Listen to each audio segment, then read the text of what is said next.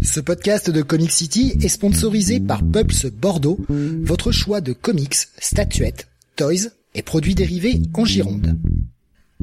Ouvert du mardi au samedi de 11h à 19h et le lundi de 14h à 19h, toute l'équipe vous attend 56 rue du Loup ou sur la page Facebook du magasin. Et n'hésitez pas à les contacter pour toute solution VPC. Pulps Bordeaux, le comic shop qu'il vous faut.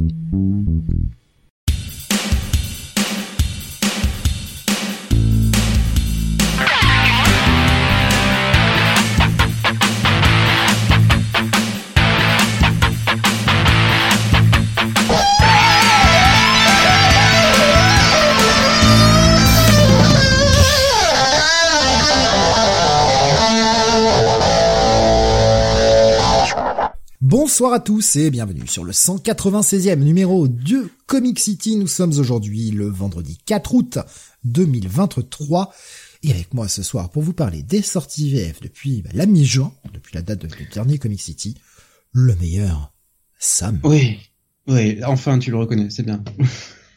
Ouais, je me suis le dit que chantage faire de Jonathan ne s'applique plus en ce moment, donc je peux y aller. Oh, c'est que j'ai trouvé bien mieux pour lui. hein. Je peux te laisser ça maintenant. ça fait tellement connard dit comme ça. putain. Oui, oui, oui, très légèrement. Euh, le programme de ce soir est assez chargé. On a pas moins de 25 reviews, 25 euh, produits euh, VF dont on va parler. Effectivement, le dernier date d'un mois et demi, donc euh, il y a toute la fin juin plus euh, ce mois de juillet. début juillet, et comme tous les éditeurs ont calé un million de sorties comme d'habitude début juillet, on- voilà. Pas des moindres en plus, hein, pas mal de gros titres. Oui. Euh, donc euh, voilà, on a un programme assez chargé, mais ce qui ne va pas nous empêcher de démarrer avec une partie WhatsApp, évidemment. Oui, euh, deux plus ou moins gros WhatsApp. Euh, le premier, c'est que j'ai maté le John Wick 4 euh, week-end dernier, euh, qui reste bon selon moi, ce qui est euh, assez étonnant de se dire, bah, on a une série de quatre films et ils sont tous bons, donc euh, tant mieux. Voilà. J'avais prévu de Euh. le voir là pendant mes vacances, mais j'ai pas encore eu le temps de m'y mettre. Ouais.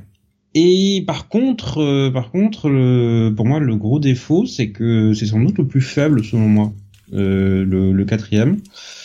Euh, malheureusement, je trouve que premièrement, il est beaucoup trop long. Euh, genre, il fait, euh, je pense, Deux- 40 à 2h30, 5, Comme il fait ça. 2h40. Oh putain, ouais. C'est long. Et pour moi, tu peux couper 40 à 50 minutes du film sans sans vraiment avoir de très gros problèmes. Ça, je, je pense qu'il y a des passages qui n'ont franchement rien à foutre. D'accord. C'est tu les enlèves, ça change rien à la structure globale de l'histoire. Pour ceux qui l'ont vu, le, tout le passage au Japon, pour moi, peut être enlevé, ça, ça, ça n'enlève rien à l'histoire. Pour donner un exemple.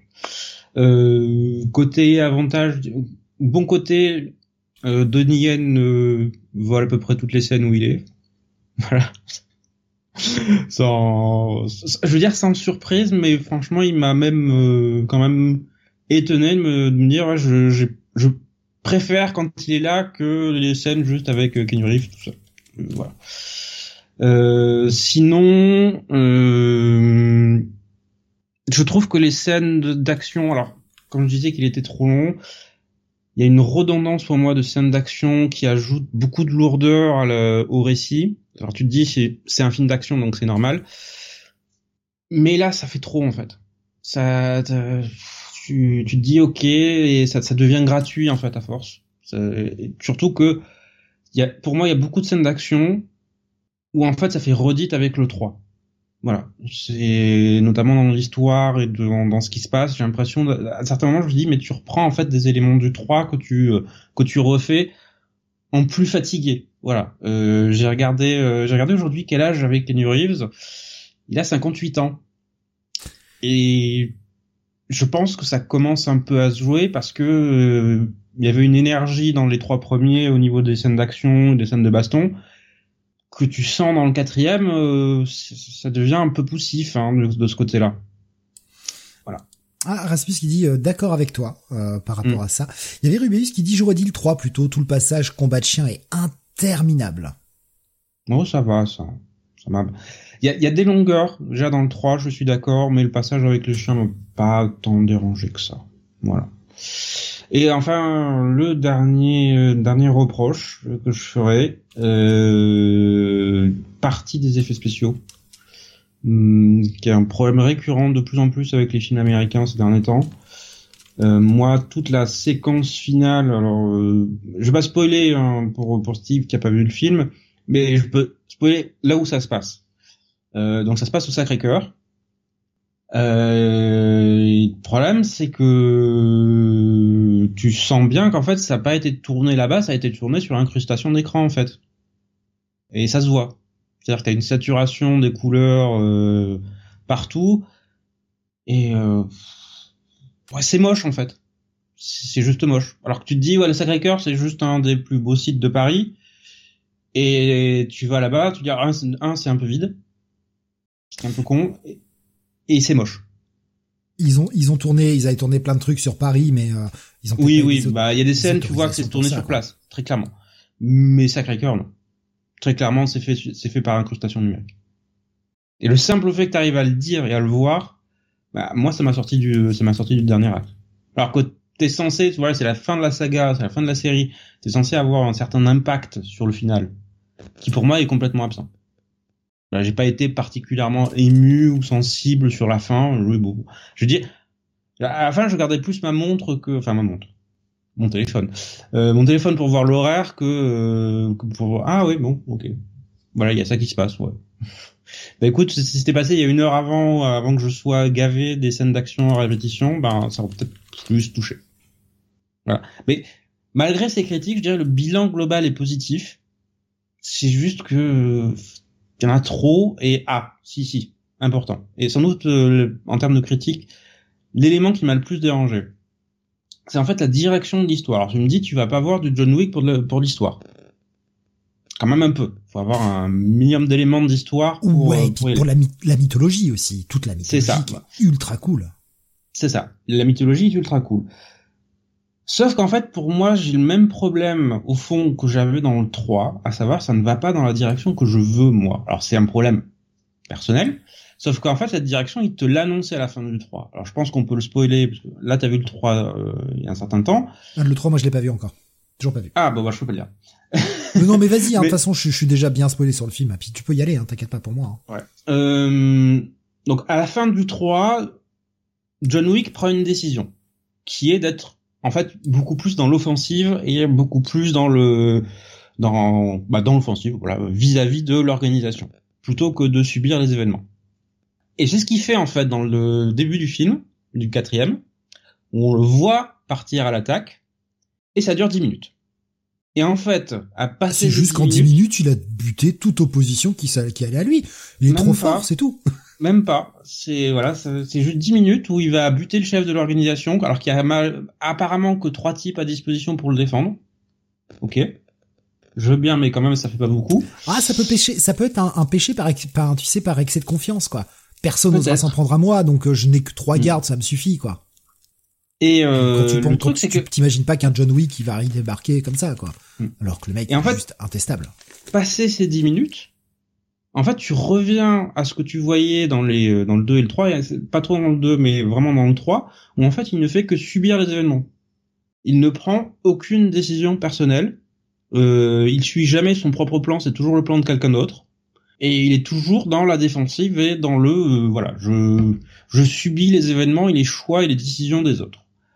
Alors que normalement, le fin du 3, tu sais, et le début du 4, je te dis les 10 premières minutes, le positionnait dans, dans une action et un mode de pensée qui était complètement différent. Donc là, très sincèrement, ça m'a vraiment frustré, ça. De me dire, voilà, il se retrouve à nouveau dépossédé dans le, ben, ok, envoyer, envoyer tout ça. Donc ça, c'est, voilà, ça, c'est l'élément qui m'a un peu gonflé. Alors, au-delà, je dis, c'est pour ça que je dis, pour moi, c'est le plus faible des quatre. Malgré tout, ça reste un bon film. C'est juste que ça aurait pu être bien meilleur. Oui, c'est vraiment, euh, plus un problème de scénario que voilà, de scénario, d'overdose, de, de, mauvaise gestion, enfin, il y a plein de trucs, mais voilà. Très bien. Et mon second WhatsApp et on pourra passer au programme, lourd programme de cette euh, de cette émission. Euh, je suis en train de me regarder tous les missions impossibles en ce moment. Ah, j'ai fait quasiment un film par soir cette semaine. Donc j'ai fait les, euh, les cinq premiers, il me reste le sixième à voir euh, ce week-end et le, bah, le septième j'attendrai que le Blu-ray veuille bien sortir. C'est, c'est, ça m'a, ça m'a heurté en fait cette semaine, ça m'a frappé de me dire en fait cette saga de films sort bientôt depuis quasiment 30 ans en fait. Et ouais. Puis le premier date de 96 quand même. Et euh, bah, quand t'as des sagas comme ça qui sont de plus en plus longues, bah en fait tu te rends compte que chaque film est euh, quasiment une capsule temporelle d'une époque en fait euh, d'une époque passée. Donc ça ça fait très bizarre de se revoir les premiers.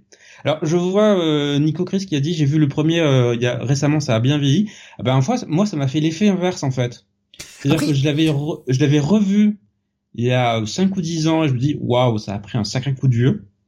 Et là en fait j'étais allé avec ce mode de pensée bon je sais que ça a vieilli et voilà. Et en fait je me dis mais en fait le film tient encore la route?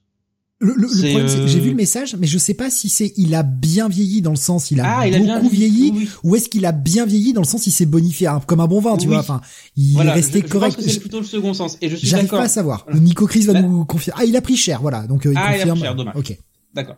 Non, non. Bah moi je trouve au contraire qu'il a vieilli dans le bon sens du terme. Voilà. Il s'est, euh, il a bien résisté au passage du temps. Alors très clairement, comme je dis, c'est euh, marqué de l'époque euh, post-guerre froide, euh, pré-11 septembre, milieu des années 90. Donc très clairement, on est dans, dans, dans, ce, dans ce train-là de pensée et d'idées.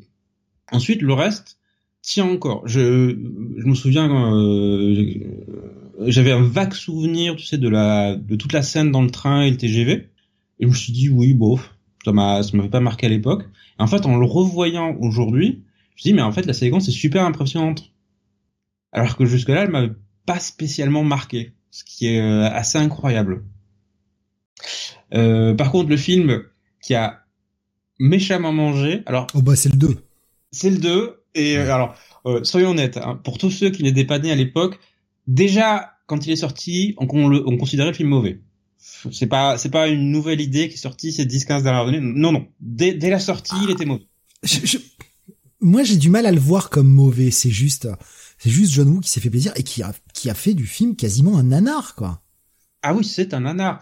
Et euh, c'est là que tu que tu vois en fait cette idée de marqueur temporel encore plus que sur tous les autres.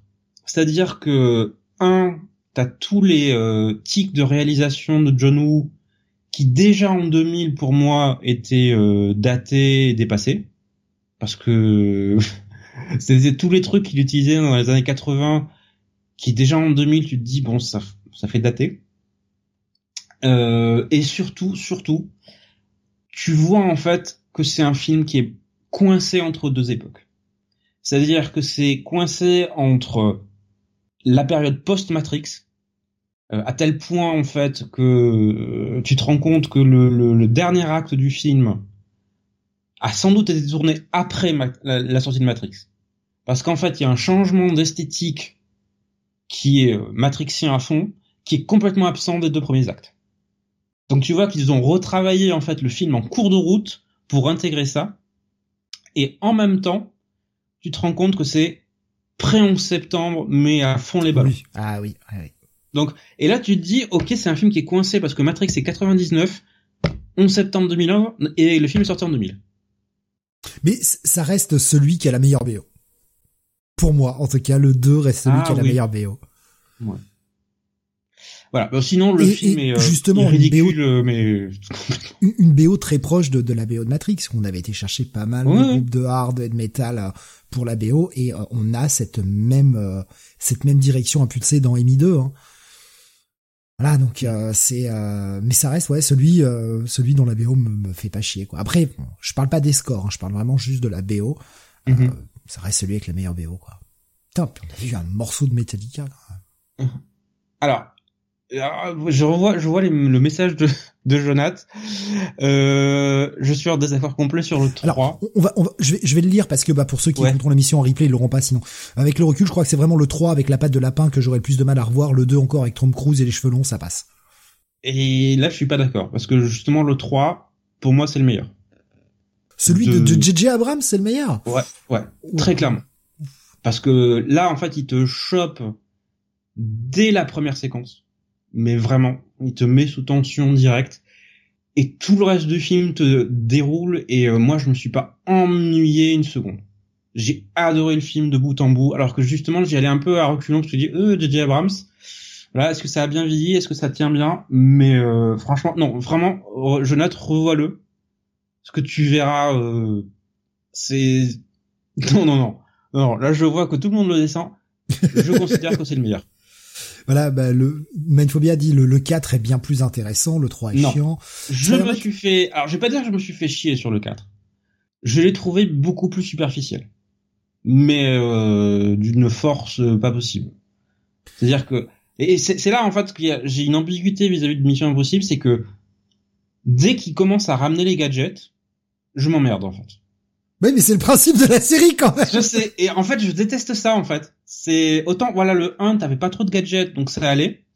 Le ah, putain, 2... dans le 1, il y en a quand même euh, entre les masques, euh, le, le tout ce qu'ils font pour essayer de descendre dans le coffre, machin. Enfin, c'est oui, des gadgets. encore. C'est pratique. C'est pratique comme truc. C'est ouais, euh, des, des cordes, c'est euh, le, le, je crois que c'est pas, pas le chewing gum, c'est les deux trucs qui se collent et, et que tu colles contre une vie que ça explose. C'est des explosifs de base, donc ça va. Euh, mais euh, oui, non. Et le 3, en fait, je pense que c'est pour ça que je le préfère, c'est qu'il y en a quasiment pas, en fait. Alors, je, je, vais prendre quelques messages parce que je vois, je vois plein de choses qui, qui passent. Par exemple, il y a Tommy qui nous dit sur YouTube, le 3, j'ai pas trop aimé quand je l'ai vu la première fois. Euh... Ah, je conseille franchement de le revoir parce que il est, euh, pour moi, il est, il est sensationnel. Toute je la vois... séquence, en fait, parce que, euh, toute la séquence d'ouverture, en fait, où ils sont, ils sont en Allemagne, et euh, t'as toute une séquence où ils partent en hélico, ils se font chasser par un hélicoptère de combat, ils, ils sont dans le dans le champ d'Oélienne qui, qui est vraiment super bien mis en scène et la tension est maximale.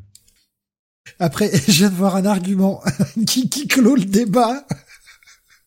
je me marre d'avance, pardon. A Marcette qui nous dit sur YouTube, n'oublions pas que Sam n'a pas aimé Princess Bride. je confirme, toujours pas. Donc à partir de là, c'est l'élément qui clôt le débat, voilà. Mm. non, non c'est une blague. Euh, Qu'est-ce que j'ai vu d'autre? Alors, euh, Mindphobia qui dit j'ai dû le voir en quatre fois le 3, à chaque fois je m'endormais. Euh, Qu'est-ce que je vois? Euh, Alexin nous dit euh, le, le 3 c'est de la merde en barre. Direct. le 4 est le meilleur pour moi euh, avec tout. Ah bah Spider-Man était avec moi, voilà. Oui, mais Spider-Man l'avait dit tout à l'heure. Euh, mm. il, a, il a beaucoup aimé le 3, c'est avec ça qu'il avait découvert la saga. Euh... Mais Fabien qui demande si du coup tu aimes les James Bond sans gadget. euh... bah là ça fait partie de la mythologie donc ça va. Et mais, je préfère effectivement quand ça reste dans le ça fait partie de la mythologie Mission Impossible ça a toujours été des gadgets dès les années 60 je sais, je sais mais je sais pas hein, ça me ça me parle moins. Voilà. c'est le contrat de base euh, avec euh, avec Mission Impossible. Voilà donc je disais le 4 moi ok mais sans plus en ce qui me concerne, le, le, le, le film est à relativement moyen. Ça se laisse regarder sans déplaisir, mais sans plus. Le 5 est bien meilleur. Ok. Voilà. Et donc, j'attends de voir le, le 6 euh, sans doute ce week-end. J'espère qu'après, Sam, tu vas te commander euh, le coffret euh, Mission Impossible 20 ans après, hein, pour te faire la totale. Euh, ça fait très longtemps que j'ai pas vu 20 ans après. Je, je sais que j'aime bien, mais sans plus. Ouais, je pense, je pense que ça a dû salement vieillir. Oui, oui. Je, je me demande, faudrait, faudrait comparer, mais je me demande si la série des années 60 a pas mieux vieilli que la série 20 ans après, tu vois. Ouais. Euh, bon, voilà. Je, Alexandre dit Sam veut voir Jason Bourne dans Mission Impossible. Je sais pas, Jason Bourne, j'ai vu bien le premier, mais euh, tout le côté réalisateur, les réalisations, tu sais, euh, très cut, épaule, euh, enfin caméra à l'épaule. Ah, c'est gonflant. Ouais, autant, autant en premier ça reste mesuré, et en fait plus ça avance, pire c'est. La qui fait que ça devient lisible. La maladie des films euh, fin des années 90 et surtout 2000 et post 2000 quoi. Ouais. Tout à caméra oui. à l'épaule pour nous impulser du mouvement et surtout cacher euh, les petits défauts. Hein. On ouais. fait tout euh, comme ça en secouant la caméra et c'est horrible. Mm. Et oui, je suis d'accord avec Tommy pour euh, pour le 3, Philippe Seymour Hoffman, meilleur antagoniste de toute la saga pour moi. Il est euh, il est incroyable dedans. Il, il joue un enfoiré de première et il prend euh, il prend un plaisir fou dedans. Et Jonathan qui dit Rogue Nation est super aussi, hein, la scène au théâtre, oui, Ferguson en Snipers, oui, oui très très bonne saga, ouais. très très bonne en moto, Fallout et mm général rien que pour Henry Cavill qui est une fabuleuse tête à claque qui est le dernier, bah, pour Pomme. Hein. Oui, le mec est vraiment fou. pour les scènes d'action, les scènes qu'il fait, euh, Tom Cruise, je sais pas comment il a survécu en fait. Mais ouais, il continue de, de, de se péter des trucs, hein, mais. Euh, Paul Solon qui dit pas grand chose à voir avec l'émission, je ne vois plus jamais passer les notifications pour les revues hebdomadaires des sorties de Sam. Pourtant, elles sont toujours euh, dans les annonces sur Discord. Oui. Voilà. Après, Sam, met, Sam met jamais un at everyone. Oui, oui, parce que ça me, j'aime pas déranger les gens en fait. Oui, moi je, le fais euh, vraiment quand je fais les, les, les programmes des émissions. Oui, je sais. Tendance bah, pour annoncer les émissions, toi. J'ai tendance à oublier de le faire. En plus, ça fait euh, des, des semaines et des semaines que j'oublie de le faire. J'y pense pas. Donc, euh. mais oui, c'est vrai que dans le canal annonce, de toute façon, il y a que il y a que les annonces, soit de publication, soit d'émission. Donc, si vous voyez que le canal est, est a un message, c'est forcément une annonce. Il y a pas bah, de... Sinon, les articles reprennent la semaine prochaine. Cette, année, cette semaine, il y en avait pas. Voilà, je cherchais pas. il y avait pas, il y avait pas cette semaine, il y avait pas la semaine dernière, donc c'est pour ça. Voilà, et quoi qui nous dit, il faut préciser qu'il n'y a pas eu ou très peu de sorties VF depuis deux semaines. Oui, c'est pour ça aussi qu'il n'y avait pas. Mais euh, c'est euh, non non, il y a, vous avez toujours euh, le, Sam fait à chaque fois un post dans, dans le salon annonce sur Discord. Mm. Mais sans sans mettre la balise à One, donc il n'y a pas de notification particulièrement. Dis que c'est parce qu'il y a 6 heures, il y a personne sur Discord. Ah oui, mais moi je me lève à 6 heures, donc forcément. C'est malade voir. Ah oui, mais après, il faut que j'aille bosser. Moi, je commence à 7 heures le matin, donc. Euh... Faudrait que je vois s'il y a pas. Il faudrait peut-être que j'installe un, un, un, plugin pour Discord pour ça, un petit bot. Euh, parce que normalement, je crois qu'on doit pouvoir euh, programmer des des messages à l'avance. Ah, c'est possible.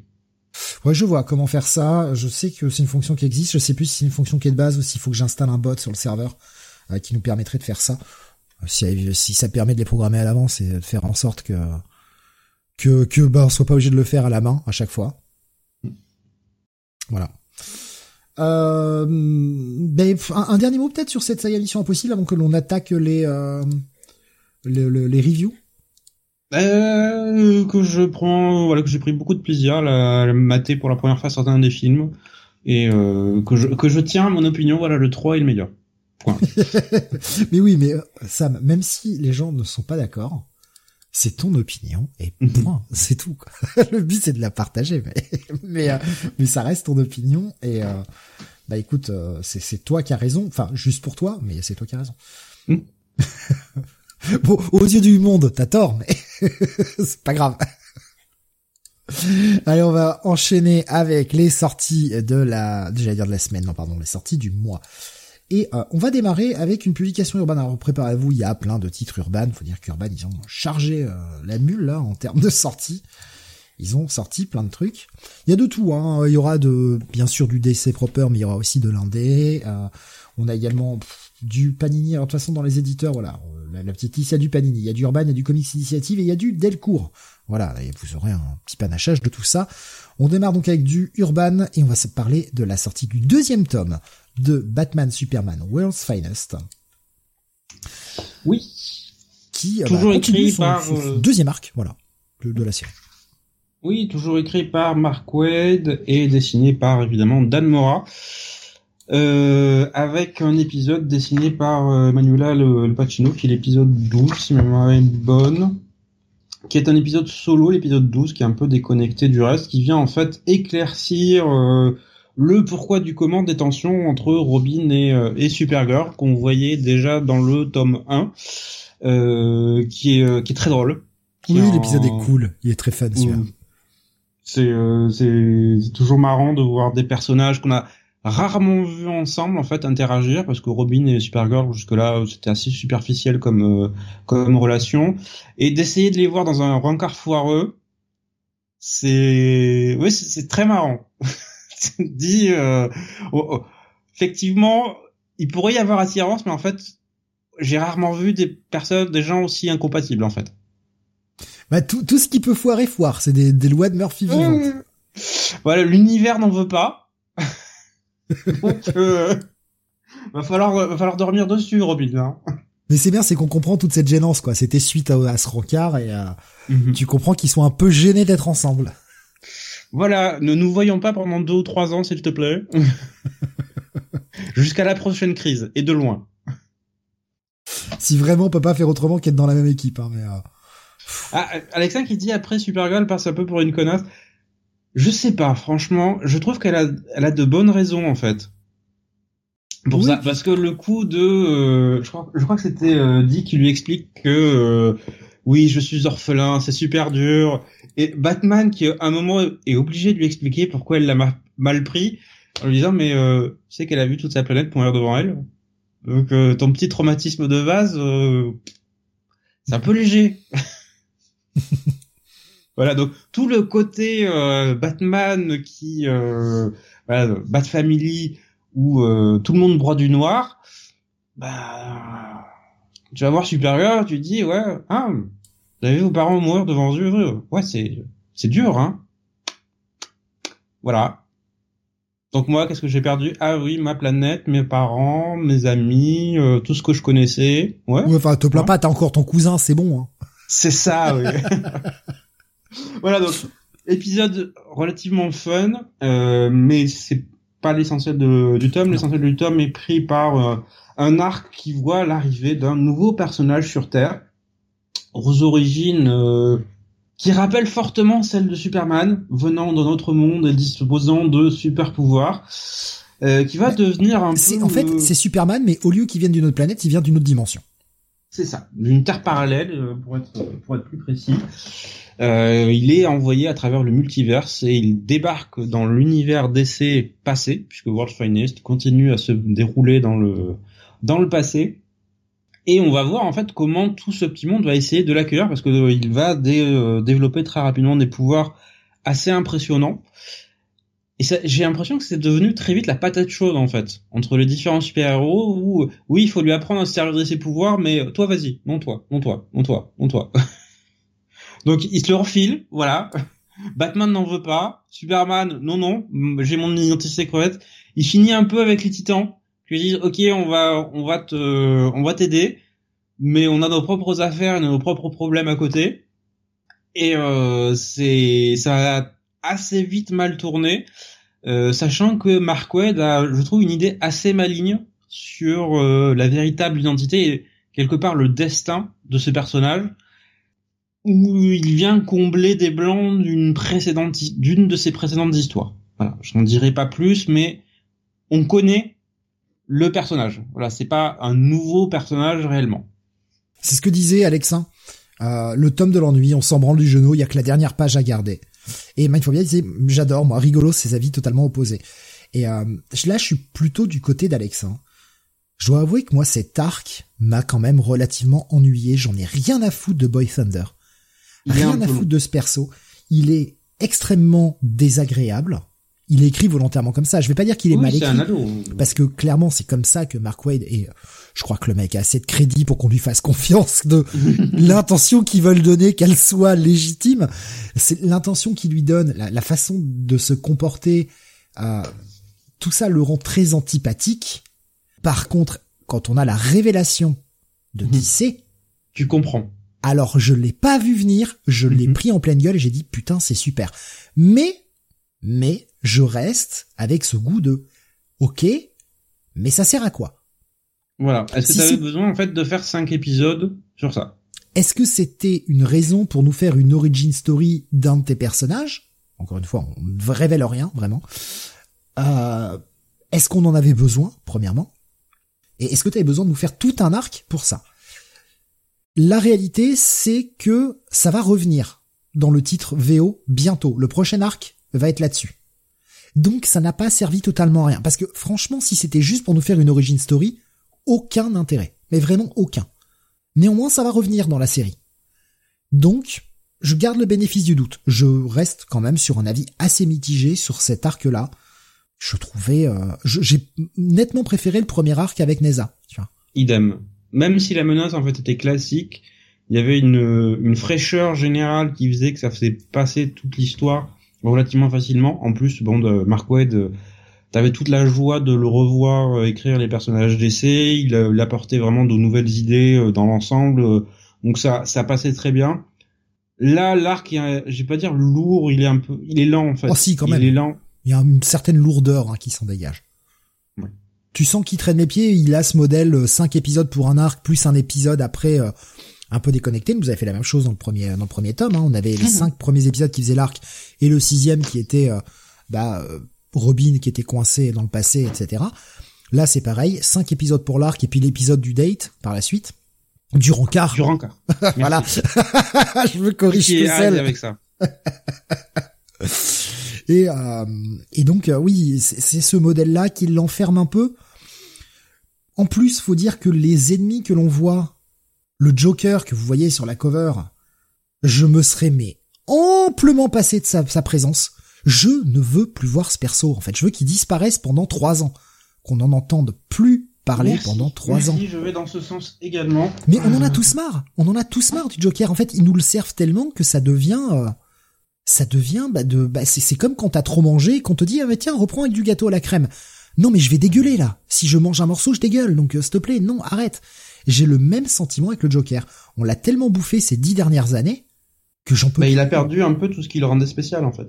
C'est ça. Le voir une fois, si on le voyait, tu vois, dans, dans un épisode, mais le problème c'est que des épisodes déconnectés, j'ai l'impression qu'il y a plus beaucoup de scénaristes qui savent faire ça. C'est forcément des arcs. Mais le voir une fois de temps en temps, euh, tu vois, dans un épisode par an, en petite menace, machin, un peu type ce que l'on avait dans l'animé, tu vois, de, de le mhm. Batman, euh, enfin le, Batman de, 92, quoi, où il était l'ennemi d'un épisode. À la rigueur, t'en fais, t'en fais peut-être un épisode en deux parties, mais c'est tout. Et puis bah après, euh, terminé. Mais là, à chaque fois, c'est la menace. T'as l'impression que le mec est plus puissant que Darkseid, au point où on en est. C'est chiant. Et l'autre personnage, The Key, mais j'en ai rien à foutre. mais alors, J'en ai rien à foutre de euh, bah, Moi, perso, j'ai une petite tendresse pour euh, pour la clé parce que en fait, il avait été utilisé par Grant Morrison au début de son run sur JLA. Ça faisait partie des tout premiers épisodes de la JLA que je lisais à l'époque quand ça sortait dans les euh, dans les kiosques scéniques à l'époque. Donc c'est pour dire. Et euh, du coup, ça me voilà petite tendresse parce que ça me rappelle cette époque et ce, ce run que j'adore. Pour moi, The Key, tu vois, c'est un c'est un D-list caractère. C'est un peu, et je sais que je vais peut-être faire bondir certains, mais c'est le même type de personnage dont je me fous autant. Par exemple, Nightmare chez Marvel. Personnage ah. dont j'ai rien à foutre. Voilà. Un ennemi, il est là, ouais, c'est un ennemi, ok, c'est cool, je m'en branle. Je, je m'en fous, si je le revois pas, ça me manquera pas. Bazuki, c'est, j'ai le même sentiment avec ce personnage-là, tu vois. Ok, c'est un ennemi, ok, il sort pas de nulle part, ouais mais je m'en fous. je m'en fous quand même. Pas gentil, hein, mais mais euh, bon, voilà, c'est il y a des ennemis comme ça avec lesquels bah, on n'a pas d'affinité. Euh, euh le, le Royal Flush Gang, par exemple, c'est qui on a quelque chose à foutre de cette bande d'ennemis, quoi, tu vois. Ça reste, ça reste des personnages comme ça, des, des, des bon, il y en a, il y en a plein, hein, les, les, euh, j'ai envie de dire les deux rosters, hein, que ce soit chez Marvel ou chez DC, il y en a plein des comme ça, dont on se fout. Ouais, bah The Key, et c'est vrai que l'antagoniste principal de, de, de cet arc étant The Key, accompagné en plus du Joker, tu fais oh non, oh la combinaison, oh merde, Mark Wade, sérieux. Mais vraiment, par contre, le prochain arc, un bijou. L'arc qui suit là, donc ce qu'il y aura dans le tome 3. Bah, ah, l'arc est super. Euh, il ah, commence dans une... même perso, même si mon avis est mitigé, bah, très sincèrement, je regrette pas ma lecture. Hein, J'ai passé un bon moment.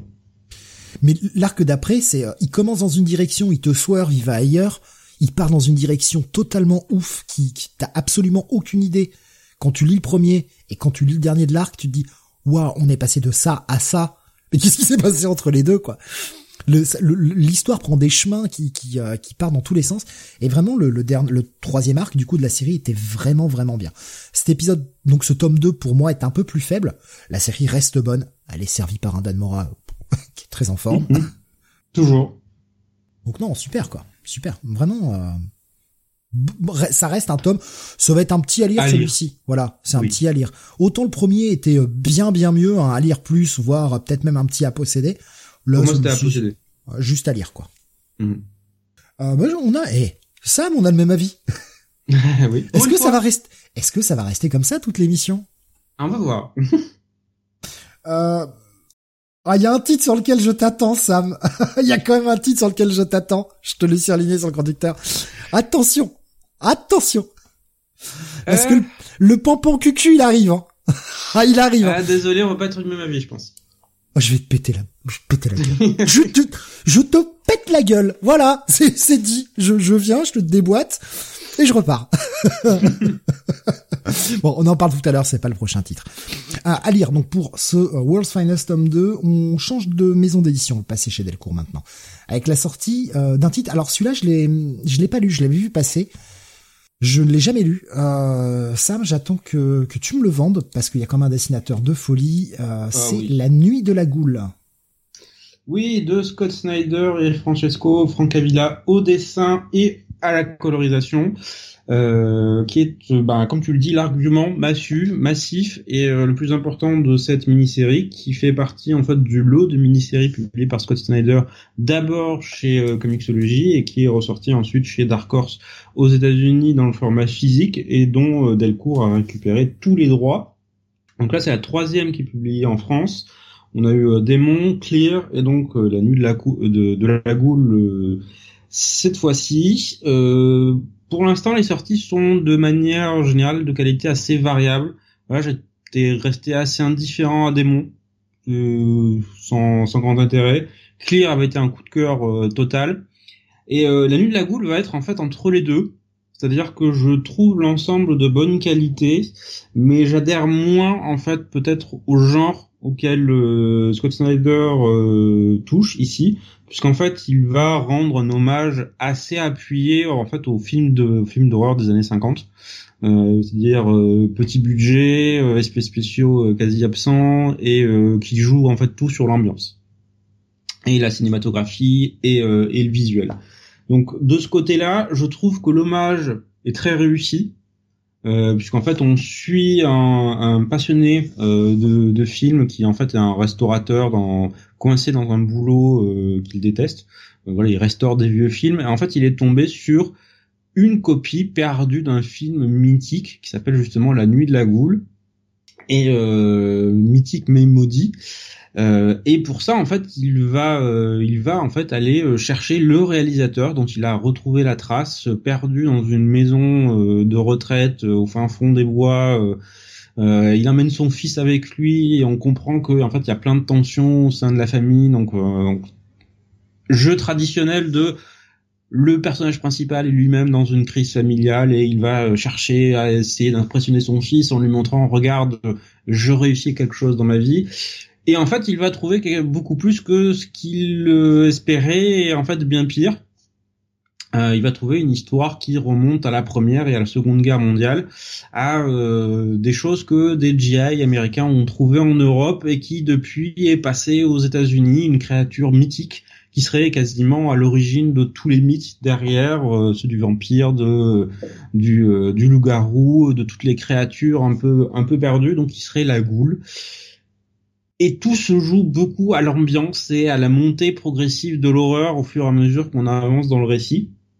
Là, je trouve que la montée en puissance, justement, d'épisode en épisode, est bien menée, est bien gérée, euh, essentiellement grâce à Francavilla, euh, qui a un, un sens de la mise en scène et de la colorisation qui est excellent. Voilà, euh, 90%, je dirais 95% de l'ambiance repose justement sur le travail de Francavilla. Donc, si vous aimez son travail, vous, ça sera, euh, vous, vous, allez adhérer. En termes d'histoire, une fois qu'on a passé ce cap euh, assez simple, le déroulement est assez classique. Voilà, il y a quelques petits twists euh, dans le dans le déroulement, dans le dans les révélations. On les voit un peu venir et surtout on voit venir le final. Euh, mais quelque part, je pense que Snyder était un peu obligé avec ce final parce que comme je dis, il rend hommage un certain type de cinéma. Donc il est un peu obligé de finir de la même manière que ce type de film. J'en révèle pas trop, mais euh, si vous le lisez, vous arrivez à la fin, vous dites ah l'hommage va jusqu'au bout. Donc tant mieux. Mais comme je dis, tu le vois venir. Donc c'est euh, une lecture franchement très sympathique. Est-ce que c'est un chef-d'œuvre? Non. Est-ce que c'est une bonne lecture? Oui. Est-ce que ça restera dans la mémoire? Je ne pense pas. Mais c'est du bon Franck Avila, rien que pour ça, ça vaut la peine au moins d'aller regarder. Il y avait justement Schizophile qui disait je l'ai pas lu encore celui-là. J'ai peur de l'irrégularité pardon de Snyder. Euh, il y, avait plusieurs, euh, plusieurs euh, justement réactions par rapport à ça, par rapport à Snyder. Hein. Euh, il faut bien dire Snyder par principe, je n'y vais pas, voilà. Et euh, Spider-Man me disait un bon récit d'horreur dans la même veine que Severed. J'ai passé un bon moment. Ah oui, mais moi j'ai détesté Severed en fait. Ah. Alors que là, moi j'ai bien apprécié, j'ai même bien apprécié la boule. Alexandre dit j'ai l'impression qu'il sort beaucoup de séries Snyder, mais ça n'a pas l'air d'être des chefs-d'œuvre. Ah bah franchement, des chefs-d'œuvre, allez lire Clear. Voilà, comme je dis, je l'avais dit lors de la, lors de ma, ma review, ma critique du, du bouquin, sans doute le meilleur truc qu'il a écrit depuis euh, depuis Black Mirror. Spider-Man qui dit tant pis Sam, je t'aimais bien. Emi, Emi 3 est un film nul finalement. Mais pourquoi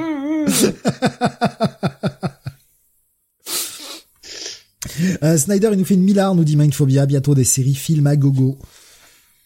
Je sais pas. Ah, je sais pas parce que pour moi il livre à chaque fois une histoire qui complète en fait. C'est pas euh, je c'est pas un pitch de film pour être ensuite adapté, c'est juste une histoire complète qui fait 5 euh, 6 épisodes. T'avais lu The Closet? Non, je crois pas non. Bon, on n'y va pas. oh, c'était un truc de Snyder ou de Miller Non, de Snyder. Hmm. Ou ah oui, c'était Tanyon Ford peut-être. Oh, c'était peut-être Tanyon Ford. Non, c'est Tanyon Ford. Oh, c'est un de ces deux comptes de toute façon. Euh, oui. parce que je les porte pas dans mon cœur ni l'un ni l'autre. Euh, et euh, ouais, c'est à chier. voilà. Benny les avait chroniqués jusqu'au bout. Moi, j'avais lu le premier. J'ai fait non, pitié, pitié, c'est de la merde. Et euh, bah oui, c'est bien. C'est-à-dire que t'as trois épisodes de 50 pages où il se passe rien. Voilà. Fin. bon bah j'ai bien fait de payer les. Ouais, non, vas-y pas. C'est pourri. Euh, pas d'intérêt. Voilà. Euh, mais oui, oui, c'était, c'était du coup, c'était Tanyan Ford. Bon après, hein, euh, l'un est l'élève de l'autre, donc bon. Est-ce que c'est pas un peu la même famille Un petit à pour celui-là, pas essentiel. Ouais, ok. Tu te rappelles du prix éventuellement? Euh, Ça devait être 16,95€ ou 17,95€, je pense. D'accord.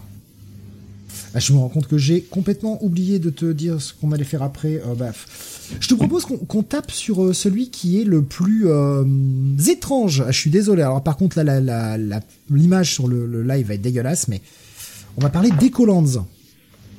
Ah, celui qui est le plus étrange, notamment dans, dans son format.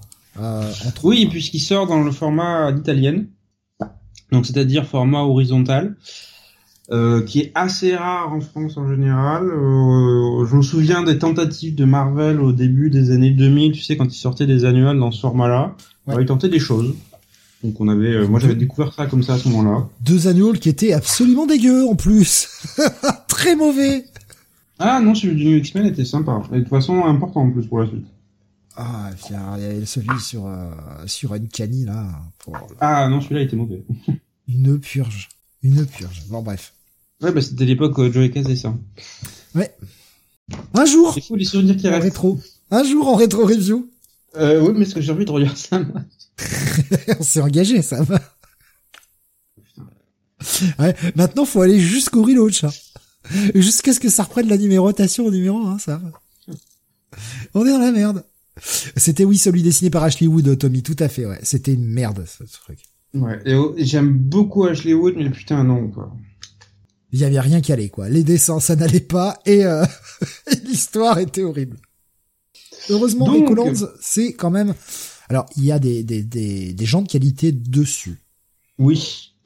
Mais on va Parce que c'est porté essentiellement par J.H. Williams 3 et euh, aidé au niveau du scénario par W. Aden euh, Blackman. Oui, ouais, son, son compère. Hein. Oui, oui, qu'il avait déjà aidé sur, euh, sur Batwoman, donc euh, ils se connaissent maintenant depuis longtemps. ils arrivent avec leur première série indépendante euh, véritablement. Euh, c'est un retour en fait pour euh, pour Williams 3 parce que ça faisait un moment qu'on l'avait pas vu sur la scène comics. Euh, ça faisait depuis depuis Sandman ouverture en fait qu'on l'avait pas vu sur des pages intérieures vraiment. Que je crois qu'il avait essayé dessiné quelques pages dans Batman Black and White, la dernière euh, dernière version qui était sortie en 2019-2020. Et c'était tout. Voilà. Donc euh, dernière décennie assez calme pour lui. Et il revient avec une série qui est, ma foi, fort sympathique et à fort potentiel, je trouve. Euh, puisqu'on suit euh, alors comment elle s'appelle déjà? Alors moi il a mémoire des noms c'est une c'est ah oui, euh, une jeune femme je me rappelle plus son nom. Hop Redwood voilà. Hop Redwood voilà. Euh, oui bah oui oui en plus oui le chaperon rouge hein, Redwood. C'est ça. Euh, donc Hop Redwood qui vit dans le San, San Francisco dystopique qui rappelle qui est une espèce de concentré de concepts, d'idées où on voit en fait euh, énormément d'éléments de la science-fiction et du fantastique se croiser dans tous les sens. San Francisco, qui est une ville à ce moment-là dominée par un sorcier depuis euh, quasiment un siècle, je crois, qui a recours à la magie pour dominer euh, à la fois San Francisco et une bonne partie du, pas du monde, mais au moins au moins des États-Unis. et en fait, Hop lui vole un objet un objet particulier qui doit donner un certain pouvoir à notre notre sorcier chéri. Euh, on comprend qu'en fait il recherche un pouvoir passé. Alors il faut lire les euh, les petits articles qu'il y a entre les épisodes pour comprendre en fait euh, pour comprendre en fait ce que recherche le sorcier et qu'est-ce que c'est que cette clé. Et en fait au fur et à mesure qu'on avance dans l'épisode, on comprend que bah il y a eu une espèce de bouleversement sociétal à un moment et euh, beaucoup de choses sont enterrées ou sous les eaux, donc une partie de la technologie passée est, là-bas. Donc on voit à peu près à quoi ça doit lui donner accès. Euh, mais bah tout ça va être une, ensuite une, espèce de gigantesque courte poursuite où euh, ben, Hop va impliquer bien malgré elle son gang habituel de, de voleurs autour d'elle qui vont se retrouver pris au piège avec elle de, euh, bah, de des poursuites lancées par ce par ce sorcier. Et on va les voir donc euh, franchir la ville, euh, essayer de s'échapper, entrer dans d'autres domaines, être fait prisonnier. Et on explore en fait véritablement de plus en plus ce monde au fur et à mesure que les épisodes avancent. Et plus on l'explore, plus ça donne l'occasion à J.H. Williams 3 bah, de montrer de montrer son monde, de montrer ce monde de le développer, de s'amuser encore et toujours avec la mise en scène parce que c'est quelque chose qu'il a toujours euh, beaucoup aimé la mise en scène par la mise en page en fait plutôt que par euh, par, le déroulement classique en fait. Et le résultat est fort sympathique, je dirais. Euh, moi j'ai bien aimé ma lecture, je me suis pas ennuyé. Le gros défaut c'est que un par épisode finalement il se passe pas grand chose en fait, l'intrigue n'avance pas des masses d'épisode en épisode. Ça a été mon gros problème. Moi, j'ai décroché au, deuxième épisode. Voilà. Et ben, je te dis, ça continue le temps de bah, tous les épisodes. C'est et c'est, je pense que c'est le, le, contre-coup justement de cette mise en page, parce que il y a énormément de, de choses à faire passer et l'espace qu'on peut y consacrer est très réduit du fait de la mise en page, puisque euh, ben il, séquence les choses de manière très particulière et il doit occuper beaucoup d'espace et beaucoup de pages pour euh, faire passer pas beaucoup de choses euh, au final. Et l'autre, euh, mon autre problème, c'est que ben cette mini-série, c'est qu'un, c'est qu'un début en fait. Là, on a les cinq premiers épisodes et ça te laisse sur un cliffhanger et tu comprends que c'est que le début de l'aventure. Tu auras beaucoup de choses après. Alors oui, c'est beau, oui, c'est riche, oui, j'ai envie de savoir ce qui se passe après, mais j'aurais bien envie d'en avoir un peu plus en fait, parce que il y a, y a un vrai potentiel, il y a un vrai potentiel derrière, et euh, on ne sait pas du tout quand est-ce que ça va revenir. Parce que je j'ai pas entendu de nouvelles particulières sur euh, ben quand est-ce que oui, quand est-ce que les colonnes revient. Je n'ai pas vu d'annonce non plus par rapport à ça, donc. Euh... Je sais pas. Ah et dernier euh, dernier truc qui m'a un peu gonflé, euh, le prix. Oui, ah bah, c'est le prix, c'est hors de prix quoi. C'est 40 balles, hein. donc attention pour un truc qui n'est pas complet. Voilà, qui a, qui a un tome 1 et euh... alors ça se lit pas vite, hein. Je préfère vous le dire. Ça, ça, prend ça prend bien son temps, ça pose beaucoup de choses et il y a pas mal de dialogues. Donc non, il y en a pour une bonne heure et demie pour arriver au bout c'est intéressant. Je me suis pas ennuyé, Mais encore une fois, ben 40 balles, euh, oui, ouch. Voilà. Effectivement, ouais. Gigos nous dit le format est immense. Oui, c'est plus grand que le format de luxe, euh, voilà, même de. J'ai vu, ça faisait 33 cm de long, donc euh, on est quand même sur vraiment quelque chose de plus grand, plus grand qu'un format A4. Hein, donc. Euh... Mm -hmm. Bah, c'est plus grand qu'un omnibus. Hein. Ouais. En hauteur. Ouais, c'est tout. Sam qui se lève pour aller vérifier. Non, non, j'ai pas besoin de me lever, j'en ai un sur mon canapé. Ah bah j'ai plus la place dans mes armoires donc. Euh, c'est le c'est redevenu c'est le c'est le Uncanny X-Men 5 là, qui, qui m'attend. C'est redevenu le canapal du coup? Oui oui oui. c'est presque un absolute à l'horizontale nous dit Guy. C'est ça.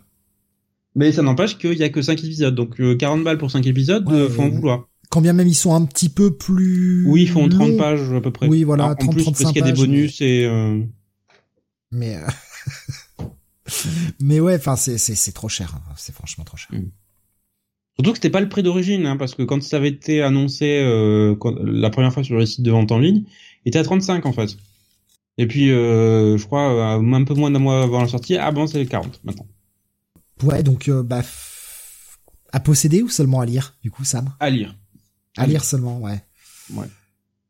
Euh, avant de passer à la suite, je vais te prendre la petit un petit message de Schizo que, qui nous a partagé là pendant pendant ta review. Il nous disait euh, tiens en passant Sam, j'ai enfin eu le temps de terminer le Grendel tome 3. Ah. J'ai vraiment adoré, pas au niveau du 1, mais vraiment très bonne uchronie anticléricale.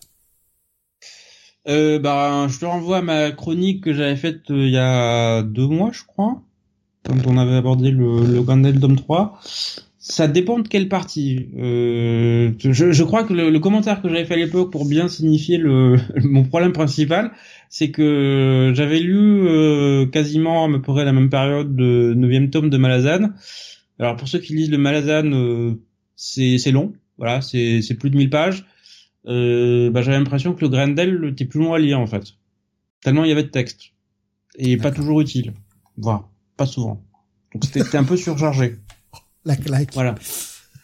Sam qui met des coups de pied. C'est ça. Mais oui, je suis d'accord avec lui. Meilleur. Alors, c'était pas difficile de faire meilleur que le 2. Voilà. Je, je vous renvoie à mon coup de gueule euh, dont je l'avais traité. Euh, moins bien que le 1, mais ça sera difficile, je pense maintenant, voire impossible, de rejoindre la qualité du 1. Mais oui, oui, c'est, euh, c'était très largement au-dessus du 2. Schizo qui dit oui, c'est très verbeux, mais c'est pas trop gênant. Moi, si ça m'a gêné. Je très sincèrement. Donc t'imagines que moi j'ai toujours pas passé le début parce que oh, merde. ah, à un moment je lis des comics, c'est pas pour lire de la prose. Le 3 euh, le 3 tu vas pas y arriver hein. Non mais le, je, je, lis des comics, c'est pas pour lire de la prose. Voilà, c'est tout. bah, écoute, moi je lis des romans interminables et même moi j'ai trouvé ça verbeux. D'accord. Bah voilà, donc pour ce ce, ce Ecolands, il faut bien qu'ils aient le prix a fait que je n'y suis pas allé. Euh, oui. Je comprends. Je comprends, franchement, ouais. Moi, j'ai dû me, faire un peu violence et j'y suis allé. Bon, c'est euh, James Rams 3, j'aime son travail. On... on continue, on va retourner chez Urban. On va rester sur du format un peu, euh, voilà, on, cale les deux gros formats un peu luxueux euh, en même temps. Comme ça, on fait un, tout. Vous prenez, vous mettez tout votre sel maintenant sur les prix. Euh, on va parler du Batman One Bad Day. Hein, ouais, vous comprenez pourquoi je parle de sel en termes de prix. Est-ce que ouais. bon, ça reste quand même des, des putains d'épisodes de 80 pages vendus 16 balles Si je dis 15. pas de bêtises. 15. 15. Oh, on n'est plus en euros. Ça reste près, très ça. cher. on n'est plus en euros près, ça, à ce niveau. C'est ça. Et moi, je continue à me demander euh, pourquoi j'y vais? Ma maladie batmanienne euh, continue à m'affliger et à surtout euh, impacter mon, mon compte en banque. Voilà. Et mes bibliothèques. Bon, j'ai encore de la place là-dessus, mais je sais pas pour combien de temps, vu la, vu la masse. Et pourquoi tu les prends? C'est pas des titres en continuité, on s'en fout. Ouais, ouais. Euh, ben, bonne, la bonne nouvelle, c'est que celui-là est vraiment bon en fait. Voilà, on a pour moi l'un des meilleurs one shot qu'on a eu jusque-là. Euh, le meilleur étant clairement celui sur le Riddler, mais celui que j'ai le plus apprécié, ça sera entendu celui-là jusque-là. Euh, celui de, de Bane. Donc écrit par Joshua Williamson, dessiné par Howard Porter. Et en fait, je pense que pour la raison pour laquelle j'ai autant apprécié, c'est que Williamson a lui bien compris en fait le principe du truc du one bad day en fait. Euh, de le cette mauvaise journée qui bouleverse complètement les choses. Donc comment comment aborde-t-il le personnage et cette histoire et cette ce principe en fait? Ben en fait on retrouve un Bane des décennies dans le futur, donc un Ben beaucoup plus âgé qui a un peu tout perdu et qui pour survivre en fait ben revient revient aux racines revient aux bases à savoir que ben il fait du catch voilà. Euh, et on le fait rejouer sans cesse encore et encore son combat contre Batman et le moment où il l'a brisé euh, donc avec euh, mise en scène bien forcée euh, de l'époque. Donc c'est euh, c'est un peu un jour sans fin pour lui jusqu'au jour jusqu'au jour en fait un de ses fans vient le voir et lui dit, ben écoute, je, je travaillais pour les gens un peu, euh, voilà, euh, pas très recommandables, et je crois qu'ils ont recommencé à faire circuler du Venom. Et là, Bane, euh, il pète un peu un cap parce qu'on va découvrir son histoire passée, de comment à un moment il s'était mis en quête justement pour détruire la substance de la surface de la Terre, comment il s'était associé à Batman pour ça, comment ça entre parenthèses mené la mort de Batman, voilà, je mets des grosses parenthèses là-dessus, hein, allez-y. Mais c'est vraiment une plongée dans l'esprit de, de Ben. Et comment en fait, il le dit lui-même et je trouve que c'est très bien amené par Williamson, comment en fait son combat contre Batman et le moment où en fait il lui a brisé le dos, ben, en fait ça a brisé sa vie à lui. C'est euh, c'est sa mauvaise journée à lui et je trouve que le, le la manière dont Williamson l'amène et arrive à cette conclusion et euh, développe euh, développe son histoire est très très réussi. Voilà. Pour une fois, voilà, on a un One Band Day qui euh, qui gère bien son principe et qui va qui va au bout de son idée surtout. Donc pour moi c'est c'est à la limite du à posséder tellement je l'ai apprécié.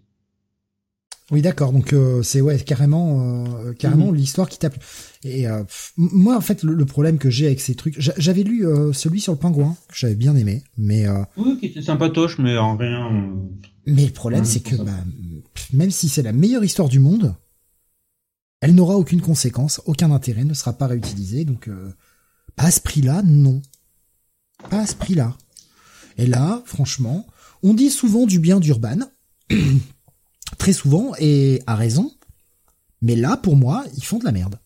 Je suis pas du tout d'accord avec cette sortie. Pas sous ce format-là. Je suis désolé. Déjà qu'en VO, ils étaient ultra chers. Mais là, on est sur 15 balles pour 80 pages. Non. Non. Rien ne justifie ce prix. Rien. Aucun comique ne justifie 4, 15, 15 balles pour 80 pages. Je suis pas d'accord. Et ça pourrait être l'histoire la, plus incroyable qui change la face du comics. 15 balles pour 80 pages? Non. Pour moi, c'est, il y, a même pas débat en fait. Le prix est beaucoup trop cher pour ce que c'est. Là, pour moi, moi, ils ont fait une erreur, quoi. Il y en a 10 des One Bad Day. 10. Mhm. Ouais, le prochain, c'est Catwoman. Vous en avez pour 150 balles pour lire des one-shots qui sont des putains d'Elseworld. C'est trop cher. C'est beaucoup trop cher. Il aurait fallu en mettre deux par tome. Et à 15 balles, vu le prix, euh, parce que le prix VO, si ma mémoire est bonne, était, je crois, euh, c'était du, je sais plus si c'était du 7,99 ou du 9,99. Je crois que c'est du 7,99. Ouais. Donc 8 dollars. Bah, S'ils en avaient mis deux dans un tome à 15 balles, ok, c'est quasiment le même prix que la VO. Après, vous faites votre choix, vous le lisez en VO, vous le lisez en VF, ça c'est vous que ça, ça regarde, mais Là, par contre, je trouve que c'est beaucoup trop cher. Merde, on est sur 80 pages, quoi. Mm. Bon, après, 88, hein, nous dit Nico. Ouais. J'ai pris les versions single VO à 8 dollars, nous disait Gigoz. En VO, les hardcovers sont à 18 dollars, je crois. C'est abusé aussi. Bien sûr. Totalement abusé. Je suis entièrement d'accord. Rien ne justifie ce prix. Rien. Sortez-les en souple. Mm. Faites-les moins cher.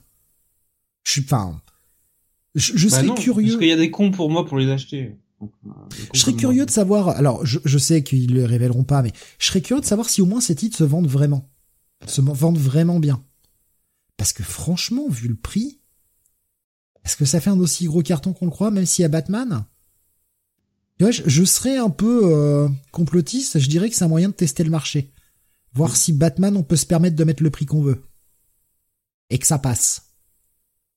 C'est, je sais pas, parce que c'est quand même facile de trouver du meilleur Batman sur le marché. Oui, mais que c'est un moyen de, voir, euh, bah, à 15 balles, 80 pages, ils sont vendus.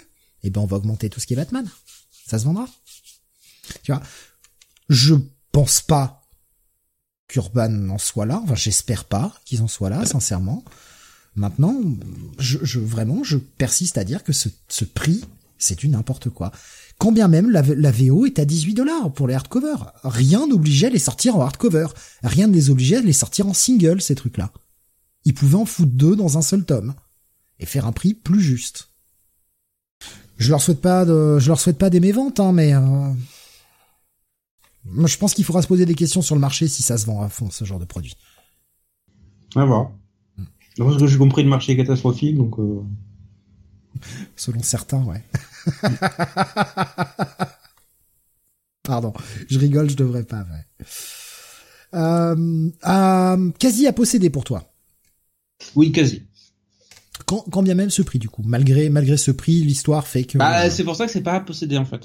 D'accord, ok. Ah oui, c'est vraiment, euh, c'est ça la raison qui fait que pour toi. Oui, oui, c'est euh, ça aurait été un autre format, ça aurait été une intégrale. J'aurais dit le, cet épisode-là se détache, et mais euh, ouais, le, le, format et le, le rapport qu'elle est euh, nombre de pages pris, euh, je, je dirais pas que ça va posséder. On va rester sur du, du vert, hein, parce que bah, le Venom, tout ça, bah, je me suis dit que la transition était simple. Bah, le Venom est vert sur la couverture, donc ça ouais. passe. D'une d'une montagne de muscles à une autre, on va passer chez Panini, on va parler du Hulk tome 2. Oui, qui marque aussi la fin du run de euh, Donny Cates et euh, Ryan Otley sur sur la série. Il y a tout, il y a jusqu'au 14 euh, Jusqu'au 14, oui. Ah ok, ils ont tout mis dedans. Très bien. Euh, donc qui s'appelle la planète des Hulk, qui continue sur ce concept de euh, Hulk transformé en vaisseau spatial et qui traverse euh, bah, les dimensions et qui débarque en fait bien malgré lui et quasiment par accident sur une planète composée uniquement de Hulk. Voilà. donc on voit un peu l'histoire qui a mené à ça et comment c'est lié à ce qui est passé dans les dans ce qui s'est passé durant les précédents tomes comment les actions de Hulk ont conduit à la création de ce monde. Alors niveau euh, continuum espace-temps, je sais pas trop comment ça a pu fonctionner. Ça me semble un peu euh, un peu bizarre. Ah non, ah, non c'est pas que ça a créé ce monde, c'est que il y avait déjà des habitants et euh, lors de la dernière passe, euh, on va dire crise de rage de de Hulk, ça a libéré une bombe gamma sur les habitants. Ah alors moi c'est pas comme ça que je l'ai compris. Tu vois, alors je l'ai pas relu depuis, mais moi je alors je croyais que toute cette planète c'était simplement les espèces de clones déchets qu'il y avait eu dans le premier arc. Tu sais que le oui, Bruce oui, Banner de cette dimension parallèle balançait ça, à oui. travers un portail sans savoir où ça allait, ils pensaient qu'il est balancé dans le dans le néant et qu'ils allaient disparaître et en fait ils ont tous atterri sur cette planète là quoi. Ouais ouais, ça remonte à trop loin en fait. C'est euh, moi c'est ce que je me rappelais, euh, c'est ce que je me rappelais mais euh, je les ai pas relus depuis la VO donc euh, après mes souvenirs peuvent être flous. Non, je pense que c'est ça ouais. Parce que on les voit débarquer sauvages de, de base en fait. Et euh, sur sur ce monde-là commencer à se friter. Donc évidemment Ryan Otley se, se lâche euh, comme un beau diable là-dessus et euh, il fait le lien ensuite sur le sur les actions du tome 1 et commence à transformer tous les habitants. Voilà il commence à créer véritablement une planète une planète de Hulk ou peut-être notre Hulk pourra trouver la paix d'être enfin accepté, de ne plus être une menace pour les autres. Bah, tu oui. peux couper court au suspense, hein, c'est dès le premier épisode. voilà, ça, ça oui, ça, ça, part vite en couille. Voilà, ça part, ça part très vite en couille. Et en fait, euh, ben les, l'origine du problème de, de Hulk qui a conduit justement à cette, euh, on va dire, ces actions extrémistes de, de Bruce Banner va revenir euh, puissance 1000 derrière pour euh, pour lui foutre en l'air sa vie. On a enfin des explications du pourquoi, du comment, mais pas complètement. Ce qui va être l'une de mes grosses grosses grosses critiques de cette fin de run, c'est que bah en fait t'as pas vraiment d'explication sur qui est responsable de tout ça en fait. Ah bah si. Bah sur la c'est sur la dernière page, mais oui, mais c'est qui? C'est euh, une euh, une création c'est une création. Alors attends, je, je vais reprendre le, le, le, numéro sous la, sous la gueule parce que je, je, je t'avoue que ça remonte déjà il y a deux mois et j'ai un peu oublié parce que ouais. j'ai quand même été très déçu de cette fin qui allait trop vite. Euh, ce qu'il va falloir ah qu'on oui, parle. Ça, va vite, hein. On, va falloir qu'on parle quand même de des éléments qui sont autres. Euh, ah oui, non, mais alors si tu parles de, de la toute dernière page du truc qui sort de la porte là, euh, je te le mets, je te le mets en privé, je veux pas le révéler, mais euh, mm. j'ai écrit comme un sac en plus, pardon. Euh, pour moi, c'est ça. Euh, mais, euh, mais depuis quand il a cette forme bah, depuis qu'il a passé la green door dans le Wing. Pour moi, c'est ça. Mais euh, je sais pas, je peux me planter. Hein. J'en sais rien. Bon, de toute façon, ça n'aura aucune conséquence pour le moment sur le titre derrière. Euh... non, le, on va on va parler de la jeunesse du, du truc. C'est surtout que bah, Donny Cates n'a pas écrit la fin. Non, c'est Ryan Otley, oui, a. Enfin, je pense qu'il avait en fait une base d'intrigue fournie par euh, par Cates, mais c'est Ryan Otley qui a écrit tout le truc. Il est temps qu'on parle un petit peu de bah, des news aussi. On en a parlé mhm. hier dans le Comics Weekly, mais certains n'écoutent pas le, titre VO, à raison, pour ne pas être spoilé. Donc, euh, pour ceux qui auraient raté l'info, on va devoir parler un petit peu de ça. Ça fera peut-être un petit peu redite pour ceux qui étaient là hier. Pardon. Donc, Donny Cates a, eu à nouveau des problèmes. Il avait apparemment eu déjà des problèmes avec l'alcoolisme et mhm. euh, bah, une mauvaise séparation, rechute, qui a fait qu'on l'a vu euh, perdre pied sur ses projets. Hein. On a vu sa qualité d'écriture euh, salement baisser ces derniers mois. Je dirais même peut-être ces dernières années et demie, grosso modo. On a senti comme que sa, sa, production... Ça allait pas fort, oui. Ouais, c'était pas, c'était pas au niveau de ce qu'il avait proposé au préalable. On pensait que le mec était un peu cramé de par la multiplicité des projets. Ça n'a peut-être pas aidé non plus à, à ne pas ce qu'il fasse de rechute, parce que rappelons que c'est quand même une maladie, hein, euh, l'alcoolisme, et que c'est pas, c'est un combat de tous les jours, une fois que, une fois que t'en es sorti. Donc euh, les événements perso qui font que euh, ça déraille, une pression trop forte au boulot, bah, le mec a rechuté. Et puis surtout, ces derniers temps, on l'a perdu de vue parce que le mec a eu un grave accident de voiture. Mhm. Et il nous, a, il nous a été partagé. il est revenu dessus, hein, c'est une affaire qui était sortie par Bleeding Cool. Et donc le mec était euh, à l'arrière de sa caisse, euh, un camion l'aurait rentré dedans. Et euh, enfin, il était à l'arrière de sa caisse, c'est pas lui qui conduisait, mais il était à l'arrière, il était sur le mhm. siège passager, il était en train d'écrire sur, son ordi portable.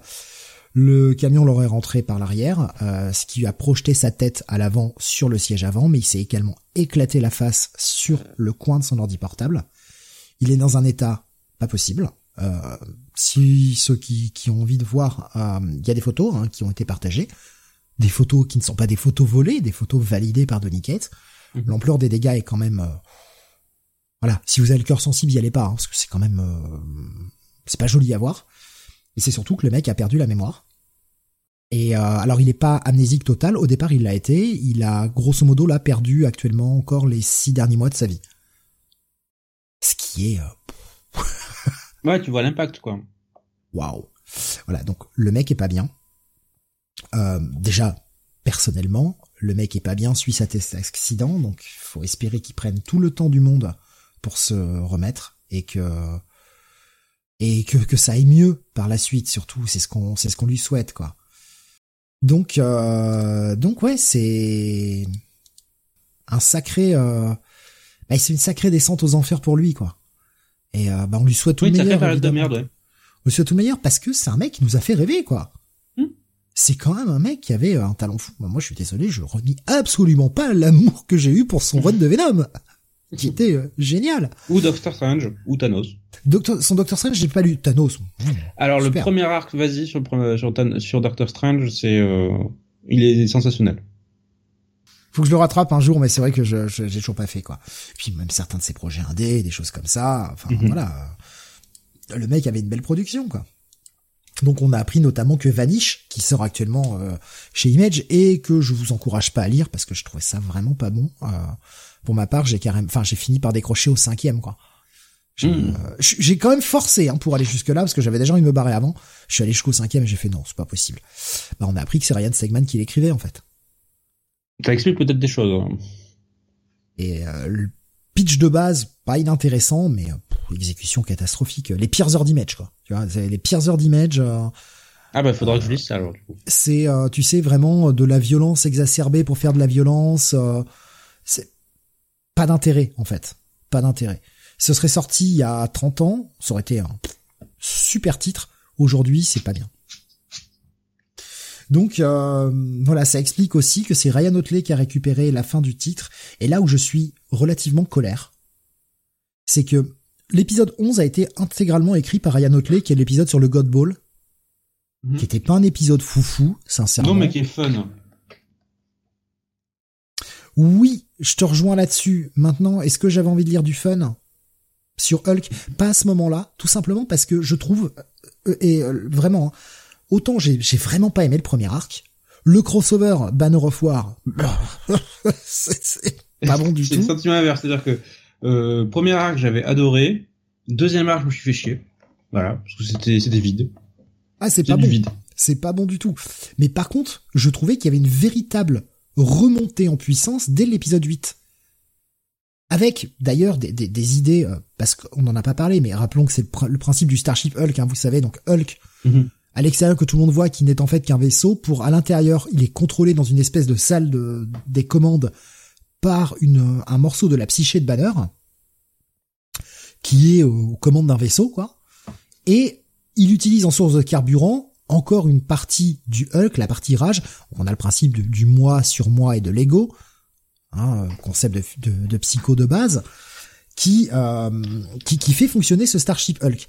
Et là, dans le 8, alors ce qui est con, c'est qu'il n'ait pas utilisé cette idée-là avant, mais dans le 8, il commence à partir vraiment dans un équipage, enfin c'est c'est un équipage à la Star Trek, totalement quoi. Oui, oui, C'est-à-dire composé pas par des fragments de l'esprit de Banner.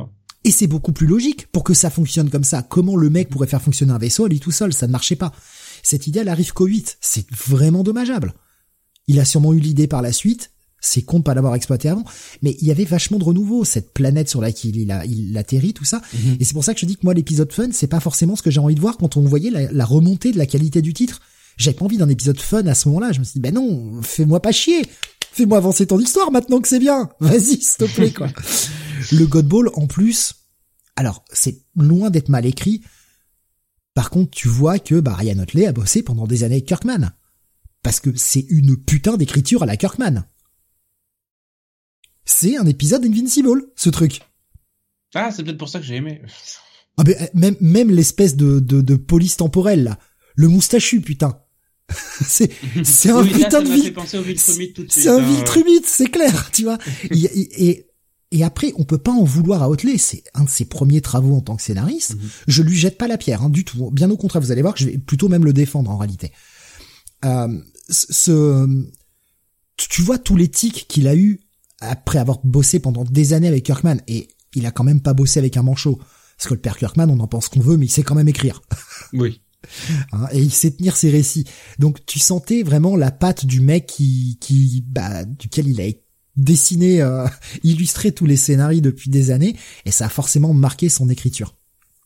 Donc c'est pour ça que ce 11, moi j'étais mitigé dessus, sympathique, euh, mais pas vraiment ce que j'attendais, qui fait une rupture un peu euh, pour un truc le God Ball. Bon, euh, on s'en fout un peu, quoi. Franchement, euh, je veux dire, euh, est-ce que vous avez vraiment envie de voir Hulk jouer avec une boule en pierre? Est-ce que vraiment ça vous intéresse, quoi?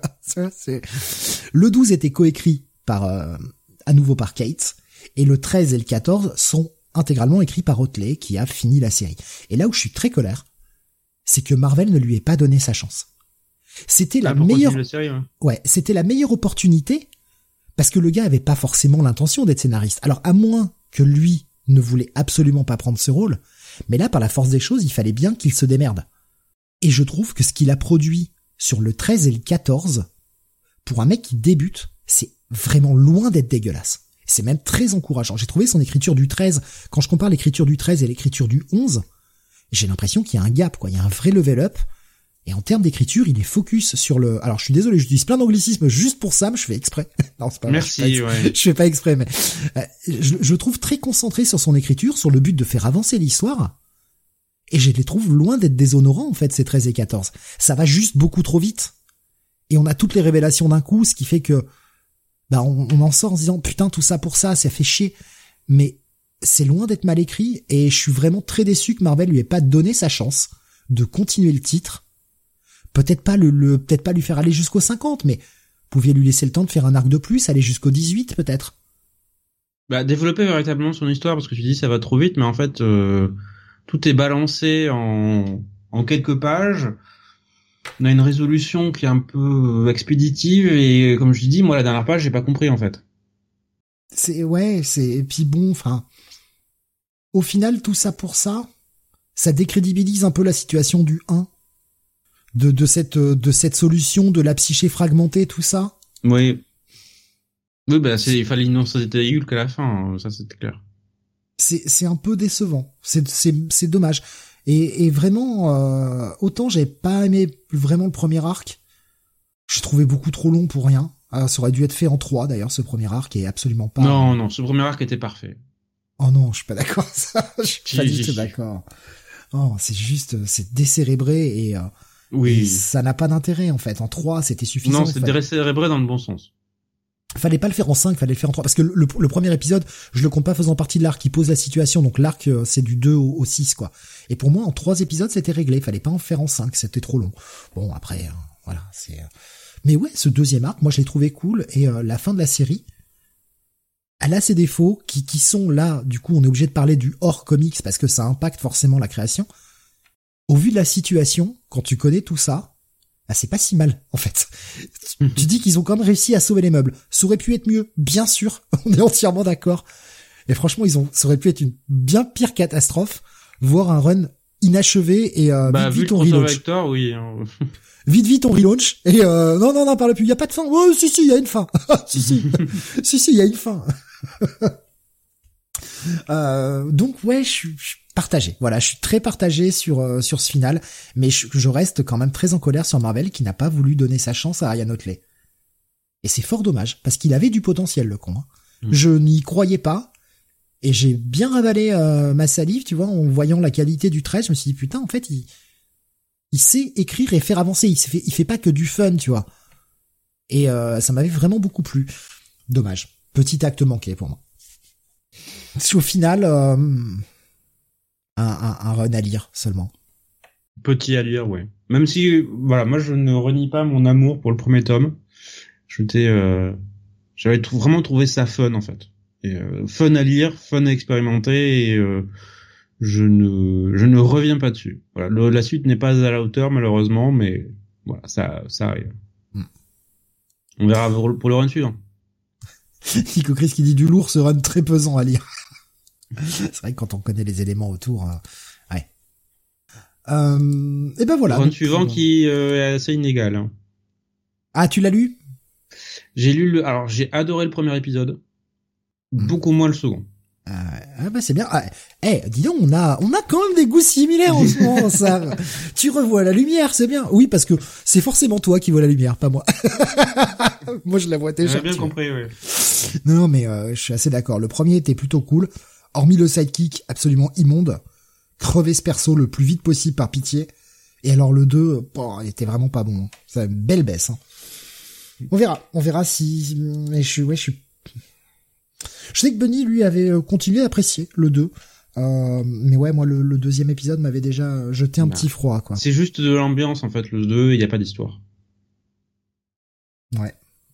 Ouais, Et avec euh, les dialogues plats de Philip Kennedy Johnson. Ouais. Malheureusement, ça, ça, il faut vraiment qu'il travaille dessus. Ah, toi aussi t'as ce sentiment? Je suis pas le seul. Très légèrement. C'est- C'est-à-dire que je, je l'ai expliqué dans des weekly. Pour moi, en fait, quand je dis ces dialogues sont plats, ils sont jamais mal écrits les dialogues. C'est juste que je ne, fonctionnels. je ne ressens rien. Mm. Je ressens pas quand les personnages sont tristes. Je ressens pas quand les personnages sont en colère. Je je ressens rien. Tout est neutre. J'ai une voix neutre quand je lis ces dialogues. Je suis content de savoir que je suis pas le seul. Ah, au moins, tu comprends mon sentiment quand je lis du Charles Soule. Oui. Du coup, oui, je, je comprends ce que tu veux dire. Après, euh, pour Charles Soule, je t'encourage très très très très fortement à lire son 8 Billion Genies. Bah, quand ça sortira en VF. Parce que, alors là, ça n'a rien à voir avec ce qu'il a produit chez Marvel et euh, j'ai adoré cette, ce, ce titre. Adoré. Vraiment un Bah, beaucoup de concept. gens ont l'air d'avoir beaucoup aimé. Un concept. Ah, superbe. Et euh, vraiment jusqu'au dernier épisode, super. Et son L2P là qui vient de finir, euh, qui, qui lance un espèce de d'univers connecté de mini-série. Et ben le L2P était vraiment pas mal, résolument action et euh, un mélange action euh, action magie euh, pas dégueulasse du tout. Le père Charlie euh, sur l'indé, ça va. hein. Bref, euh, à lire seulement pour ce Hulk. Putain, on fait des segways. Je me dis, putain, on était bien parti et on, on parle, on en sujet, ça. Alors, vous êtes là jusqu'à 2 heures du matin, les gars. Hein. Soyons réalistes. Soyons réalistes. Allez, on va enchaîner avec du Urban maintenant. Euh, on va passer à Justice League Dark Infinite. Alors ça, j'ai pas lu du tout ça. Je, je, ne, je ne sais même pas ce qu'il y a dedans. Alors, c'est écrit par euh, Ramvé et dessiné essentiellement par euh, Xarmanico. Donc c'était à, l'origine les backups publiés dans le à la fin de Justice League de Brian Bendis. Ah, euh, d'accord. voilà, les fameuses huit pages euh, qui permettaient en fait euh, de poursuivre l'aventure Justice League Dark. Depuis que le titre est arrêté. Oui, mais on se souvient qu'en fait Ramvé avait commencé un run sur la série après James Stallion 4.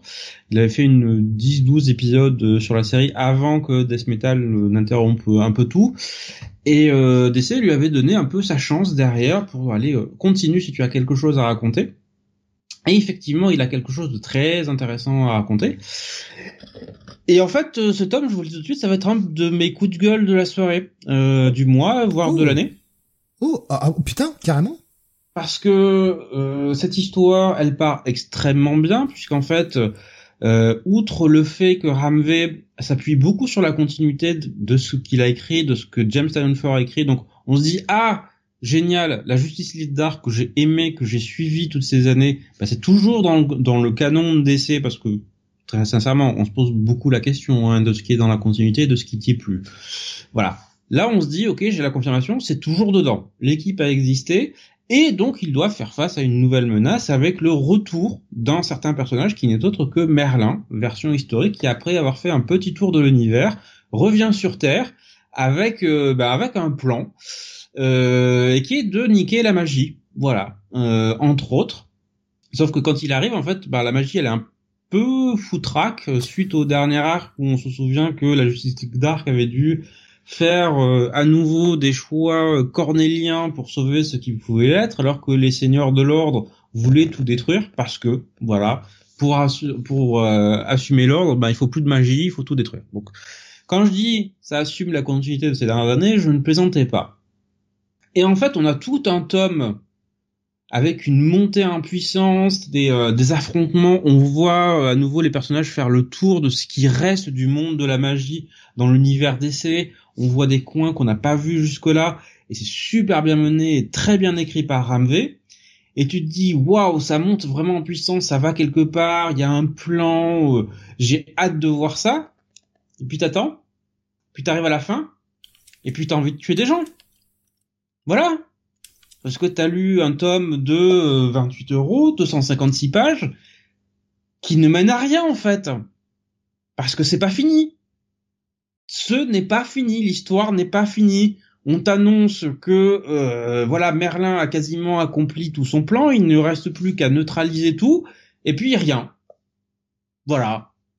On te laisse sur un putain de cliffhanger qui est censément résolu par un putain d'épisode à la con de euh, c'était quoi? C'était euh, à Future State. Future State, vous vous souvenez de Future State? J'ai envie de te dire, je pense que tu auras des réponses dans le tome 2 de Lazarus Planet, Sam. J'ai pas la question. Non, j'ai pas tout lu, mais euh, sans trop en dévoiler, puisque on va parler du tome 1 de Lazarus Planet tout à l'heure, mais le, tome 1, tu me corriges si je me plante, mais c'est grosso modo Batman versus Robin et euh, peut-être le Lazarus Planet Alpha dedans, je suis même pas sûr. Alors attends, euh, il y a les quatre premiers épisodes de Batman versus Robin puisque le cinquième se passe après Lazarus Planet, c'est la conclusion. donc, euh, euh... Bon, on, verra tout à l'heure, mais grosso modo, euh, Lazarus Planet, qui est donc lancé par Mark Wade, est un moyen, et je ne vous révèle pas plus d'infos que ça, c'est un moyen de remettre à plat toute la magie dans l'univers d'essai.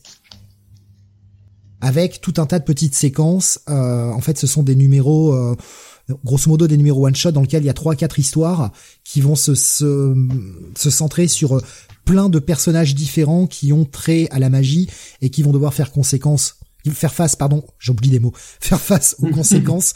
Putain, ça m'arrive à l'écrit, mais ça m'arrive à l'oral, ça devient grave, hein, quoi.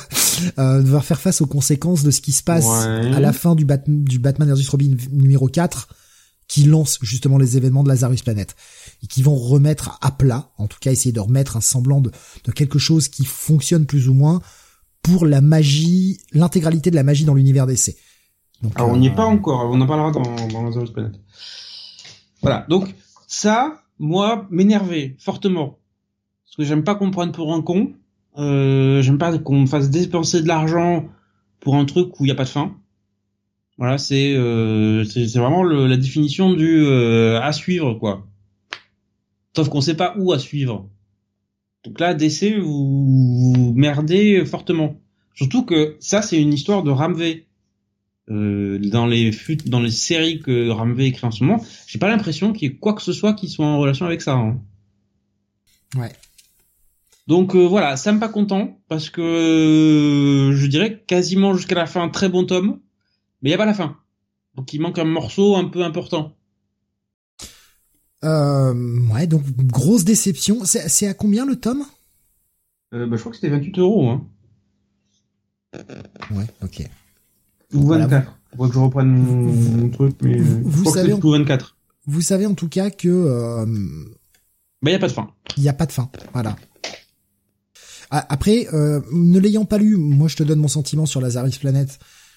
C'est pour ça que je te dis que j'ai l'impression que la suite c'est Lazarus Planet. Je peux me planter, mais euh, j'ai par rapport à ce qui s'est passé en Lazarus Planet, ça me paraît cohérent avec ce que tu dis par rapport au manque de fin, quoi. Alors ça, il faudra qu'on en parle dans le tome 2 de... Oui, il sort à la fin du mois.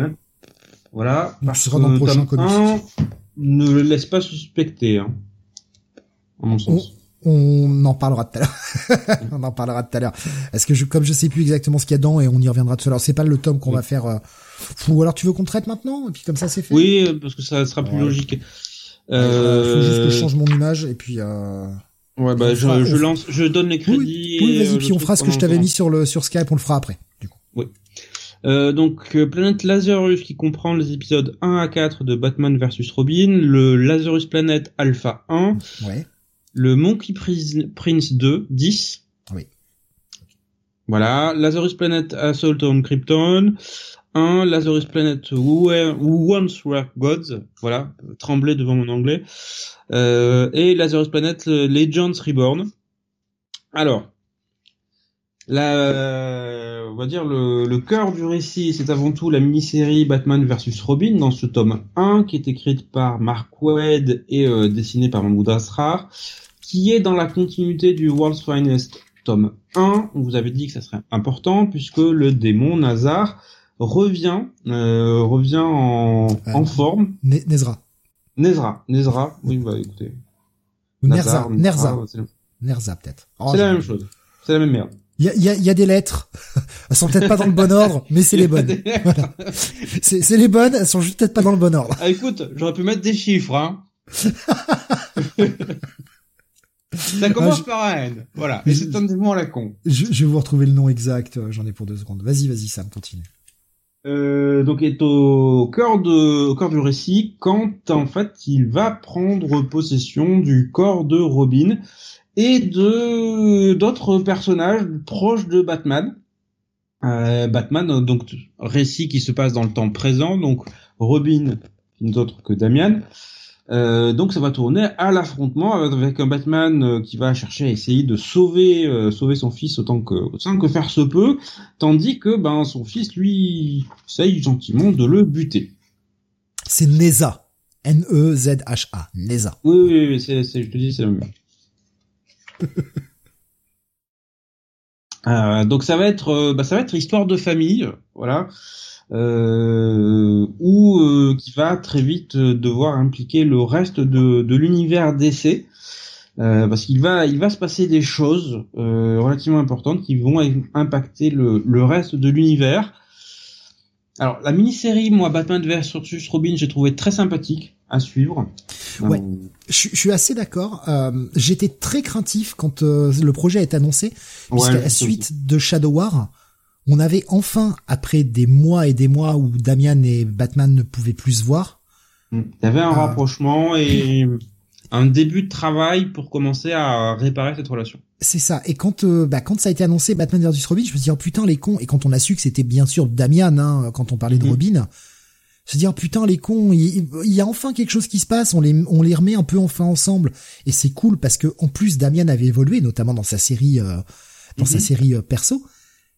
Et j'étais trop content de revoir les personnages ensemble et de le réévoluer un peu sans pour autant que c'est pas redevenu comme avant. Il y a toujours euh, quelque chose qui est un peu cassé, mais chacun fait un peu, met un peu du sien pour que la relation avance.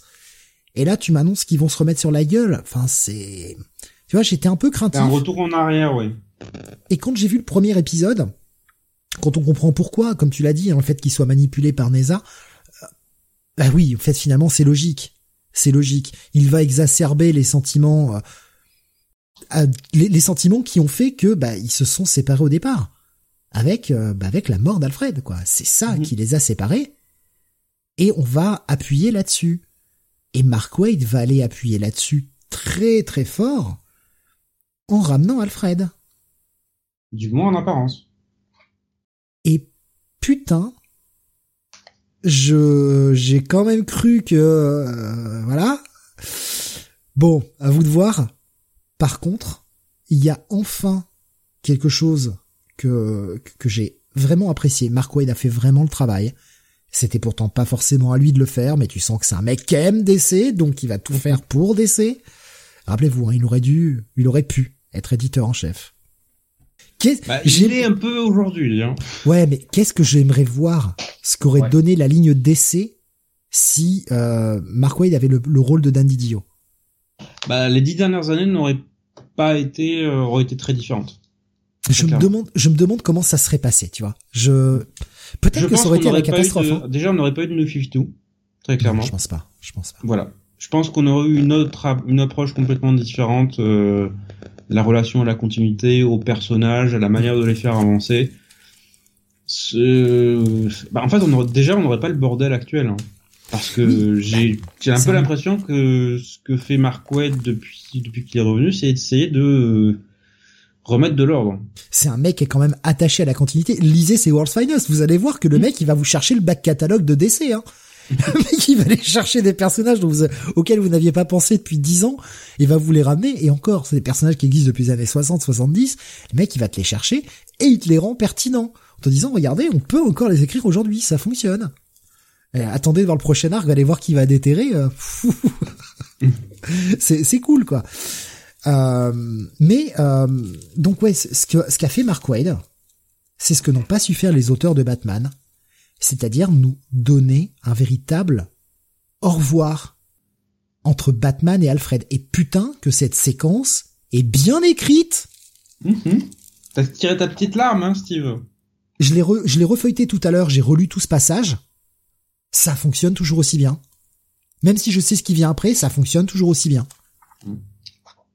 Parce que franchement, euh, des, des, des, connards qui nous font euh, et je, je, vise en particulier un certain James Tanyon Ford qui nous fait Ghostmaker mais viens habiter à la maison j'ai plus de butler de toute façon ça ça me reste en travers de la gorge c'était il y a un an et demi hein. ça me reste en travers de la gorge comment peut-on chier à ce point sur un personnage? Si tu n'aimes pas ce que t'écris barre-toi en fait hmm. bah c'est ce qu'il a fini par faire hein. Va, va, pas, va pas pourrir. Si tu n'aimes pas le personnage, ne l'écris pas. Il y a plein d'autres titres, c'est pas ce qui manque, quoi. Va écrire autre chose. Et là, Mark Wade a fait un véritable travail d'essayer de euh, bah, de rendre les choses un peu mieux. Alors est-ce que euh, est-ce que j'accepte toujours cette situation? Non, pas vraiment. Pour moi, ça a aucun intérêt cette situation-là, mais au moins il y a une clôture. Et c'est ce qui manquait en fait. Il y a une clôture. Euh, donc ouais, Batman versus Robin, moi j'ai trouvé ça cool. Ça tire peut-être un peu en longueur. Ouais, peut-être un épisode en trop, mais. Euh... Bah, moi je me suis, j'ai adhéré à peu près à tout en fait. Ouais, mais je pense que ça aurait dû être en, en, en 4 et pas en 5, tu vois. Mm. Parce que oui, c'est en 5, le cinquième épisode se passe après Lazarus Planet, donc vous l'aurez à la fin du tome 2. C'est une conclusion post... En fait, on a cet event, qui est Batman versus Robin, qui lance un event Lazarus Planet qui se conclut et on a la conclusion dans le premier event. Oui, c'est euh, vous savez c'est un Inception d'event. Voilà, c'est c'est un event dans un event dans un event quoi. Et donc la situation de Lazarus Planet suite à quelque chose qui se passe à la fin de l'épisode 4 va déclencher un, un espèce de cataclysme qui va toucher toute la Terre. Et c'est à partir de cette situation-là que beaucoup de personnages vont être impactés. Et comme je disais que ça va, Mark va essayer. Mark qui chapote, hein, il n'écrit pas tout, mais il chapote clairement l'event et toutes les petites séquences avec différents personnages pour essayer de remettre la magie, on va dire, dans le droit chemin, ou en tout cas donner une direction plus précise, plutôt que quelque chose qui marche, marche pas, on sait pas trop où ça en est, et qui va changer en profondeur même certains personnages. Je vais pas vous révéler lesquels, mais il y a certains personnages qui vont changer euh, suite à suite à Lazarus Planet. C'est ambitieux. Est-ce que c'est vraiment réussi? Je suis pas d'accord. Je trouve pas ça très réussi. Non, non. Bah, en fait, euh, pour vous donner mon, mon, sentiment sur les épisodes de la Lazarus Planet hors Batman vs Robin, j'ai lu ça il y a, bah, ça doit faire trois semaines. Euh, j'ai déjà quasiment plus aucun souvenir du machin. Et même en refeuilletant le tome, je me dis mais j'ai lu ça Vraiment? Alors je me souviens de l'épisode de Monkey Prince parce que j'ai détesté. Ouais. Voilà. Alors Monkey Prince, c'est euh, pourquoi les taïnes Et là, il y a un sacré boulot qui a été fait là aussi de la part de Mark Wade, puisque Monkey Prince c'est une série qui est euh, écrite par Jin Yang. Et vous allez comprendre les liens qui unissent Neza et Monkey Prince et pourquoi ils ont euh, mis cette série que peu de gens suivent hein, chez DC, soyons honnêtes, euh, même en VO.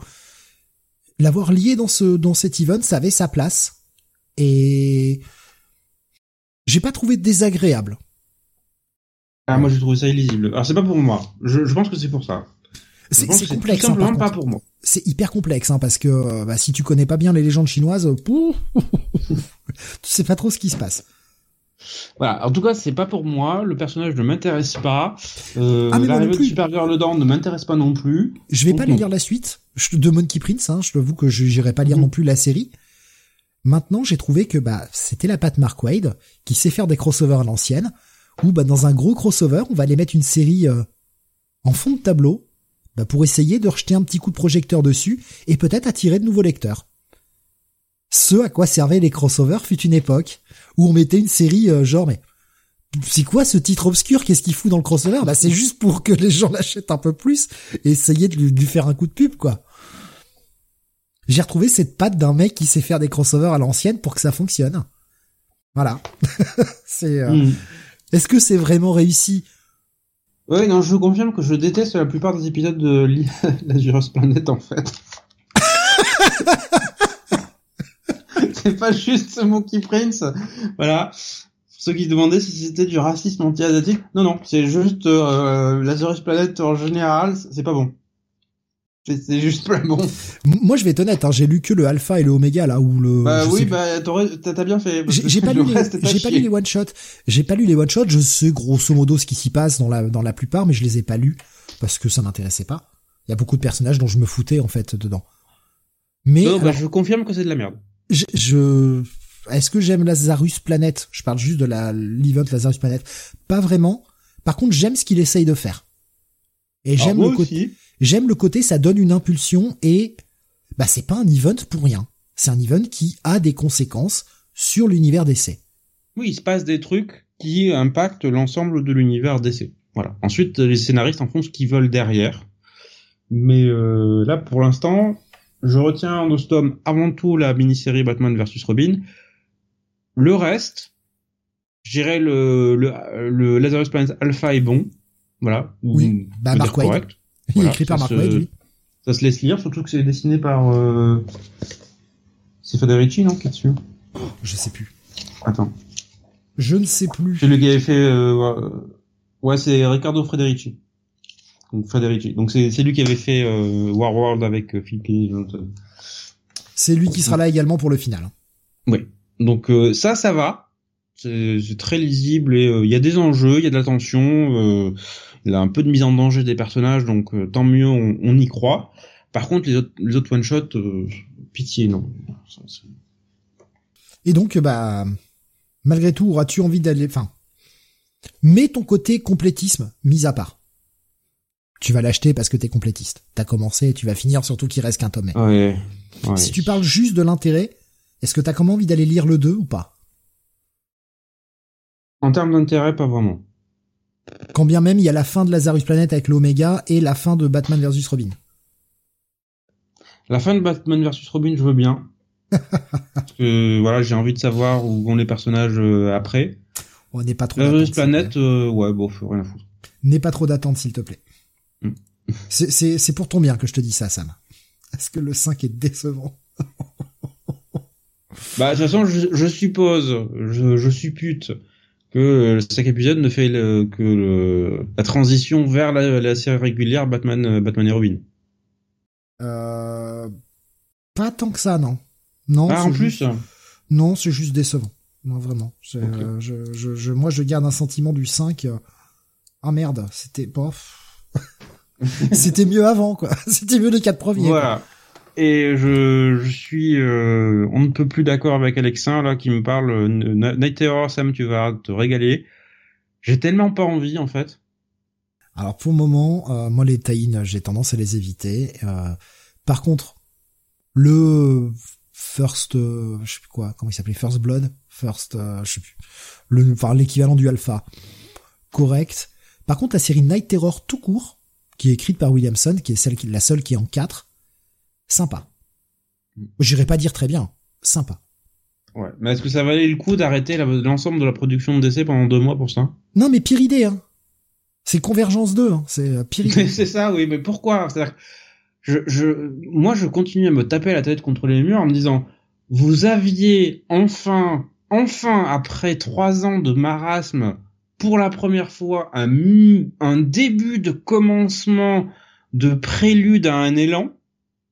Voilà, l'univers d'essai commençait à se reconstituer. Et là, vous appuyez sur le bouton pause pendant deux mois? Mais vous êtes con ou quoi? Je- je- suis sûr qu'il y a pas mal de lecteurs qui se disent mais euh, où est ma série en fait? J'ai commencé cette série, j'ai commencé, bah, je sais pas, Green Arrow, j'ai lu euh, trois épisodes, je suis intéressé. Où est l'épisode 4 Ah, il faut Ouais. que j'attende deux mois pour avoir la suite. Il y a, il y a bah, pire, hein. il y a Green Lantern déjà que c'est mauvais, et en Bah, plus là, ça s'arrête. C'est pas très bon, ouais. Ah, moi je trouve mauvais. Là, là, Jérémy Adams, euh, en fait. C'est tout ça. oh, c'est du, du rétro-pédalage surtout. Ouais, c'est très étonnant pour Jeremy Adams après quand tu sors de son Flash en fait. Parce que sur Flash, il t'a reconstitué tout. Hmm. Voilà, avec euh, un minimum d'originalité et surtout une fraîcheur et un amour de, de tout en fait, de toute euh, la mythologie euh, Flash et de, de Wally West. Et là, tu te dis euh, ah oui, Jeremy Adams sur Grey Lantern, euh, il y a du boulot hein. Et c'est basique. Il a ramené euh, Hal en termes de caractérisation 35 ans en arrière. C'est Hmm. impardonnable. Impardonnable. Donc moi je le je le je suis je suppose j'espère qu'il a fait ces deux premiers épisodes en mode de toute façon il y a cette merde de Night Terrors donc je lance pas mon récit maintenant parce qu'il va y avoir deux mois de pause. Je fais le strict minimum mais euh, faut que ça faut que ça se reprenne hein. Moi le titre je vais l'arrêter tout de suite hein. Si c'est pour avoir un Hal qui est aussi con euh, non. Non. Je non. Pas après tout ce qu'a vécu Hal Jordan, il peut pas être aussi débile. Je refuse qu'on ait un personnage aussi bête. Hmm. Et voilà, parce qu'en plus, tu, tu fais ça après le run de, de Morrison, alors tu te dis, Mais oui, tu dis ce que tu veux du run de Morrison, euh, notamment que c'était euh, en partie illisible, mais elle était loin d'être con en fait dedans.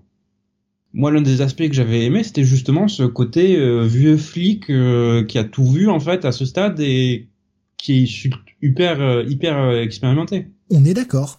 Là, qui est il y le vétéran. Il y a un, un espèce de, de retour en arrière. C'est tout juste si on est sur un Hal du Silver Age, quoi. Et qui est quand même ultra creepy avec Carol, quoi. C'est un putain de stalker, quoi. Merde. T'as même Killua qui lui dit que c'est un con. Pour dire. Donc à un moment, euh, bon bref. mais non, mais c'est euh, ouais, c'est.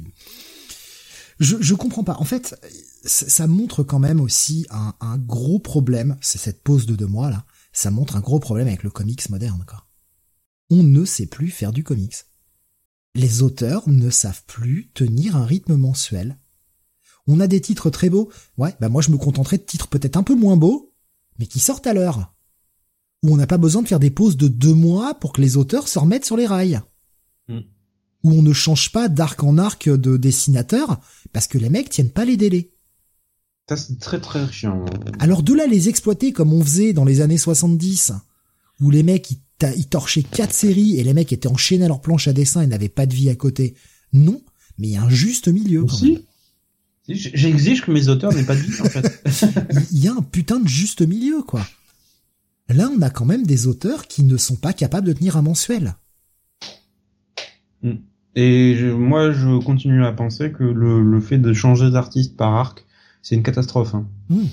C'est, euh, ça t'empêche en fait. Ça, déjà, ça gêne ton sentiment d'immersion parce que d'épisode en épisode, t'as pas la même représentation visuelle.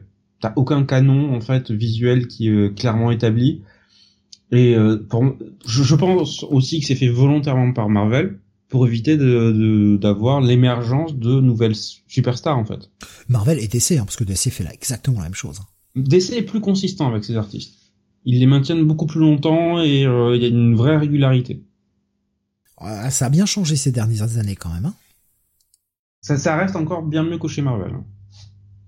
Il y a, y, a y a, un problème, les, les, les auteurs ne sont plus capables de tenir des mensuels et c'est pas, enfin, quand même quoi. On parle de 20 pages, 20 pages mensuelles. Pour 5 balles maintenant. Oui, en plus. Marvel qui te met la douille là. Allez, vous prendrez bien un petit dollar de plus pour vos comics, sans bonus hein. Ah ouais. puis pour du Spider-Man, hein, par base, par Wells. Le, le, même nombre de pages, mais pour un dollar de plus. ah là là là là. Ça a pas changé depuis Substack, nous dit Nico Chris. Peut-être un peu. Bah, le truc, c'est que Substack, c'est avant tout un truc pour scénariste, moins pour artiste. Il y a peut-être eu, euh, il y a peut-être eu un petit changement à partir de Substack, en effet. Mm. Même si Substack, euh, ça a été la grosse révolution, on en entend quand même beaucoup moins parler. C'est toujours là. Oui. C'est toujours vivant. Mais on en entend beaucoup moins parler. Hein. Ce qui nous dit hormis Bagley et Mora. Ouais, ouais, bah Dan Mora qui, qui, ce mec qui arrive à tenir deux ou trois mensuels, mais euh, je sais pas comment il fait. Pas trop comment il fait, mais ouais. Avec une, quand même une qualité. Euh... Oui, une bonne qualité hein, dans l'ensemble. Waouh. Enfin voilà, donc bah sur ce Lazarus Planet, est-ce qu'on va rajouter quelque chose? Euh, lisez-le pour Batman versus Robin. Ouais. Voilà. Et le reste, euh, je l'épisode alpha, oui, bon. Donc ça, ça, fait quand même la moitié du tome. Hein. Lisez tout ce qui est Mark Wade, le reste, bon. C'est un peu ça le sentiment au final. Oui, oui, oui. Puis euh, quand vous voyez, en fait, faut s'arrêter quand vous voyez l'épisode avec Monkey Prince. Et voilà. Et je déconne même pas. Oui, ça, arrive à la moitié du tome, en fait, euh, on va dire 55%. Bomas qui dit, ouais, beaucoup de bruit, mais qui lit des comics sur Substack ici eh ben, moi, j'aime pas. lire en digital, donc... Euh... Je sais pas. Perso, je suis pas, mais... Euh... Euh, j'avais raté un message de Tommy tout à l'heure sur euh, sur YouTube qui nous disait quand on parlait de, de Mark Wade en, en éditeur en chef, hein, qui nous disait, je pense également qu'on n'aurait pas eu le New 52 et le rétropédalage qui s'en est suivi. Ouais, ouais, je suis assez d'accord. Et le bordel généralisé. Parce que c'est le bordel. Oui, oui, oui, clairement. De toute façon, aujourd'hui, à part une crise, qu'est-ce qui pourrait résoudre ça? Mais est-ce qu'on a ah. encore envie d'une crise On vient de sortir de la crise, c'était de la merde, on va arrêter. Ouais, pour ce que ça a apporté. Bon, si, ça a apporté quelques changements, mais... Euh... Ah bon, lesquels Il y a plus de Justice League, ça va. Oui, mais ça, c'est déjà annoncé avant, en fait. Mais après, euh, c'est tout. Mm. Pour le moment, c'est tout, quoi. oui, puis le changement qui va durer, hein, évidemment. Tony qui demande si ça a réglé quelque chose. Le sort de la Justice League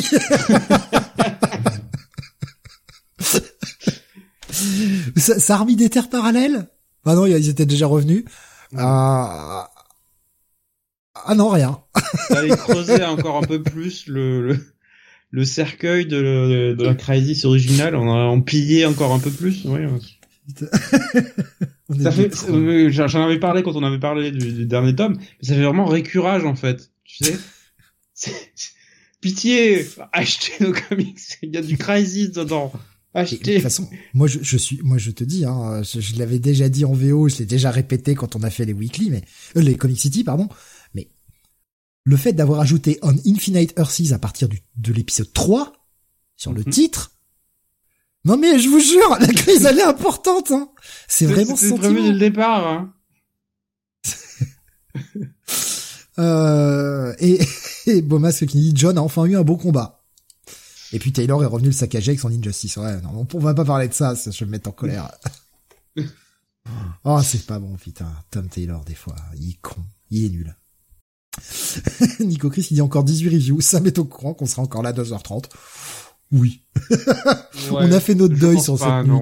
On a fait notre deuil pour ce pour ce soir. Allez, on va on parlait de Marc Bagley juste avant. On va on va enchaîner avec euh, bah, de la hum, nouveauté mais de la vieillerie quand même, puisqu'on va parler de l'intégrale. Et là sur celui-ci, on va faire assez vite puisqu'on a déjà pas mal traité en réalité. On a fait un spécial, le sud, sur lequel on vous renvoie. Exactement. Et euh, un jour arrivera le tome 2. Euh, je sais pas quand, mais quand on aura le temps. Sûrement dans une rétro review, mais je sais pas quand. Donc le New Warriors intégral qui sort chez Panini. Oui, euh, qui contient les épisodes de Mighty Thor 411, 412 et les épisodes 1 à 10 de New Warriors. Euh, donc euh, uniquement les 10 premiers épisodes qui voient la création de l'équipe, la confrontation contre ses premiers ennemis et les premiers petits arcs les plus importants. Donc deuxième lecture que j'ai trouvé moins bonne que ma première assez étrangement. Ah, tu l'as relu? Oui, oui, je l'ai relu. Bah, j'ai acheté le tome, hein. Mais tu, l'avais déjà en omnibus? Oui, je sais. Bon, je, je, non, je, vais même pas chercher. Mais moi, je soutiens pas le projet comme ça. Mm. En plus, tu t'arrêtes au 10. Oui, c'est con, ça. Mais quel saccage Tu t'arrêtes, tu t'arrêtes juste avant l'arc le plus important, en fait. Quel saccage, quoi. Mais surtout que le 10, 11, 12, c'est un arc. C'est un arc en 3, je crois, de mémoire. Euh, non, ça commence en 11, l'arc suivant. Ça commence en 11 Parce que je croyais que c'était le 10, 11, 12 qui était un arc en 3 là assez important. Non, non, le 10 c'est la confrontation avec euh, le... Comment ça s'appelle C'est le groupe mutant de de d'Emma Frost. Ah, les aliens? Ah, les lions. Les lions, voilà. Ah, ok, ok. Mais ouais, ouais, c'est... Euh... Je sais pas, l'arrêter là. Alors c'est très bien d'avoir publié le Thor. Hmm. Ça m'a fait surtout euh, penser. Bah, en fait, ça m'a surtout fait dire publier le, le, le run de Tom DeFalco et Ron Friends parce que c'est très bien. Oui, puis c'est l'origine des persos, donc euh, c'est leur première apparition, il fallait le mettre dedans. Confrontation contre le contre le Juggernaut et euh, moi j'aime beaucoup ce que fait Ron Friends visuellement. C'était un très bon artiste dans les années 90. Ouais. C'était mm. c'était très super héroïque en fait, typique le genre de dessin qu'on aime quoi. Mm-hmm. Mais euh, bah, en fait, j'en ai lu un peu puisque j'ai acheté les, certains des euh, Epic Collection que Marvel avait sorti sur ce run-là. Et dans l'ensemble, franchement, ça se tient très bien. Hein. Tommy nous dit c'était détaillé in Act of Vengeance. En plus, oui, oui, tout à fait. Ouais. Oui. Act of Vengeance, l'un des crossovers les plus sous-estimés, je pense, de l'histoire de Marvel. Qui, euh... Je crois pas avoir vu euh, des épisodes mauvais en fait sur ce truc. Parce que les épisodes de X-Men sont rentrés dans la légende. Là, euh, Thor, c'est très bien. Euh, Captain America, c'était l'épisode avec Magneto et euh, ouais, Magneto, Red Skull, voilà. Mm. Je cherche, mais voilà. Ça, ça, je sais pas si ça a marqué à l'époque de sa sortie, mais Daredevil contre Ultron, nous dit Tommy. Oui, qui était très bien aussi en plus. Anno Chanty, Rob John Romita Jr. Bah achète-toi l'omnibus, Sam. Hmm. Max of Vengeance. Non? Est-ce qu'il avait pas sorti un omnibus chez Panini? Ou c'est moi qui déconne? Euh, Attends, peut-être. Non, c'était euh, l'autre euh, dont vous avez fait la, la rétro-review. Dont on a fait la rétro-review The Crossing. Mais ils avaient pas sorti Axe of Vengeance en... J'étais non, je crois que c'était The Crossing uniquement. Ah ouais, bah, je me suis planté. J'étais persuadé qu'il l'avait sorti en omnibus, moi. C'est possible, mais je m'en souviens pas. Ils avaient bien sorti Atlantis euh, Attacks. oui, c'était à l'époque où il sortait qu'un omnibus par an. Donc fallait oh, sortir les crossovers minables des années 90. L'omnibus qui pue quoi. oh merde. Euh, ouais bah moi c'est juste ouais c'est j'ai envie de dire un peu trop peu. Surtout qu'il y a il y a un omnibus chez Marvel. Sortir ça en intégrale.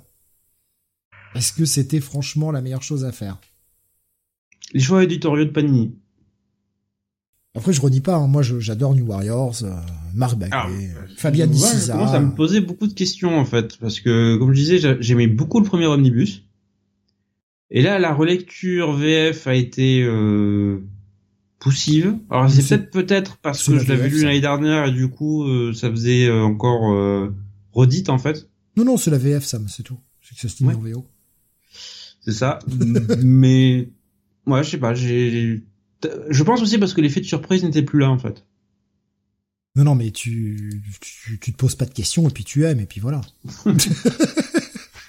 non mais il y a des choses que j'aime dedans mais ouais.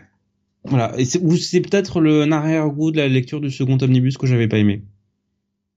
Euh, donc un, un coin à lire? Oui, à lire, allez le découvrir franchement parce que ça, voilà, je suis, je suis critique, mais c'est ma deuxième lecture, j'avais adoré la première, donc euh, ça, ça reste, ça reste un bon à lire franchement. Moi, je vais y aller sur du. En fait, non, j'allais y aller sur du petit à posséder. C'est à posséder pour la seconde intégrale mais... Pour moi, c'est là que se trouvent les meilleures histoires. Et en fait, tu vas voir pourquoi je te dis, je, je, je, je, je reste un peu tiède. Mais est-ce qu'il y aura tout? Parce que si c'est pour ne pas suivre d'effet ce, cette, cette intégrale, qu'on ait la première et qu'on n'ait pas la suite, ou qu'on ait genre les deux premières et qu'on n'ait pas la suite, non, pas d'intérêt. Pas d'intérêt du tout. C'est pour ça, par exemple, que je n'ai pas pris et pourtant, il me tentait, hein. Je n'ai pas pris l'Epic Collection Doctor Strange. Alors, je l'ai pris, mais j'ai pas lu encore. Je, parce que, ils sont quand même moins chers qu'en VO, donc, euh... Par contre, je commence à le regretter de l'avoir pris. J'ai commencé à le lire. Ouais. Putain, qu'est-ce que c'est verbeux! Mais euh, moi, ça m'intéressait, si tu veux, surtout que bah, c'est un truc que je connais pas, donc euh, j'ai envie de le lire, quoi.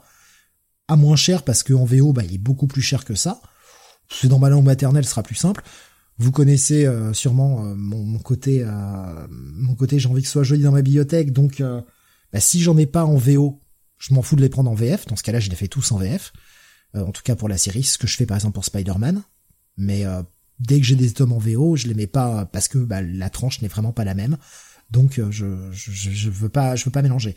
Le problème c'est que j'ai peur que Panini nous sorte un épique Doctor Strange, puis plus rien derrière bah je vais pas commit sur un sur un tome. S'il m'assure qu'il y aura la suite, pas de problème. Je, je fonce et je prends, je soutiens le truc. Maintenant pour un tome, j'y vais pas. J'y vais pas parce que j'ai peur qu'il y ait pas il y ait pas la suite derrière. Donc je vais être obligé de prendre en VO. Donc je vais avoir ce que je veux éviter, c'est-à-dire un truc bah dégueulasse avec une tranche couleur euh, VO parce que en VO il y a plein de couleurs dessus et une tranche toute noire en VF suivie d'une autre tranche en couleur. Bah non, j'ai pas envie de ça. C'est con hein, j'ai pointilleux sur ça, mais et j'ai ce que j'ai peur avec New Warriors, qui nous en sortent un ou deux, et puis bah on arrête. moi j'ai envie de vous dire à posséder, mais avec ce risque-là, je vais vous dire juste un à lire. Voilà. Même si j'adore New Warriors, vraiment, j'adore, et, et, on va vous renvoyer vers notre spécial pour une analyse un peu plus euh, longue de cela. Je sais plus quel numéro c'était par contre. Euh... C'était le 62, voilà, sorti en 2021. Ça fait déjà deux ans. Et ouais. Et ouais, ça. Ça fait mal. Allez, on continue avec du Comics Initiative. Mm. Le, seul titre Comics Initiative de, de, cette, de ce mois-ci, euh, c'est du James Tokoe, c'est Orphan et les 5 bêtes en français. Oui, l'un de mes petits coups de cœur de ce mois.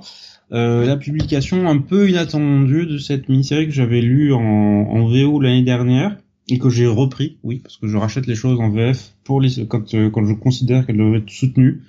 Je suis un fou moi, je suis un fou. Et euh, Orphan et les 5 bêtes, ça fait partie de ces trucs à vraiment vraiment soutenir. Alors un parce que c'est du James Tokyo, donc euh, James Tokyo il faut acheter, c'est aussi simple que ça. En général, on est on n'est pas déçu.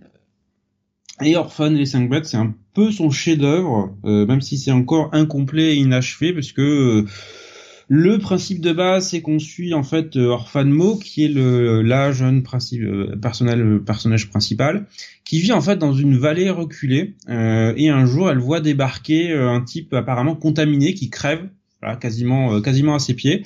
Et alors son maître avec lequel elle vit va lui révéler la vérité, à savoir que dans le passé, il a formé cinq euh, cinq jeunes hommes, cinq jeunes cinq personnes, on ne sait pas encore si c'est tous des hommes, euh, à un art martial que lui seul maîtrise.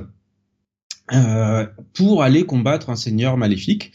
Sauf que, sauf que, en fait, euh, cet art martial confère une telle puissance que très souvent, ses utilisateurs sont corrompus par le pouvoir qu'il lui donne.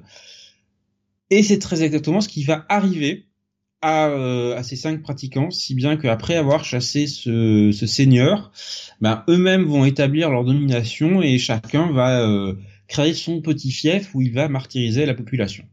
Donc, étant sa seule disciple encore euh, encore en, vie et ayant suivi l'ensemble de sa formation, il va l'envoyer combattre chacun de ses anciens de ses anciens élèves, donc les fameuses cinq bêtes.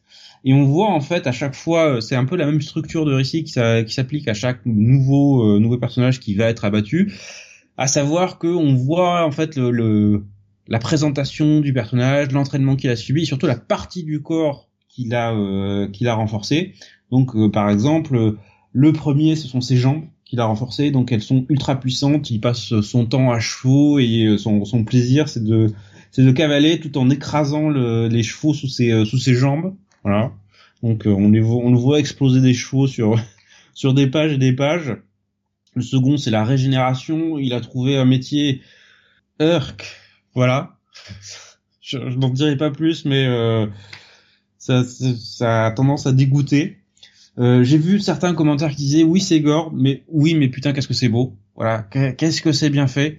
Euh, il y, a, une reprise de l'esthétique bah, quasiment manga en fait, par, par bien des aspects en, en assumé et en, en, taré qui qui est mise en scène.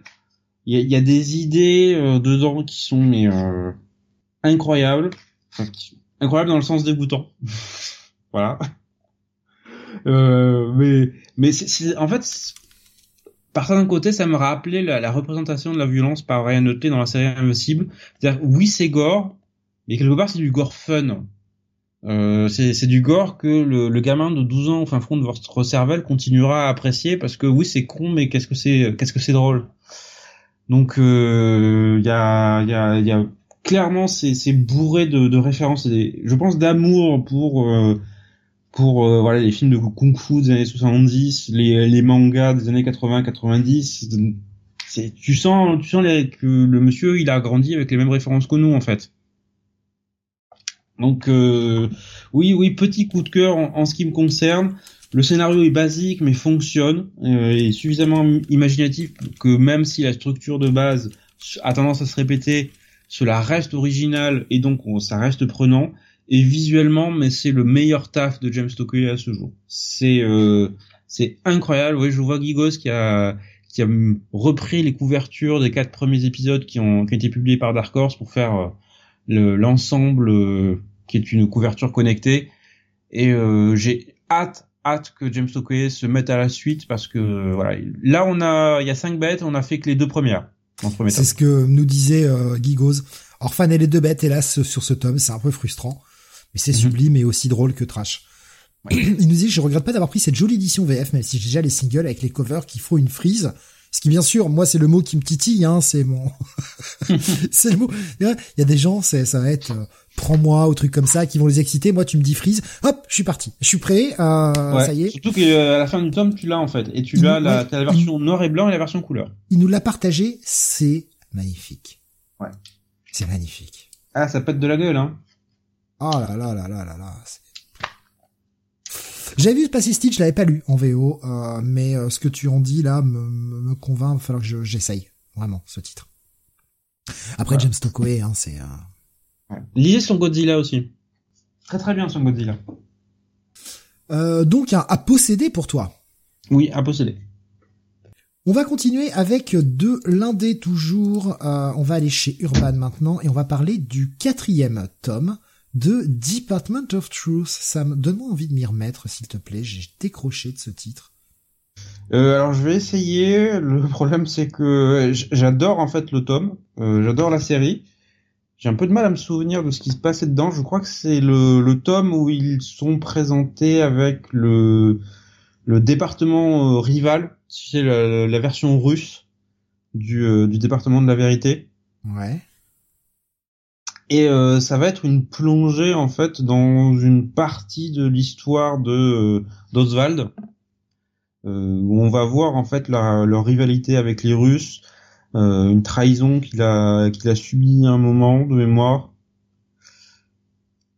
Ah, j'ai pas des masses de souvenirs le truc ce qui est parce que je me souviens que je l'avais aimé en fait, mais je, je me souviens que j'avais beaucoup aimé le tome, mais j'ai pas une masse de souvenirs incroyables. Benny qui demande s'il y a un département de la vérité bien français. Mais enfin, ouais, c'est vrai que moi j'ai fini par décrocher du titre et j'ai envie de m'y remettre. Et ce que je veux dire va peut-être faire bizarre, mais j'ai la flemme. C'est oui, ça demande de l'investissement parce que comme je te dis, euh, j'ai dû lire ça il y a un, bah, mois maintenant puisque c'est sorti début juillet et euh, j'ai quelques idées qui me restent en tête, mais à part le sentiment voilà que j'ai aimé le tome et que ça a exploré l'histoire de d'Oswald, j'ai peu de souvenirs du machin.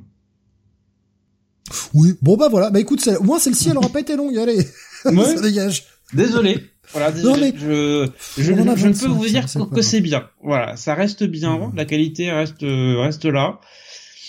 Et je peux pas euh, t'aider, je les ai pas lus, je t'aiderai avec plaisir, mais je les ai pas lus, donc euh, voilà. Et comme je t'ai dit, j'ai un peu la flemme de m'y remettre. Mhm.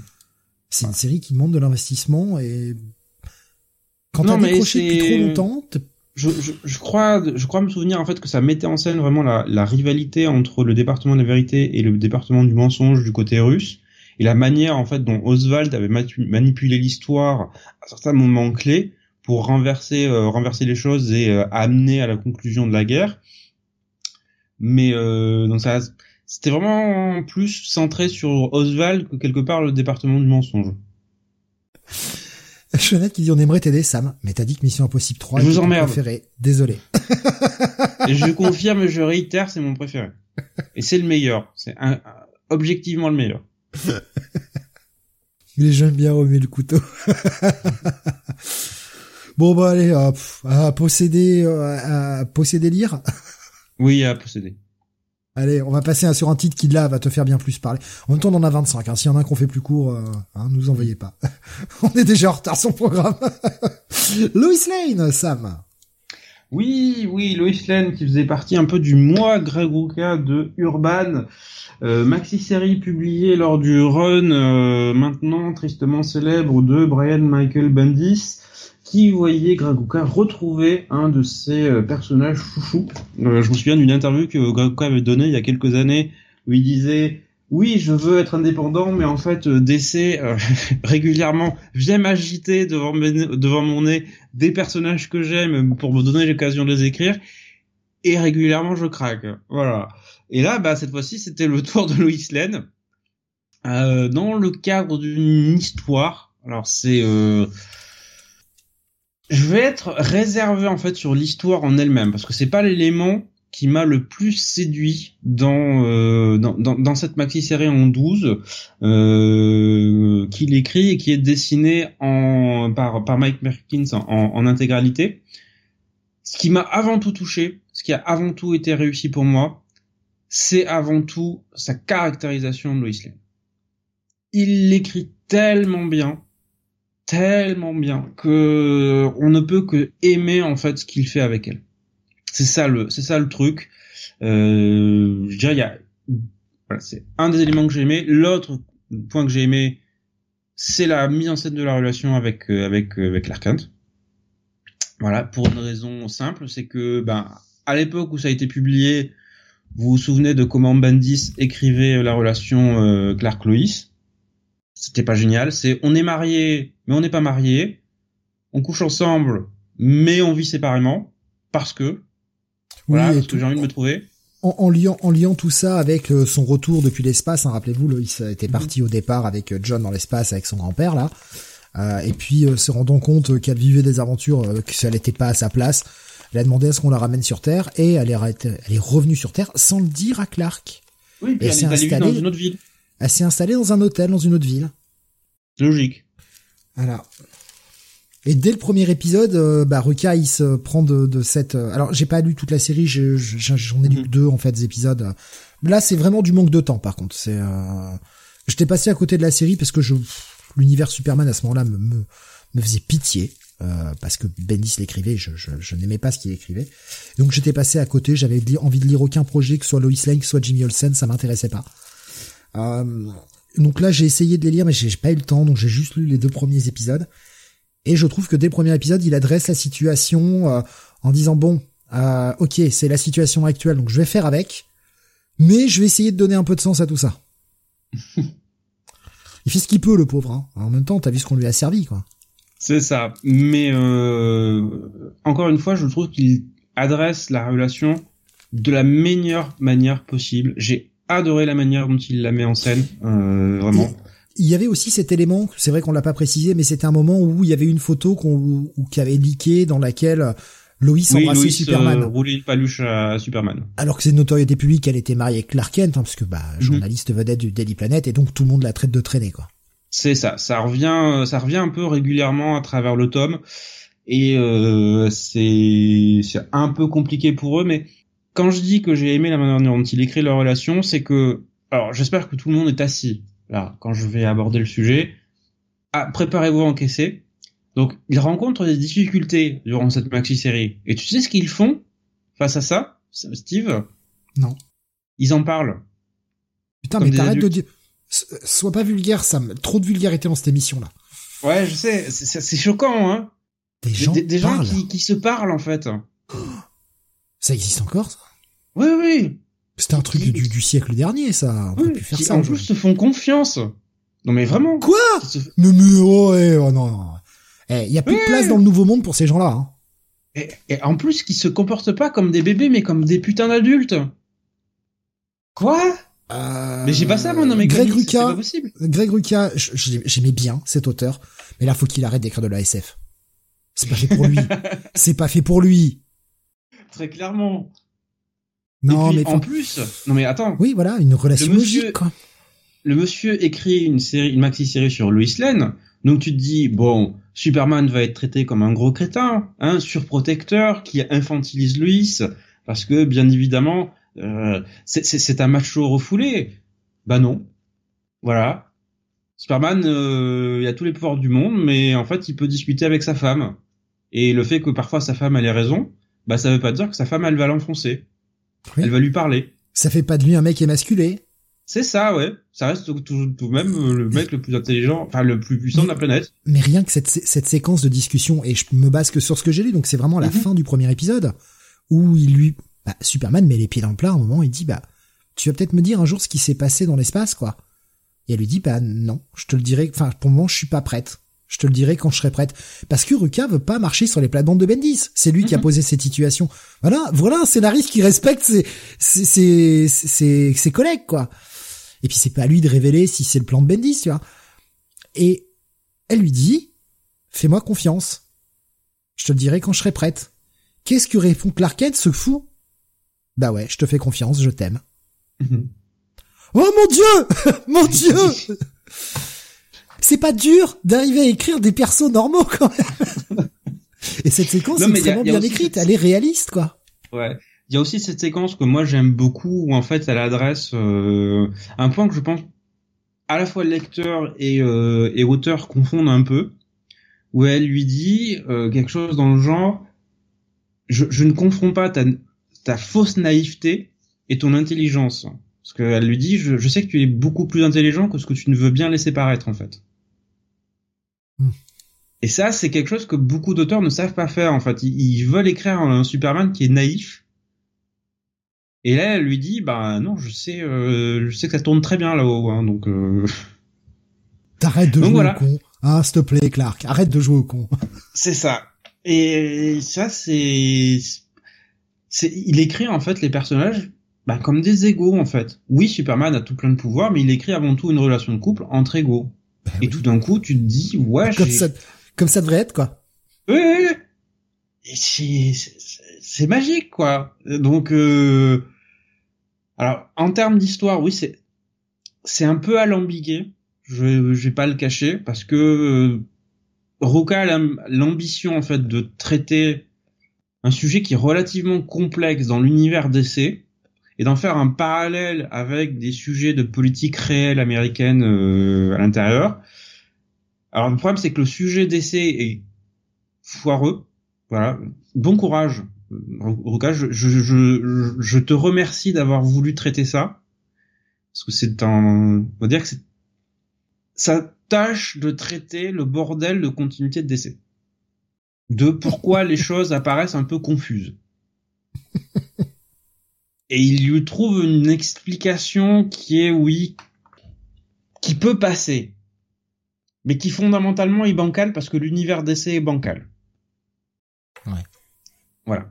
Mais à part ça, putain qu'est-ce que j'ai aimé lire et relire en fait cette maxi parce que là aussi j'avais acheté le TPVO euh, l'année dernière je ne pensais pas que ça sortirait en VF et que évidemment pour soutenir j'ai acheté la version urbaine qui est très très bien en plus euh, ils l'ont sorti en version de luxe euh, grand format donc moi content voilà donc mon dieu mon dieu que ça fait du bien de relire du bon comics en fait voilà du, du vrai bon comics Superman bien écrit avec une Lois Lane bien écrite ça faisait longtemps et on a taclé Urban tout à l'heure sur le prix pour le One Bad Day. Là, on va pas les tacler sur prix. Je crois que c'est à 28 euros, si je dis pas de bêtises. Oui, pour les 12 épisodes, ouais. Pour les 12 épisodes, c'est un format un peu plus grand. Là, le prix est justifié. Je vais pas les tacler là-dessus. Alors, est-ce que j'aurais aimé une version normale souple? Oui, mais bon, ça c'est moi. mais, enfin voilà, je vais pas les tacler là-dessus. Pour One Bad Day, oui, mais pas pour ça. Voilà. Donc, euh, Tommy qui demande ça, tu gardes les TPB en doublon ou triplon, les VO, les VF Oui, oui, oui. et après, ça se passe plus avoir de place dans sa bibliothèque. Enfin, monsieur. Malheureusement, ouais. Fous ça sur le, sur Vinted ou sur le Bon Coin, ça. Oui, quand j'aurai le temps un jour. Et que je comprendrai comment ça marche. Tu feras, tu feras le bonheur de quelqu'un et toi, tu te fais un peu de place et ça te permet de financer tes prochains achats. Mm-hmm. Voilà, c'est pas si mal. je sais que c'est tes bébés, Sam. Mais si tu les as déjà trois bah fois. oui, il y a un attachement. Tu les as trois fois. Alexa qui dit mais Sam, tu as un appartement, une maison double ou triple? Un appartement. Euh, je, vais prendre la question de Nico Chris euh, pour conclure. Il y a aussi le retour. Hein, bah, tu, je crois que tu l'as mentionné. Si tu l'as pas mentionné, euh, je vais le faire parce qu'on le voit dès le premier épisode. Bah, des personnages chers à Roca et notamment Question. Oui, bah oui, la version René Montoya. Et ça fait partie des points justement qu'il essaye d'adresser, à savoir, euh, ben, il y a René Montoya, mais il y a la question originelle, voilà, euh, Vic Sage, puisque Bendis l'a ramené. Donc comment ça fonctionne en face de bordel? Donc bonne chance, voilà. Il, il, essaye de traiter la question, mais... Merci Bendis. Parce que je crois que c'est Bendis qui a ramené Vic Sage. Oui, oui, oui c'est ça, oui. Qu'il l'a ramené dans Action Comics ou Superman, mais qu'il l'a ramené durant son run sur Superman. Sans explication. Hein. Alexandre nous dit, Loïs, j'avais adoré en VO. Je le prendrai à terme. Et puis The mm -hmm. Question, voilà, avec un petit cœur, ce qui est logique. Euh, Nico Chris qui te posait la question avant qu'on qu passe à la suite. Euh, tu penses quoi de Dan Jurgen sur Superman, Sam? Ça dépend de l'époque. Je suis assez d'accord. J'ai pas aimé les backups qu'il fait dans Action Comics. De toute façon, j'ai arrêté le titre. Mm. J'ai pas aimé son Lois et Clark 2, là. Je, je, trouvais pas d'intérêt. Alors ouais, la première maxi était sympa. Ouais, voilà, c'était super. Mais... Ça nous remettait le, le, le couple original dans le, dans ça, le, oui. le truc, donc c'était c'était important. Parce qu'il avait fait. J'aimerais bien qu'il lâche le, cyber, le cyborg Superman parce que ça commence à faire beaucoup là. Hein. Ah, c'est son personnage quoi. c'est ça, oui. Mais il le ramène à chaque fois. C'est gonflant en fait. Hein. Je comprends, je comprends. Tu aimes son personnage et peut-être que t'as des royalties en fait à chaque fois que tu le ramènes. C'est mon bien. C'est que moi. Surtout que le, le mec, enfin, le Cyborg Superman avait eu toute une histoire très intéressante avec Supergirl ou. Euh, ça avait fait une bonne évolution du personnage, je trouve. Et euh, bon, on le ramène devant. Ouais. Bon. Euh... Ouais, après, bah, je regarde. Bon. Tu veux pas nous réécrire un petit booster gold là? S'il te plaît. Et mieux que le, le Blue and Gold euh, que j'avais détesté là, le dernier Blue and Gold, euh, j'ai vraiment pas aimé. Euh, trop d'humour aux réseaux sociaux et pipi caca pour moi. Ouais, je regrette de pas avoir aimé aussi parce que ben c'est du Ryan Souk au dessin donc. Euh... Ouais, ouais, ben c'est du gâchis. Tout, ça avait tous les arguments pour, mais ça n'a pas marché. Euh, Tommy Lois et Clark, oui, c'est ce qu'on disait, c'est aussi la réintroduction du Superman pré-New 52 dans l'univers de l'époque. Voilà, en transition mm -hmm. vers Rebirth. Ah ouais. Et c'était, c'était ça aussi qui le rendait très bien. Donc à posséder, Sam. À posséder. On va retourner chez Panini, sorti du deuxième tome de Ghost Rider, après un premier tome qui t'avait euh, bah, plutôt bien plu, Sam. Est-ce que ce Bah, deuxième tome va confirmer ton avis? Alors. T'as Oui, intérêt à dire oui. T'as intérêt à dire oui. Sinon, pétage Oui, de gueule fois deux. je, je confirme mon bon avis du, du premier tome euh, sur ce second euh, qui reste euh, qui reste fun en fait, qui est du bon récit en fait horrifique, bien dégueulasse, bien euh, bien décharné par moment, euh, avec cette traversée de, de l'Amérique de part en part où il euh, va enfin rencontrer euh, une nouvelle comparse va se débarrasser de ce parasite qui le qui le fait chier depuis le premier épisode dans une séquence qui est assez horrible. Voilà, parce que c'est euh, c'est Wolverine qui va se charger de l'extraction. Le salut vient de Wolvie. Vous vous rendez C'est compte ça. Ah Et c'est normal. séquence est dégueulasse. C'est Ben Percy. Mm. Rappelez-vous, il écrit la série Wolverine. Bah c'est un hasard. Mais sachez qu'en VO, à partir de la semaine prochaine, démarre un crossover entre les deux titres. Ouais. Qui- Mais c'est des personnages qui se côtoient depuis longtemps. Ouais, mais euh, franchement, euh, bah, on a parlé euh, du, du Ghost Rider euh, 16 euh, hier soir. Euh, bah, vu comment est annoncé le crossover, bah, je suis, je suis dedans. Je, je- j'y vais. Je, je veux voir. Mais oui, le titre est cool. Le titre est cool. L'ajout de Talia Oui. Warroad euh, en comparse de, de Très bon Johnny. personnage. Super personnage. Comme quoi, on peut en créer Complètement des, déglingué, bien bien pété de la tête. Hein. on peut créer des nouveaux personnages qui sont plus ou moins des sidekicks, même si c'est peut-être un peu plus qu'un sidekick. Euh, qui sont pas chi- pour moi. qui sont pas chiants, qui sont pas euh, désagréables dans leur façon de parler, qui savent pas tout mieux que le héros. En fait, là, il y a un tandem qui fonctionne. Chacun, chacun des deux apporte une partie euh, de ce qui va faire la solution à égalité, et ça fonctionne super bien. Les deux sont pas en train de se tracher constamment, sont pas en train de s'envoyer des fions. Putain, c'est c'est reposant à lire ce genre de truc quand même. Oui, un duo bien écrit. Ça, ça, ça y avait longtemps. Ils sont ils étaient pas mal du tout d'ailleurs ce Ghost Rider 16 pour un fill Ouais, pour un fill ouais, ça, ça passait. hein. Mm. Il nous disait d'ailleurs c'est la seule série Marvel que je suis de manière régulière en VO, à part les titres X. Et la série reste solide, hein. Euh, Oui. Est-ce que c'est Il une- continue avec cette structure en one shot? Parce que ça continue comme ça Non. sur ce deuxième tome, même si on a un fil rouge hein, qui se Non. développe. euh, Non, là après euh, après ce tome-là, on va être plutôt sur un arc qui est Ah. pas très long non plus, mais en même temps vu ce qui est amené, c'est logique qu'on soit obligé de le traiter en arc. D'accord. C'est un peu dommage. J'ai- J'aime beaucoup moi cette structure en, en un épisode. Oui, oui, tu peux avoir des fils rouges qui se développent et des menaces qui arrivent sur plusieurs épisodes, mais euh, le fait qu'on euh, voilà, on ait une situation moins résolue par épisode, moi j'aime beaucoup. Voilà. C'est ce que fait aussi Jen Baquet un peu sur euh, sur Moon Knight. Mhm. Et euh, c'est, j'ai l'impression que c'est, ça revient en fait.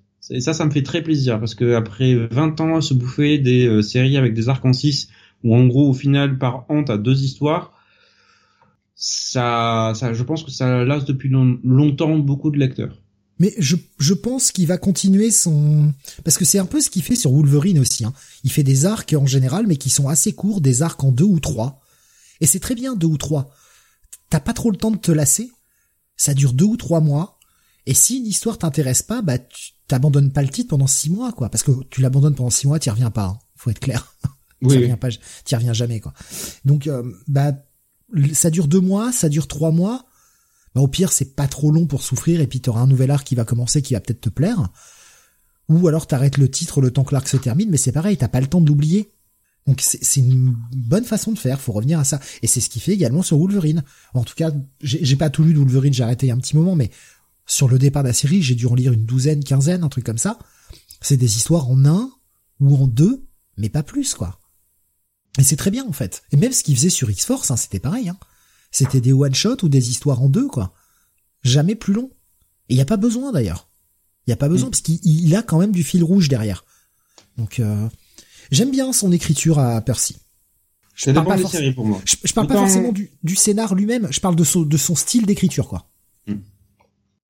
Nico Chris faisait un perso bien servi depuis 3-4 ans, euh, Ghost Rider. C'est vrai, après le, le, le bon run d'Ed Brisson, euh, bah il y a ce, ce run-là, qui est cool aussi. Bah, faut dire que ça faisait un moment qu'on n'avait pas eu du bon Ghost Rider en fait. Et, euh, et la série a enfin atteint un chiffre qu'elle n'avait pas atteint depuis très longtemps. Donc, Oui. Les 16 20 numéros. épisodes. Attention. Attention. Ça On va avoir au moins 4 tomes. Waouh. Les Proc Reyes aussi, nous dit Nico Chris. Ouais, j'ai moins suivi quand même. C'était pas mauvais, mais j'ai moins suivi. Euh, J'étais moins investi sur euh, sur Reyes. Mais déjà le fait qu'il ait une bagnole, je sais, ça change, mais Ouais. Ça, ça casse l'image historique. c'est ça.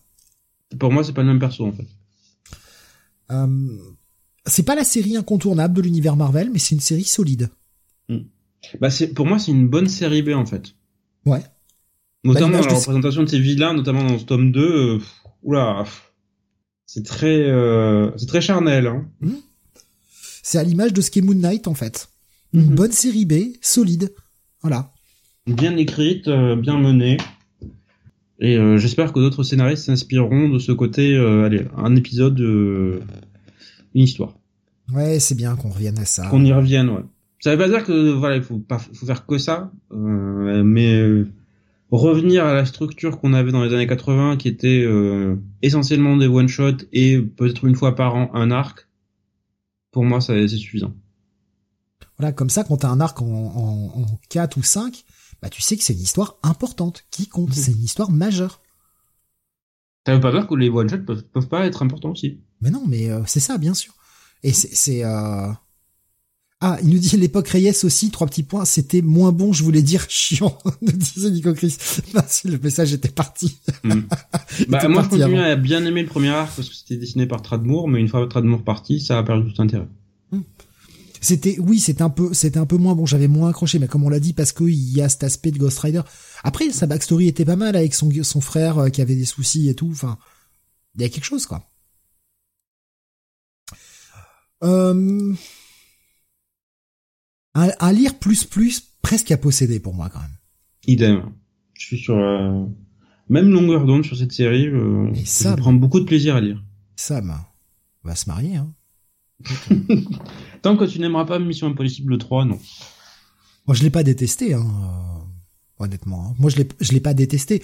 Bon, je sais pas si je dirais que c'est meilleur. Après, le problème, c'est que moi, je me suis arrêté au 3, donc euh, j'ai pas vu la suite. donc, plus difficile pour juger. Mais bon, il y aura peut-être le cas de divorce tout à l'heure, Sam. Ah, oui, oui, oui. Peut-être que ça va venir déjà dès ce tome-là.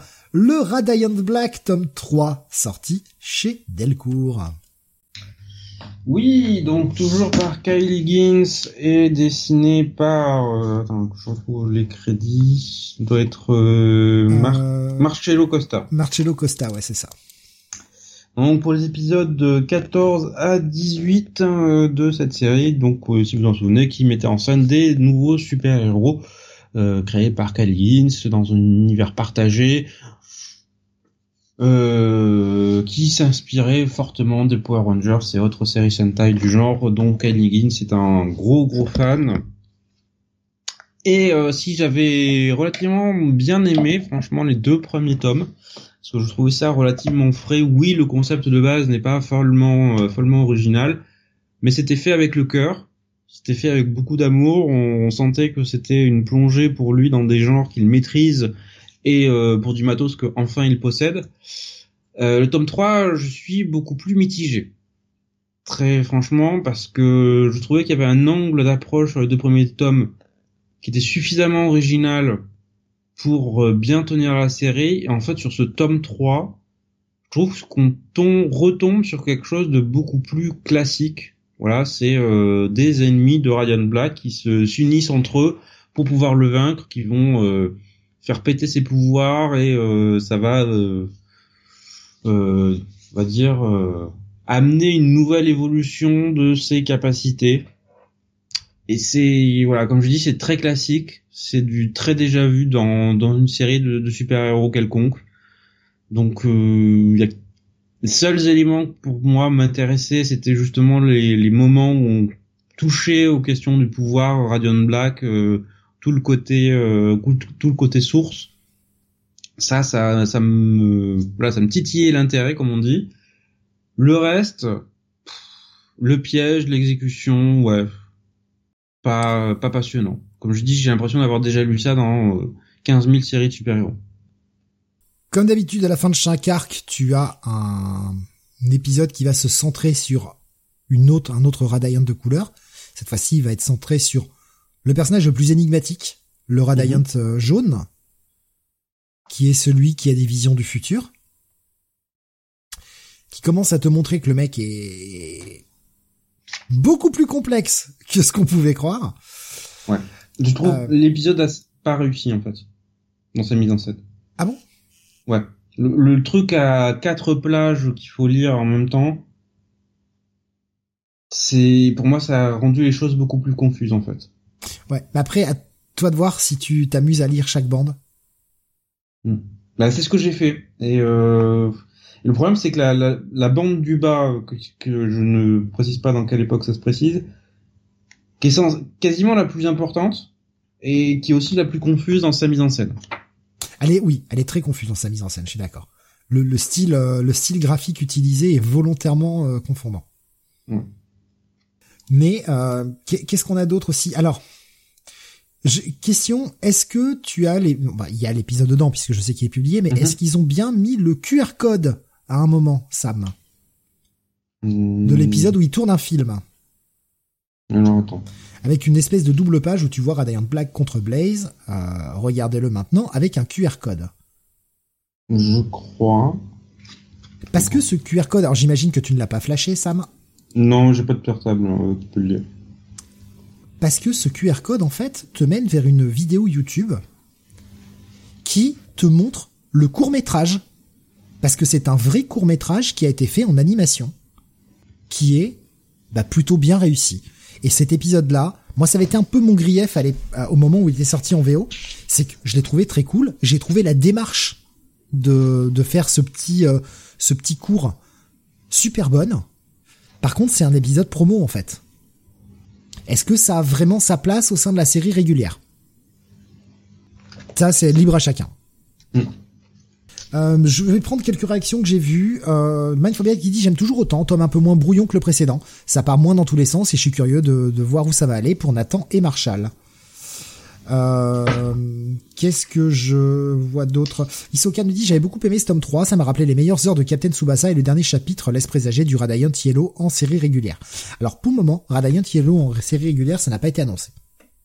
Soyons clairs et on part vers un espèce de crossover actuellement aux États-Unis. C'est la première partie d'un espèce de crossover qui est un gros event pour euh, Radiant qui va euh, bah, définitivement changer les choses. La série reste vraiment cool. Moi, j'aime beaucoup. Euh, oui, la question d'Alexin, j'hésite à me lancer, Delcourt va continuer. Vont-ils publier l'univers étendu? Est-ce que c'est nécessaire? Radiant Thread, c'est une mini qui donne des infos. Ça peut se faire en un tome. Radiant Pink, c'est pas bon. Et euh, Roxanne, qui est l'autre série du Massiverse, se passe quand même dans un monde parallèle. Donc, l'intérêt avec euh, Radiant Black est quand même assez limité. Voilà. Un PC qui nous dit c'est fini pour moi Radiant Black, je n'accroche vraiment pas. Je comprends. Je comprends. Oui, il vaut mieux éviter de se forcer, hein, de toute façon. Oui, ah bah, surtout, oui, euh, ne, vous forcez pas. Mais je comprends qu'on n'accroche pas. Moi, c'est vrai que je, je, trouve un petit vent de fraîcheur. Il y a un... Dans cette série, je lui trouve un petit côté un peu euh, invincible. Ah oui, il y a le côté invincible, il est euh, clairement assumé. Hein. Parcours du héros, hyper violence. Voilà. Gros, gros, gros point de changement, gros point de rupture au début de la série qui te rebat mhm. totalement les cartes. Twist régulier. Euh, Moi, je continue à aimer beaucoup le titre et euh, bah, ce qui vient en VO est, euh, est, plutôt cool. Voilà. Après, il y a des épisodes qui sont un peu en dessous aussi, hein, clairement. de toute façon, il n'y a aucune série où tous les épisodes sont aucune série régulière, on va dire comme ça, où tous les épisodes sont parfaits. Bah, voilà. Donc pour moi, c'est un peu, c'est un peu l'inverse du sentiment que je vois. C'est-à-dire un peu, un peu passage à vide sur ce, tome 3 du côté du en raison du côté trop classique de l'intrigue mais oui je continuerai à suivre bah Tommy disait exactement la même chose sur YouTube, je pense qu'il avait en plus un petit décalage, il disait exactement la même chose sur YouTube par rapport au Invincible, et ABC nous disait justement Invincible est largement plus prenant, à aucun moment Invincible mmh. Oh oui, je suis d'accord. Après c'est pas les mêmes séries, hein. comme je dis, moi ça me fait penser dans le thème euh, à Invincible quoi. Maintenant, Invincible ça reste, ça reste au-dessus. Jonathan qui nous dit ça me déteste Daredevil, Radiant Black, Green Lantern de Morrison, Mission Impossible 3 est son préféré. Et eh bah ben, quelle soirée Est-ce qu'il y a un peu de mauvaise foi dans tout ça Oui. Très légèrement. Alors je ne déteste pas Radiant Black, j'ai juste trouvé ce tome en, en dessous. Comme tu ne détestes pas non plus le Green Lantern de Morrison. tu en as parlé. hein, J'en aime certaines parties, oui. Mais non, mais de toute façon, on le sait. C'est bien de déformer euh, ce que disent les gens, c'est mieux. Ah bah on est sur internet, hein, donc c'est... euh, Ça fait partie de la charte. hein. Bon, Sam, c'est l'heure. Ah, chausse tes bottes. Étire-toi, mets ton plus beau slip. Et on va se bagarrer maintenant avec... La... Ah, on n'a pas donné les notes, merde. Euh...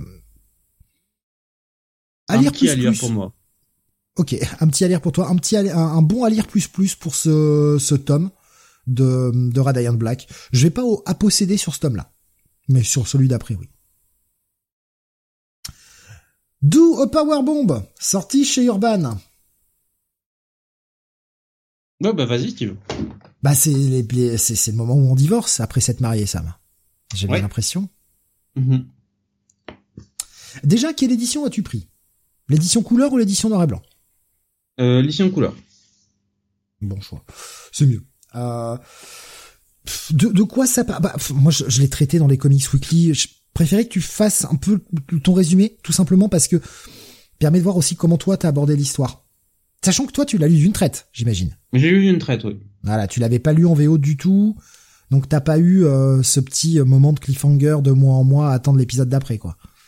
Mhm. Oui, j'ai lu, euh, lu euh, d'une euh, d'une traite. Euh, donc on suit euh, le parcours de la jeune Lona qui, après avoir vu sa mère euh, subir un sort néfaste sur euh, sur une scène de catch, Bah mourir. euh, qui- voilà, pas Néfaste, trop, euh, pas trop défloré ce qui euh, ce qui lui arrive. En fait, souhaite malgré tout continuer à suivre la tradition familiale. C'est euh, assez important. C'est une prise ratée, quoi. C'est une prise ratée. Elle se brise le cou. Ça arrive. Ah, voilà, c'est- ça reste un sport dangereux. Oui, le catch est prédéterminé. Est-ce que c'est du chiquet? Non. Voilà, faut que les gens ça rentre dans la tête. C'est prédéterminé. Ce n'est pas du chiquet. Les mecs se tapent pour de vrai. Et là, c'est une prise ratée. Elle se brise le cou et elle va pas survivre. Sous les yeux de sa gamine de 5 ans. C'est ça.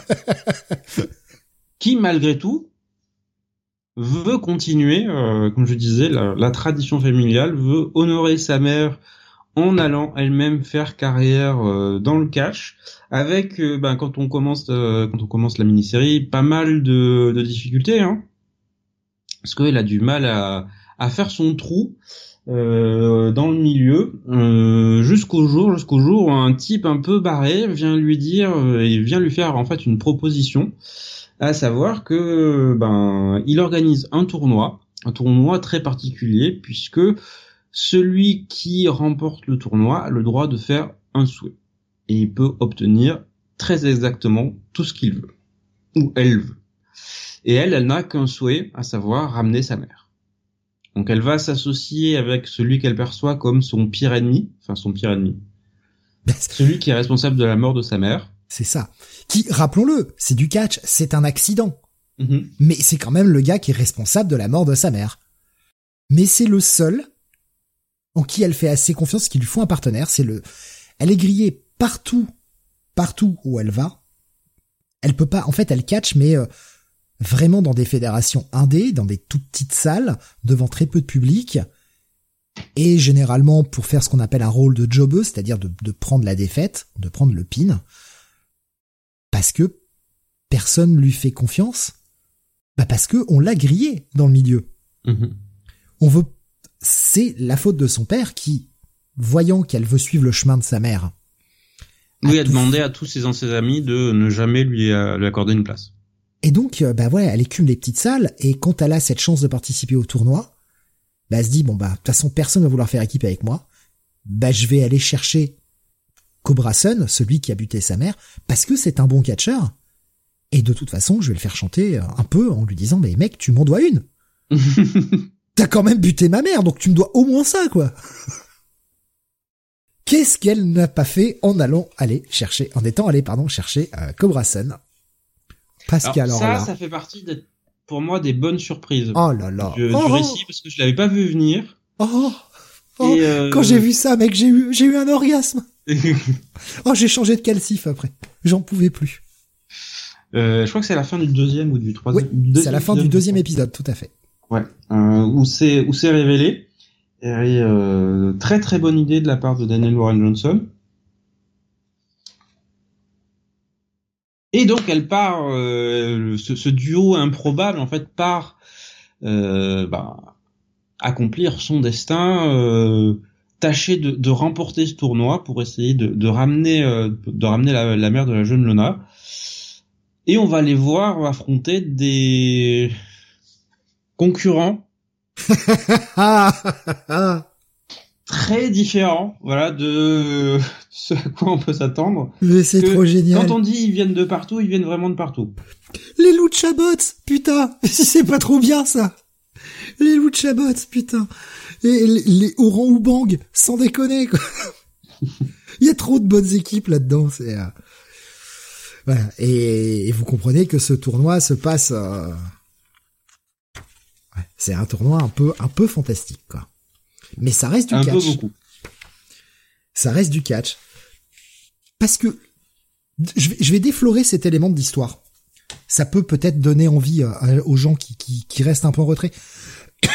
Il y avait par exemple Rasmus euh, qui nous disait chef-d'œuvre Duo Powerbomb et même si on n'aime pas le catch. Et c'est sûr que c'est un truc qui parle de catch et on peut se dire bah ouais non le, le catch pas forcément mon truc.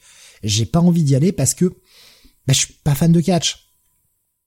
Mais toi t'es pas fan de catch, Sam tu, tu confirmes ça peut être lu par n'importe qui en fait. Oui il, oui. Il te prend assez la main euh, mm -hmm. pour euh, t'expliquer ce qui ce que t'as besoin de comprendre. Il y a pas besoin de connaître les règles, il y a pas besoin de enfin ça suffit quoi. Enfin tout ce qui est mis dedans, ça peut être lu par un néophyte. Mais effectivement, ce tournoi va se passer en enfer. Voilà, je, je déflore cet élément de l'histoire volontairement. Pourquoi? Parce que ben, le, le chef de l'enfer, il regarde du catch à la télé depuis sa dimension infernale. Sauf que lui, il croit que le catch c'est vrai. Et donc il a appelé des gens d'à travers la galaxie, à travers différentes dimensions, pour participer à ce tournoi. Sauf que là, c'est pas un tournoi où les victoires sont prédéterminées, c'est du véritable affrontement. Avec son lot de, bah, de violence et de blessures quand même. Parce qu'il va quand même falloir parler de, du style graphique de Daniel Warren Johnson qui nous fait des planches. Le mouvement, mais dégueule à chaque page, quoi. Mmh. Bah ça c'est euh, depuis euh, depuis toujours. Hein, Daniel Warren Johnson fait partie de ces euh, très très bons artistes qui ont émergé depuis dix ans et qui ne font que s'améliorer de projet en projet. Et moi qui suis fan de catch, je peux te dire que quand je vois certaines prises, la façon dont elles sont représentées là, oh. d'une, c'est extrêmement réaliste. Malgré ce côté grandiloquent, c'est extrêmement réaliste. Et puis alors, il y a des, il y a des prises, mais qui, qui, qui sont juste incroyables sur les pages, quoi. Ça vole dans tous les sens et c'est, euh, c'est magnifique. C'est vraiment, vraiment, euh, bah, c'est une tuerie. Moi, c'est mon coup de cœur, hein, de toute façon. Ça a été déjà mon coup de cœur en VO, ça reste en VF, et Sam, c'est de le tien aussi. Non. Si, si, si, si. Non, non, désolé, mais euh... Qu'est-ce que tu n'as pas aimé justement? Moi, je trouve ça intéressant de savoir qu'est-ce en fait, pas plu. J'aimais bien sur les, euh, je crois qu'il y a 7 épisodes, sur les 5-6 premiers épisodes en fait, enfin, quasiment tout.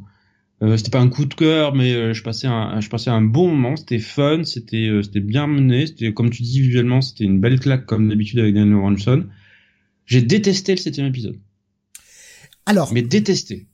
Le, le septième, je vais pas le révéler parce que là, on est sur un élément. Ça va extrêmement loin. C'est très casse-gueule. Et pour moi, ça fonctionne pas. Mais euh, j'aime l'idée, en fait. J'aime l'idée d'aller toujours plus loin, d'aller dans le délire le plus total et de se retrouver face à l'invincible. Parce que le, sixième, tu fais ah ok, ok, et quand tu vois le cliffhanger du 6, tu dis non mais attends, ça va où quoi? Ça va où?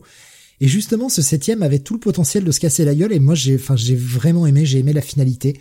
J'ai aimé le côté invincible. Alors invincible, pas, un personnage invincible, pas pas le, le comique invincible quoi. Mhm. Le côté invincible, genre euh, non battable quoi. Euh, j'ai aimé ce, ce, ce jusqu'au boutisme complètement fou dans la démesure, qui va avec, ça va avec le, le, le catch en fait, ce côté totalement de démesure où t'as des mecs qui dans le ring vont se mettre sur la gueule pendant 40 minutes, mais ils sont toujours debout et continuent de, de s'affronter et parce que c'est un spectacle, c'est une, euh, on te raconte une histoire et oui, c'est impossible. Il y a bien longtemps que les mecs devraient être à terre dans les choux. Mais ça continue. On va, on dépasse les limites, on va toujours plus loin. Il y a un petit côté shonen, en fait. dans, dans tout ça. Euh... Voilà, je, je, je sais pas comment le dire mieux, en fait. Mais, euh... et après, je comprends que ça laisse sur le carreau. Je, je comprends parfaitement que t'aies pas aimé ce, ce septième, Sam. Mm mais du coup, ça a impacté euh, tout le reste en fait. Ah Comme je t'ai dit, jusque, jusque là, ça, c'était une bonne lecture. Franchement, bon, c'était pas à la hauteur de ce qu'on avait lu avant de, de, de Johnson auparavant, mais euh, voilà, je pensais à un bon moment. Comment je suis pas d'accord Et en fait, euh, ça m'a fait passer de, du stade de bonne lecture à mais voilà, je, ça, ça, ça m'a rendu indifférent au machin. C'est qui l'hérétique maintenant? C'est lui. Pointez-le tous du doigt. Euh, Gigos qui me dit la préface où il raconte comment il est tombé amoureux du catch et tout chante. Ouais. Euh, Isoka nous disait je vais même mettre aux Transformers à cause de cet artiste Daniel Warren Johnson. Rien de vu, euh, pourtant rien vu depuis le dessin animé quand j'avais 10 ans. C'est vrai que c'est lui qui, qui va reprendre le titre Transformers. Assez fou quand même. Euh, Tommy qui disait c'est comme dans DBZ ou Yu Hakusho ou au paradis et en enfer ils ont une télé pour voir ce qui se passe sur Terre. Oui c'est exactement ça. c'est exactement ça. Le diable zappe sur différentes chaînes et regarde du catch. En pensant que c'est vrai. Sans jamais comprendre que tout était prédéterminé. Euh, donc ouais, tu vas pas le recommander si je comprends bien Sam. Non, non, pas vraiment. Je divorce. ah, je divorce. Quatre divorces, Sam. On va faire un nouvel épisode de la série 4 divorces. quel, motif? Il a pas aimé au Powerbomb, monsieur le juge. à, rajouter à la liste avec Princess Bride. non, Princess Bride, c'est vraiment mauvais. Hein. Oh non Mais non, Sam, mais non Si, si, si, si, si. Mais non, Sam Mais non, tu peux pas dire ça. Inigo Montoya. Tu peux pas dire ça. Pardon, je me marre parce que je vois le Discord. Écoutez, c'est mauvais, c'est mauvais, si vous avez mauvais goût, j'y peux rien, moi. Hein. tout, tout le monde, tout le monde te tombe dessus, ça. J'en peux plus. Euh, Rasmus qui dit euh, et la traduction est bonne. Euh, alors j'ai pris la VF mais je l'ai pas relu. Euh, oui oui ça va là. J'ai pas j'ai pas eu le temps de le relire. Mais je, le relirai, mais je, je peux pas préjuger de la VF pour le moment. Pour, pour toi, ça allait? Oui, oui, j'ai pas eu de problème avec la VF. Euh, bah écoutez, pour moi c'est un gros à posséder, euh, évidemment. Euh, je vous encourage fortement au titre. Alors attention, on va être clair, si vous n'êtes pas sensible au style de Daniel Warren Johnson, et ça peut se comprendre que, vous n'aimiez pas son style de dessin, ça va pas vous réconcilier avec le mec. Hein. Euh, là, euh, c'est euh, pour moi, je, trouve qu'il est à son meilleur. Mais si vous aimiez pas au départ, vous aimerez pas plus maintenant. Pas avec ce titre-là, en tout cas. Maintenant, il n'y a pas besoin de connaître le catch, comme on l'a dit. C'est juste une, c'est le parcours d'une d'une héroïne. Ouais, je vais aller jusque là parce qu'il y a un petit côté un peu un peu super pouvoir, même si c'est pas le cas. Mais il y a ce côté grandiloquent avec des matchs complètement fous, etc. Mais c'est le parcours d'une jeune héroïne qui doit faire face à plein de, plein difficultés, à plein de bâtons qu'on lui met dans les roues, qui doit travailler avec son pire ennemi pour aller chercher le but, euh, bah, ultime qui est euh, ramener sa mère. Et la question c'est va-t-elle y arriver en fait? Jusqu'où va-t-elle y arriver? Comment la cohabitation avec son ennemi va-t-elle se passer? Moi pour moi c'est une histoire ultra touchante quoi. J'ai j'ai vraiment euh, Gros, gros, gros coup de cœur. Moi, ça fait partie de mon top 10 de l'année. J'annonce, ça. Hein. on est en août. J'annonce, c'est dans mon top 10 de l'année, Sam. Ah, j'ai tué Je sais pas si ce sera dans mon top 50, hein, franchement. euh. Tu dis, ah, Sam, tu te rappelles euh, que Brasson au début, les matchs qu'il fait Oui, oui. Les chaises entourées de barbelés et tout Ben voilà, c'est ce qui va t'arriver. Dans le dos, là. Tcha Un gros coup de chaise barbelée. Tu vas saigner, tu vas saigner comme John Boxley, Sam. Voilà. Je vais te faire saigner. Tu vas voir. Même le nom des prises, ah, je sais pas, euh, le nom des prises, je les ai pas. Ils sont traduits? Est-ce que t'as souvenir que le nom des prises était traduit, Sam, ou était resté Euh, oui, bah, c'était traduit, il me semble. D'accord. Je, je sais pas du tout. Euh... Alors là, qui sont en espagnol, donc c'est pas évident. Ah donc ouais non s'ils ont laissé les noms en, en espagnol truc comme ça c'est logique il y a certains certains certaines euh, prises qui Une restent. bombe Santon. Euh... Ah ouais ouais une Senton bombe ouais bon ouais bon ouais ok ouais ça passe ça passe normalement on a plutôt tendance à dire une Senton bombe c'est vrai que la plupart des prises on les garde en, en anglais en général mais euh, Mm. Mais bon euh, bah écoute hein, voilà je crois qu'on a fait le tour euh, du coup tu, tu- à lire ou même pas pour toi? Petit à lire quand même. ouais ok non mais c'est pour avoir ta note quand même Mhm. Euh, je, je, je comprends que l'épisode 7, t'es pas, t'es pas accroché. Que ça ait tenté tout le récit, ça me, oh, je trouve que t'es dur. Si, si, très sincèrement, oui. Je, je te trouve très dur. Voilà. Je te trouve très dur. C'est pas gentil, monsieur. Vous êtes pas gentil. Et euh, rappelle-toi ce que Malcolm a dit. C'est pas gentil d'être méchant. Et si Tu ça- penser euh, d'une profondeur absolue? Que l'on enchaîne avec Flash. Oui. Et oui. Enfin, on, met un peu les, les, les, les autres trucs un peu vieux, on les partage un peu dans, toute le, dans tout le titre, hein, dans toute l'émission, pardon. Histoire de, de passer de, de pas mal de nouveautés, et puis on met quelques titres, on va dire un peu patrimoine, euh, comme ça, euh, un peu pêle-mêle. Le Flash 92 que j'ai que j'ai acheté, mais pas eu le temps de lire là non plus. Oui.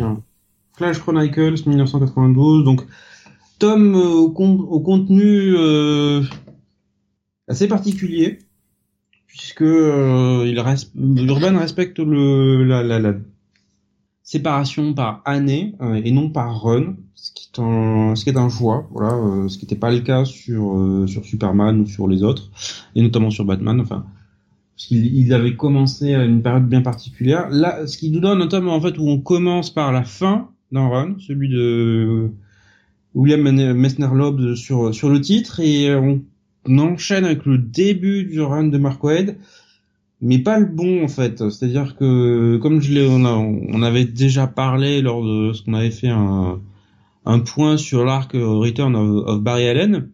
Oui. Pour moi, le vrai bon début de Mark Waid sur la série, c'est cet arc. C'est vraiment euh, à partir du 70-71 quand euh, quand cet arc débute que là, ça commence vraiment à atteindre des sommets euh, incroyables, alors que le reste est compliqué. Voilà, c'est, je veux dire, les 5-6 premiers épisodes de, de Mark Waid, son Flash One Burn, Burn to Run est sympatoche.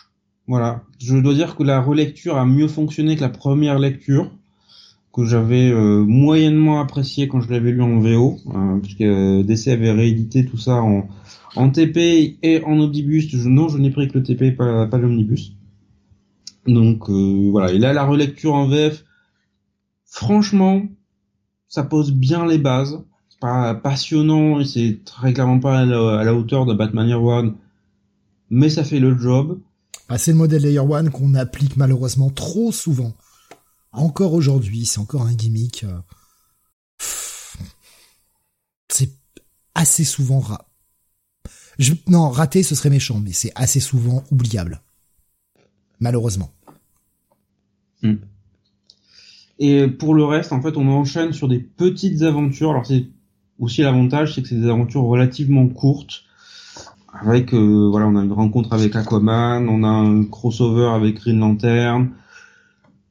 C'est pour moi, c'est clairement une série qui cherche son ton, qui cherche sa place en fait, euh, qui se demande en fait ce qu'elle veut raconter.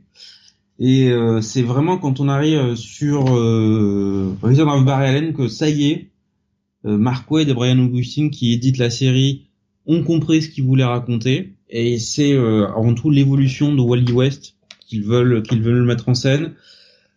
Comment en fait ce personnage qui était ben, le sidekick, qui était le protégé, qui était en adoration devant Barry Allen, va réussir à petit à petit trouver sa place, trouver sa propre légitimité en fait en tant que en tant que Flash en surmontant ses propres complexes vis-à-vis de vis-à-vis de Barry et ça ça ne commence que voilà, qu'avec qu'avec cet arc donc euh, c'est pour ça que j'ai vraiment tendance à dire et à, inciter les lecteurs à dépasser ce tome là à dépasser ce premier tome et à au moins donner sa chance au deuxième. Parce que vous verrez, le deuxième, voilà, qui couvrira l'année 93, sera tellement meilleur qu'on se demandera, mais est-ce que c'est vraiment le même, quasiment le même scénariste, en fait?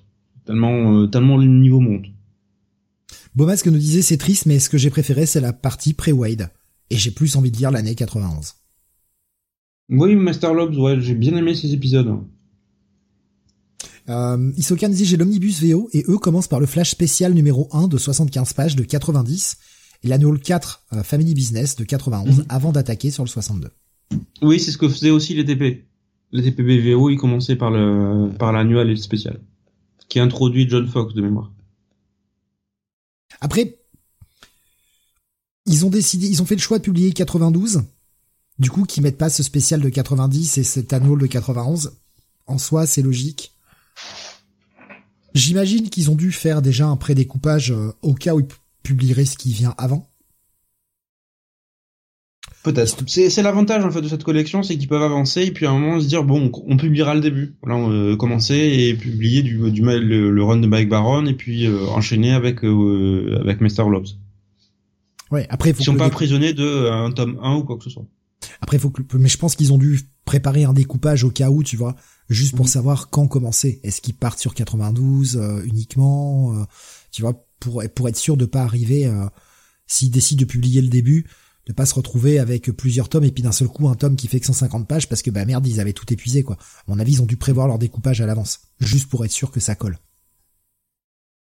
Euh, Nico Chris c'est quelle époque où Flash faisait une course avec Superman? Il y, a eu plein, il y a eu plein de fois ça dans l'histoire. Il y a eu plein plein de fois, euh, c'est arrivé plein de fois ce genre d'épisode. Donc là, enfin, un peu toutes les époques en fait.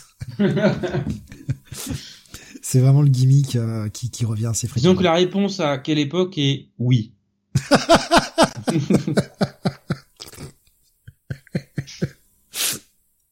oh, cette réponse. Ah, ah, j'ai envie de dire à posséder, même si effectivement c'est poussif au début, mais comme je dis, ça devient tellement bien ensuite que c'est euh, que c'est à posséder. C'est pas encore le, meilleur et c'est pas le meilleur argument pour vous dire de l'acheter. J'en ai conscience d'avance. Donc euh, voilà. Mm. Vous savez euh, là où je vais, mais c'est aussi à posséder bah, pour que la suite sorte. C'est con à dire, hein, mais euh, vous voulez la suite qui sera bien mieux? Bah ouais. Soutenez le projet. C'est con, mais euh, euh, APC Vegan dit c'est la première fois que j'achète un comics Flash, même si j'ai Flashpoint. C'est un personnage qui m'a jamais attiré, mais le fait que ce soit un Chronicles m'a convaincu de me lancer. Je le regrette pas, car pour l'instant, j'adore ce que je découvre. Le Flash Leur One est vraiment cool. Ah bien, Alors, tant mieux si ça fonctionne pour toi. Si t'as aimé ça, la suite, tu vas sauter au plafond. Oui. Parce que ça, c'est vrai que ça monte d'un cran derrière. Et on vous renvoie euh, vers euh, vers le spécial qu'on avait fait euh, c'était un spécial euh, confinement, je crois d'ailleurs. Oui. Oh, ça remonte. Ou c'était en fin d'émission, je crois qu'on l'a d'une autre émission en fait. soit Soit c'était une rétro review de Comics Weekly, soit c'était un, spécial confinement, je ne sais plus. Je crois que c'était à la fin de Comics Weekly. Ouais, une rétro review du coup. Ouais. Et Nico Chris nous demande est-ce que c'est après est-ce que c'est Jones? Oui. Il y aura un petit passage de Millard. Euh, oui, c'est-à-dire que c'est dans l'avant-dernière année de Mark Wade où en fait il s'était retiré du titre parce que je crois qu'il bossait sur la Justice League à ce moment-là et, euh, et Captain America. Je crois qu'il avait fait les deux et c'était trop en termes de charge de travail, donc il avait laissé Flash à Mark Millar et, Grant Morrison. Ils étaient restés un an et ensuite il est revenu pour sa dernière année sur le titre, euh, qui est pas sa meilleure. Millar qui euh, bah, amènera le concept du Black Flash hein, quand même. Mm Moi, Millar, de rien, mais, mais oui, quand même un truc euh, qui est resté euh, depuis. Euh, Tommy qui nous dit euh, vous avez pensé quoi de, la fin du run de Messner Lobs Cette fin de run est franchement pas terrible. Le début est tellement mieux. Ah, moi j'ai bien aimé. C'est, tu sens oui qu'il arrive un peu à court d'idées à ce moment-là, même s'il reste encore des pistes euh, à explorer. J'ai l'impression qu'il avait prévu, qu'il avait des plans qu'il n'a pas matérialisé par la suite parce qu'il est parti trop vite. Mais je sais pas, moi je la fin m'a pas dérangé. Mais c'est peut-être parce que j'ai pas lu le début de son run aussi. Début du run est J'ai pas, cool. Moi, j'ai je pas la référence. Je te le conseille, hein, le début du run est vraiment cool. APC la Vega qui dit par contre toujours pas de tome 2 d'annoncé, j'espère que ça va sortir. Alors moi je croyais l'avoir vu pour le mois d'octobre, mais j'ai peut-être Oui, craqué. J'ai peut-être craqué, mais je croyais qu'il était prévu pour le mois d'octobre. Je vais aller vérifier sur le site d'Urban. Euh, Bobas qui dit j'ai toujours un souci avec les pouvoirs de Flash, des fois trop cheatés, des fois nerfés comme jamais. Je comprends jamais vraiment comment que ça fonctionne. Alors En ça fonction- dépend de l'utilisateur. Wally a, a été le plus imaginatif. J'ai envie de te dire, c'est en fonction du scénariste. Oui, oui aussi. Euh, je suis en train de, de regarder euh, le, Oui, moi sur, le site d'Urban parce que j'étais persuadé de l'avoir vu pour le mois d'octobre, mais je me suis peut-être euh, chié dessus. Mais moi aussi, je me semble avoir vu la suite. Donc voilà, on fait on fait ça en direct, c'est pas très radio. Oui, oui, oui. mais... Flash Chronicles, voilà. Je suis en train de vérifier. Voilà, toute la collection DC Chronicles. On va y arriver hein, au bout d'un moment. Mhm. On va arriver. C'est toujours en octobre ou c'est Là, je vois rien d'annoncé. Je vois rien d'annoncé. J'étais pers- persuadé d'avoir vu en octobre. Je suis dingue. Alors c'est pas en octobre. Bon, bah non, il y a, il y a qu'un seul tome d'annoncé pour le moment. Il n'y a pas d'autres tomes d'annoncé. Parce que tu regardes les Superman, il y en a quatre euh, déjà. Donc euh, c'est-à-dire Mhm. qu'il y en a les deux qui sont sortis et les deux suivants qui sont annoncés déjà. Ouais. Mais- Alors on a dû confondre avec un autre Chronicles. Mais ouais, j'étais persuadé que c'est qu'il avait été annoncé. Bah non. Bah, j'ai pété les plombs. Bah je suis désolé. J'ai euh, là j'aurais, enfin j'aurais parié ma chemise. Hein. Et ce qui me rassure, c'est que je suis pas le seul à avoir cru ça. Donc euh, Oui, moi aussi. Mais comme il y avait quand même des Chronicles quasiment un mois par mois jusqu'à la fin de l'année, c'est sans doute pour ça. ah, c'est vrai qu'on va encore avoir du JSA. Bah là, de toute façon, à la fin du mois, c'est quoi? C'est Superman qui sort. Euh, oui, je crois. Ouais. De toute façon, bah, la fin du mois va être va être chargé hein, chez Urban. hein. Il y a- les nomades, euh, il y a le il y a le Superman. Pff, On va encore leur donner beaucoup d'argent. Oh là là. Oui, les pauvres. Euh, alors ouais, bah effectivement, pas de suite d'annoncé pour le moment. Ce sera quand elle est en début d'année prochaine, je pense. C'est long, Un peu. c'est long quand même. Bah, je sais pas ce que t'en penses, mais moi je trouve ça un peu long pour euh, pour Mm. lancer le truc. Et puis ça, ris- ça risque de refroidir ceux qui ont acheté le premier. De se dire ah bah putain s'il y a pas de suite. euh, Et puis, est-ce que je me souviendrai de ce qui s'est passé dans le premier, euh, dans, dans 7 ou 8 mois? Et, euh, et, et là où ça risque de refroidir aussi, c'est que bah, pour les prochains Chronicles qui pourraient éventuellement sortir, ça pourra rendre les gens frileux de savoir quand euh, la suite sortira, ils se lanceront peut-être pas dans le projet. Bon. Euh... Ouais, bah dès, dès qu'on a des infos, on vous le dira. Euh, Mhm. On donc à posséder Sam? Euh, Oui, à posséder, à posséder. Je suis, ouais, je suis d'accord avec toi, euh, de toute façon. Euh, allez, on continue, on repasse chez Panini. Euh, on va par- on va parler, on va changer d'ambiance, hein, là. Pouf. Euh, Punisher. le Punisher. Moi, J'avais dit qu'on changeait d'ambiance. hein. C'est pas la même chose. C'est clair. Oui. Tu vas voir que ce que je prévois après, c'est quand même un petit peu, euh, un petit peu troll. Donc Punisher, le tome 2 qui contient les épisodes 5 à 8, puisqu'on continue avec ce, de- ce découpage à la con, de Panini qui a décidé de ne mettre que 4 épisodes par tome. Parce oui, que, mais les épisodes sont plus gros.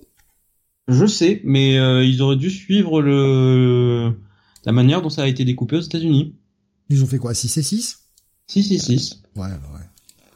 C'est des tomes plus gros, mais... Je, euh, je- suis d'accord. Hein. euh, moi, De toute façon, euh, quatre épisodes. Bon, voilà, c'est juste que c'est des épisodes plus gros. C'est pas, vous avez pas juste moins de 100 pages, quoi.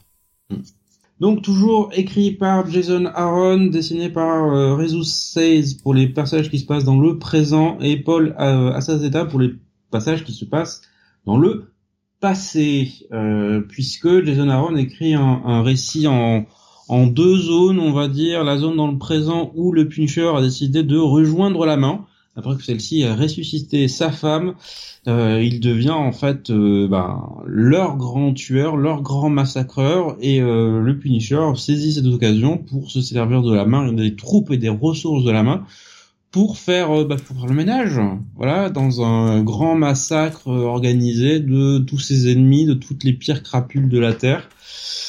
Mais c'est avant tout une exploration du personnage de Frank Castle, euh, non pas par le biais de flashbacks, euh, de ses propres flashbacks, mais avant tout au travers des yeux de sa femme. Ce qui est un point de vue que jusque-là on n'avait pas vraiment vu, à savoir euh, comment Frank était quand il est revenu de la guerre, comment était leur relation à ce moment-là, comment a-t-il grandi, comment voilà. Donc on a on a énormément d'informations qui nous sont données, ce qui on va dire dresse un portrait plus ou moins flatteur du passé de Frank ce qui est euh, assez intéressant à suivre quand même. Ça, ça remet en chose, remet en cause, je pense, beaucoup de choses. Et dans le présent, donc cette euh, cette quête sanglante, euh, alors que voilà, on voit on voit la femme de Franck quand même retrouver petit à petit ses souvenirs, d'où les flashbacks. D'ailleurs, je trouve que le l'articulation entre les deux fonctionne bien. Le, le, le rythme émotionnel qu'on a avec avec le personnage et euh, très efficace. Et euh, bah, ce qui était très intéressant, mhm. c'était le, le, shift au niveau des flashbacks parce qu'on avait un, que des flashbacks centrés sur Frank jusqu'à sa rencontre avec Maria. Et à partir du moment de la rencontre avec Maria, c'est Maria qui devient la personne principale des flashbacks. Très intéressant. On voit les choses à travers ses yeux. Ouais. Oui, bien sûr. Et je, je, trouve la manière de faire très intéressante. De toute façon, oh, je vais te le dire clairement, moi, ce, run, c'est un putain de sans faute. Euh, top 10 de l'année, là aussi. Euh, Alors, moi, j'aime beaucoup ce run jusqu'à la fin. La fin, je suis beaucoup plus partagé. On en reparlera quand le tome 3 sortira. Ah, tu, tu l'as lu en VO Oui, je l'ai lu en VO. Ah putain, qu'est-ce que j'ai aimé cet épisode. Oh Les choix ultra couillus de Jason Aaron. Mm-hmm. Ça, ça, je le reconnais il a, il a pris des risques et Marvel lui a laissé prendre des risques. Ça, j'ai apprécié. C'est Ensuite, je pense que l'impact n'a pas été, euh, ça m'a pas, ça m'a pas affecté comme ça aurait dû, je pense. Après, peut-être que ça fonctionnera mieux à la relecture en VF, ce qui arrive parfois pour toi sur certains titres. Ouais. Ce que tu avais dit euh, notamment euh, tout à l'heure sur, bah, sur Flash One. Hein, je reviens sur la, mhm. sur, ce que tu disais où tu disais que la relecture en VF avait été plus agréable. Plus agréable. la première euh, première lecture beaucoup plus laborieuse et euh, il y a certains points bah, justement émotionnels qui ont beaucoup mieux fonctionné en VF qu'en VO. À la relecture, ça ça roulait beaucoup mieux. Euh, c'est peut-être aussi le fait de savoir aussi à quoi t'attendre. Mm-hmm. Du coup, t'abordes pas ta lecture de la même façon et ça ça jouera ça fera peut-être la même chose pour toi sur la fin du run. À voir. À voir, mais j'ai hâte qu'on en parle, euh, et pas qu'à demi-mot, du coup, qu'on puisse faire ça. Euh, tu sais quand est prévu le, dernier tome? Déjà, ça euh, déjà Je crois qu'il est annoncé? pour la fin de l'année de mémoire. Ah, super, donc comme ça, ça pourrait être dans le top de l'année, pardon, au total, si jamais, si jamais ça rentre dedans, évidemment. Mais, Bon, sinon, niveau affrontement, ça reste très sanglant, ce tome. On, a, on commence quand même avec ce combat entre Ares et, et Franck euh, au début du tome qui bah Arès qui lui pète la tronche quand même hein. alors que Castle lui envoie tout ce qu'il a et euh, c'est une piqûre de moustique en fait. Ouais Arès qui a le dessus quoi. Qui a totalement le dessus jusqu'à ce que hum, Franck finisse par accepter euh, pleinement sa nature. Mm-hmm. et, et recours au pouvoir de la bête Ouais, et puis putain, mais c'est que maintenant je revois les choses différemment maintenant que j'ai lu le dernier épisode. Parce qu'il y a, y a quelques éléments qui sont mis sur une page qui te changent complètement l'appréciation de ce que t'as sur ce sur toute l'histoire en fait. Donc c'est très compliqué. De... ah, je vois parles. Ouais, je, peux pas vraiment en parler là. Je, vais te mettre ça en, privé, mais je peux pas vraiment en parler euh, parce que c'est spoil en fait. Et mhm. Ouais, il y a, tout, tout cet affrontement, ce, ce cette acceptation de la nature de, de Franck et ce dialogue d'Arès. Mm. T'étais mon protégé, quoi. T'étais mon envoyé sur Terre, quoi. T'as... et je trouve que la cette relation-là, ouais, fonctionne super bien. Parce qu'elle est tellement logique que... Oui, évidemment que, que Franck était un putain d'envoyé de la guerre. C'est en fait il y a ce parallèle avec, euh, je, vais prendre le parallèle avec la religion chrétienne parce que c'est le plus facile et c'est le personnage que tout le monde voit, mais c'est comme si Jésus d'un seul coup ne s'appelait plus fils de Dieu, mais s'appelait fils de Bouddha, quoi. Hmm. D'un seul coup, ça changerait tout, en fait. Et, et ouais, c'est un peu cette, euh, cette trahison-là que vit Ares. Oh, Jason Aaron fait un super boulot. Et puis les deux artistes, quoi. Autant le style d'Azaceta sur les, sur les. le passé, flashback passé, ouais, fonctionne super bien. Ouais, ouais. Et, euh, et puis le style, le style de Rezus 6, quoi. le mec a fait un bond dans sa qualité de, de dessinateur, là. Et c'est la preuve qu'on peut arriver à faire un mensuel de 30 pages. En plus, ah, il n'était pas exactement mensuel. Ah, il a quasiment jamais eu de retard, Sam. Euh, non, mais il y a eu des mois où il y a eu des pauses, en fait. Euh, oui, il y a eu un mois où il y a eu une pause pour sortir. Bah non, trois, parce qu'il y a eu trois one-shots. Ah, les, premiers one-shots sont pas sortis, euh, sont sortis conjointement, en fait. Ils sont sortis entre les deux. Non, non, il faut, faut que tu vois, parce qu'en fait, les one-shots ont été produits spécifiquement pour combler les mois de les mois sans épisode. C'était pour ça en fait. J'étais persuadé qu'il y a eu un mois oui, mais les autres ils étaient sortis en s'intercalant en fait, tu vois. Mm-hmm. Mais je pense que c'est parce que tu lis trop de trucs et t'as pas t'as pas ressenti en fait le, le délai entre les trucs. Et comme t'avais un épisode de Punisher, ben en fait Marvel euh, ils ont bien fait le boulot. Ouais, Benny disait de mémoire, c'est sorti sans attente aussi. Moi, je me rappelle d'un mois qui avait sauté, mais où ils avaient mhm. foutu un one shot War Journal. Mais pour les autres War Journal, j'avais l'impression qu'ils étaient sortis entre deux titres, mais de façon, tu sais, normale, quoi. Genre, euh, mhm. première semaine, et puis la troisième semaine, on t'a calé un, one shot en plus, mais la première semaine du mois suivante, le Punisher est sorti normalement. Bon, faudrait que je reprenne les dates, mais là, j'avoue que, je, là, là, tout de suite, là, j'ai la flemme. je, je vais pas les chercher, ça va prendre trois plombs, c'est chiant. L'épisode est bon. Oui, effectivement, il y a que quatre épisodes, mais je trouve que ce que fait Aaron sur le sur le titre est. Euh, bah ça se voit parce que là sur euh, entre les épisodes 6 et 7, il y a un mois de, de creux en fait. Oui, le, entre le 6 et le 7 et là t'avais le, le War Journal qui mhm. était en plus celui euh, écrit par Torun Grandbeck qui mhm. était vraiment bah, Elle a écrit les trois, je crois. Hein. Elle a peut-être écrit les trois. Moi j'en ai lu qu'un, j'ai lu mhm. que celui qui était sorti au milieu là quand il y a eu le ce mois de pause, qui était vraiment bien en fait, qui était un des premier moment où, le Punisher devenait le Punisher sans avoir encore le. C'était avant la mort de, Maria et des enfants et euh, où il va chez des voisins, il s'aperçoit qu'il y a un truc qui cloche et euh, va essayer de, faire un peu le super héros, si tu veux, en tout cas le vigilante euh, chez, les voisins quoi à la suite d'un barbecue et, ça ce one shot était cool il était vraiment bien les autres je, je vais pas avoir d'avis parce que je les ai pas lus mm. Et je suis d'accord avec Bunny parce qu'il écrit, euh, Soren est hyper décrié aux ESA, je ne comprends pas ce qu'ils veulent. J'ai le même avis, hein, je, ne, je ne comprends pas les critiques négatives sur Soren. Oui, il y a des choses, comme je dis, la fin m'a laissé un peu froid, mais tout le reste, franchement, j'ai adoré. Mais oui, on a une écriture audacieuse qui mhm. Change la nature du personnage sans forcément trop user de redcon. Mhm tout se tient, tout est logique, et rien n'est laissé au hasard, quoi.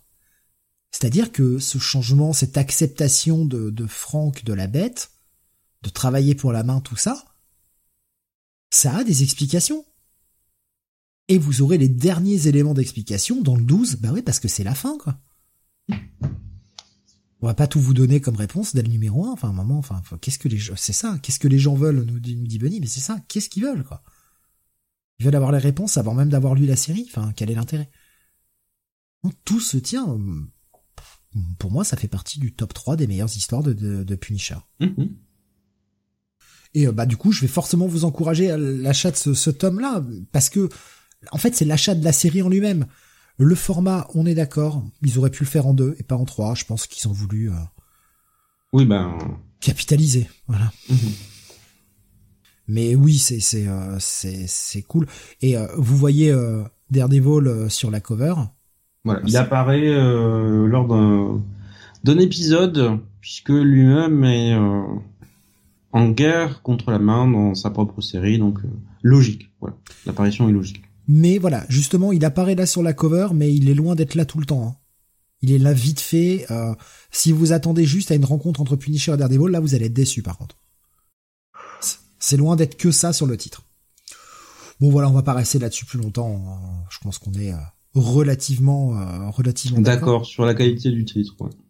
À posséder. Ouais. Oui. Justement, tu vas voir l'ironie quand je te disais ce que je mettais après, parce qu'on parle de Punisher, on va mettre Something is Killing the Children.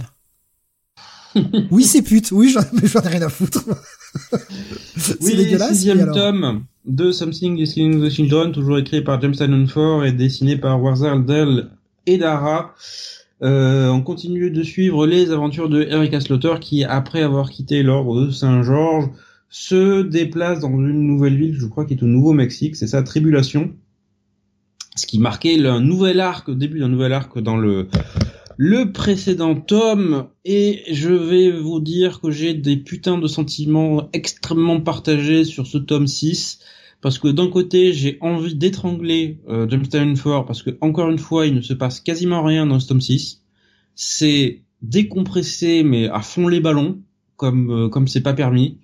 On a l'impression qu'il ne se passe rien en fait. Voilà sur, sur ce tome 6 et de l'autre, je ne sais pas pourquoi, mais j'ai quand même aimé la lecture. Donc là, j'ai un problème en fait. Euh, je, je, pour moi, en fait, le, le, le rythme, c'est un élément absolument essentiel de tout récit. Et un, un, une histoire qui fait du surplace, comme c'est le cas là, à nous ressortir en fait les mêmes ressorts qu'on a vus dans le premier arc, euh, qui était le, les, les, trois premiers tomes, ça, ça devrait me lasser très vite, ça devrait m'énerver. Et en fait, j'en suis là à me dire, oui, ça n'avance pas, mais bizarrement, la qualité d'écriture est là, euh, j'aime les personnages, donc en fait, ça me dérange que très peu. Donc, je suis, je suis perdu, en fait. C'est, extrêmement frustrant comme lecture. que tu, tu vois le potentiel, tu vois l'univers qui est déployé, tu te dis, il y a tellement de bonnes choses à raconter, mais accélère. accélère, James. Oui, oui, je, prends du plaisir à lire, bordel. Oui, c'est bien écrit.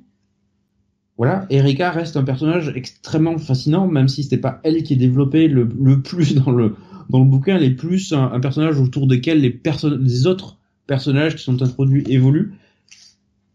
Mais je reste fondamentalement accroché à cet univers j'ai quand même ce, ce, ce, truc de euh, j'ai des sentiments ambivalents sur le titre, vas-y accélère, en même temps j'aime bien ce que t'écris, mais putain c'est trop décompressé. En fait j'ai l'impression que tu dis ça depuis le tome 3. Oui. Et euh, j'ai l'impression que c'est souvent le, le, même euh, le même sentiment qui ressort euh, à la lecture de ce titre. T'aimes ce qui est raconté, t'aimes l'histoire générale, mais putain le rythme est à chier. Oui. C'est dingue d'arriver à se foirer comme ça constamment, d'être constant dans le foirage. ça devient presque, euh, tu te dis putain, c'est bien maîtrisé quand même.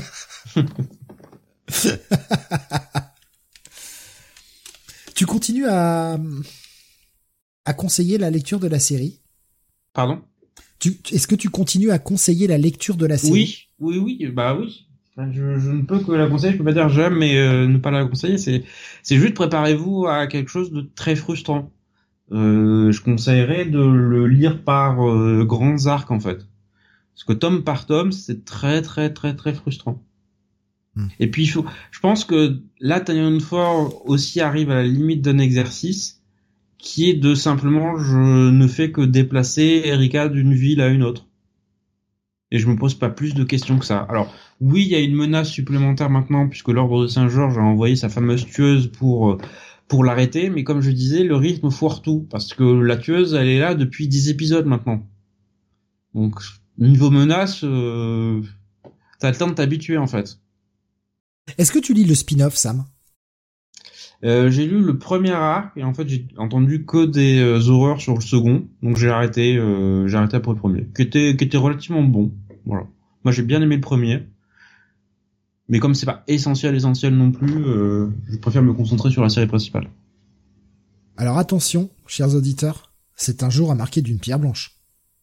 Sam n'a pas fait le complétiste sur un titre. Donc je dis j'ai pris le premier qui était le plus important, quasiment. Donc oui, mais tu n'as pas complété le titre, Sam. Et ça, ça, c'est quand même jouer au loto demain, les gars. Il va arriver des trucs de fou. Non, mais j'ai pas les. En je, fait, euh... Non, je, je, je, me moque, ça. Mais attends, on a, j'ai le même problème, hein, donc euh, à un moment, je me moque. C'est, mais... en fait, je, je commence de plus en plus, que ce soit comics et manga, à ne plus avoir d'hésitation à arrêter quand ça ne me plaît plus. Voilà, à ne plus pousser juste pour euh, pour compléter ou pour aller au bout. Ouais, et puis, enfin, je dis hein, vraiment, euh, c'est par toi de de ce qui ne te plaît pas ou de ce que t'as en trip, tu vois.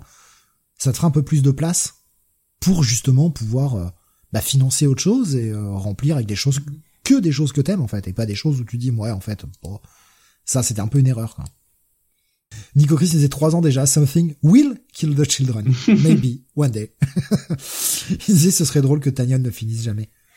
Alors ce serait horrible, franchement. Ah, sachant qu'en plus c'est un titre indé, je pense que là le mec il se grillerait pas mal s'il finissait pas son titre. Et puis qu'ils se vendent bien en plus. Hein. Ils se vendent très bien. Donc euh, à, à quoi? À lire ou à posséder, Sam? Un bon à lire, malgré tout.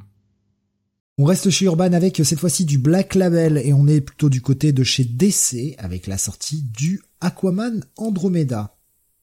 Ça, tu vas dire que tu as aimé, Sam Euh, globalement, oui. Oh putain. je te comprends plus des fois. ah, moi j'ai j'ai trouvé ça le, le, principe au départ était intrigant, j'ai lâché en plein milieu du deuxième numéro tellement j'ai trouvé ça chiant.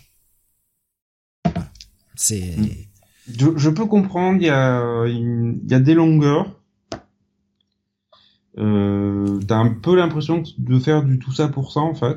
Oui, et puis bah c'est Abyss quoi. En fait, c'est oui. juste Abyss et Aquaman déjà dans le premier épisode qui fait plus de 50 pages, n'est là sur que sur trois pages quoi. Et tu sais même pas si on est dans le temps présent ou pas. Euh, oui, bah la question reste posée jusqu'à la fin. C'est vrai? Ah non, bah alors j'ai aucun regret. De toute façon, c'est Ramvé. De toute façon, je suis pas étonné quoi. Ben, Quand il saura écrire un truc, lui, il se lèvera. Quoi. Euh, un, euh, Abyss, c'est très bien. Ah mais oui, Abyss, c'est très bien, mais je l'ai déjà vu. alors, ça, d'autant plus qu'en fait, ça m'a surtout donné envie de le revoir. Bah, ça moi fait aussi. longtemps que je l'ai pas revu. Moi aussi. Mais euh, je préfère aller voir Abyss que lire la fin de ce truc. Je, je, Mais je, le rythme, il y a rien qui va dans ce titre, je trouve. Voilà, c'est mon sentiment. Il y a rien qui va, quoi. Les personnages sont antipathiques. Tu n'accroches à aucun.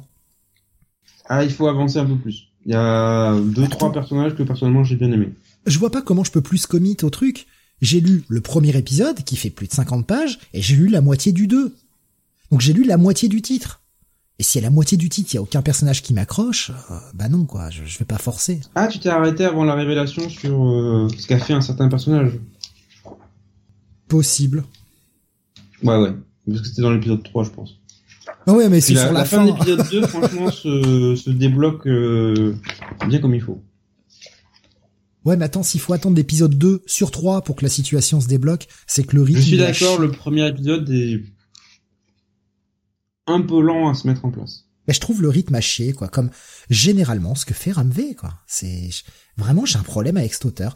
J'ai aimé son son Swamp Thing, même s'il y avait des problèmes de rythme. Le reste, je cherche un titre de Ramvé que j'ai aimé. T'as pas encore lu les stars? Non, non, j'ai pas toujours pas lu.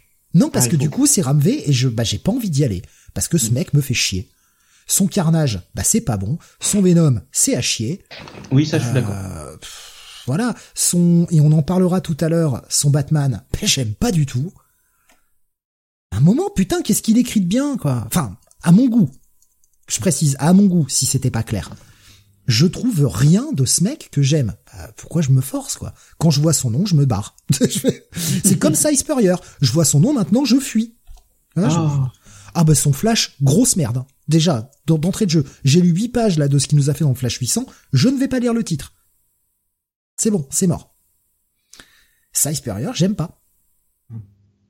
Ah, c'est dommage. C'est dommage parce que pour moi, c'est l'un des meilleurs scénaristes actuels. C'est leur tic d'écriture. Euh, Je, je trouve que Ramvé, dans son écriture, se la pète, en fait.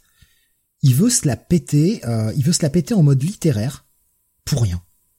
Pour rien du tout. Et ça ne fonctionne pas avec moi parce que je vois ce côté, euh, en tout cas, c'est comme ça que je le, je le ressens. Je vais pas lui prêter des intentions parce que je ne les connais pas. C'est comme ça que je ressens. C'est, regardez, je vais utiliser un style littéraire un style très classieux dans mon écriture, pour vous en mettre plein la gueule. Alors qu'en fait, c'est creux. Il y a des gens qui peuvent se permettre de faire un style littéraire, parce qu'il y a de la substance derrière, même si je suis pas forcément plus grand fan du mec, un mec comme Alan Moore, c'est très bien le faire, ça. Un mec comme Neil Gaiman, c'est très bien le faire. Je trouve que Ramvé se prend les pieds dans le tapis à chaque fois. Bon. Voilà. C'est mon ah, avis. Là, on se rend en désaccord. Je trouve justement qu'il y a, euh, y a toujours des thèmes de fond derrière, donc ça, et un style relativement lyrique, donc, moi, ça fonctionne très bien. Après, je les ai lus en VO. C'est peut-être ça aussi. Ça joue, je pense que ça Peut-être qu'en VF, ça passe. Mais en VO, je trouve que ça fonctionne pas. Voilà, comme comme Spurrier en fait, tu vois. C'est. Euh... Veux-tu nous parler d'histoire? Parce qu'on a dit ça parle d'abysse, oui, mais. Euh... Effectivement. Et en fait, ça, l'histoire commence quand un objet venu du fin fond de l'espace va s'abîmer, euh, je crois que bah, au fond d'un océan. Je crois que c'est l'océan Pacifique.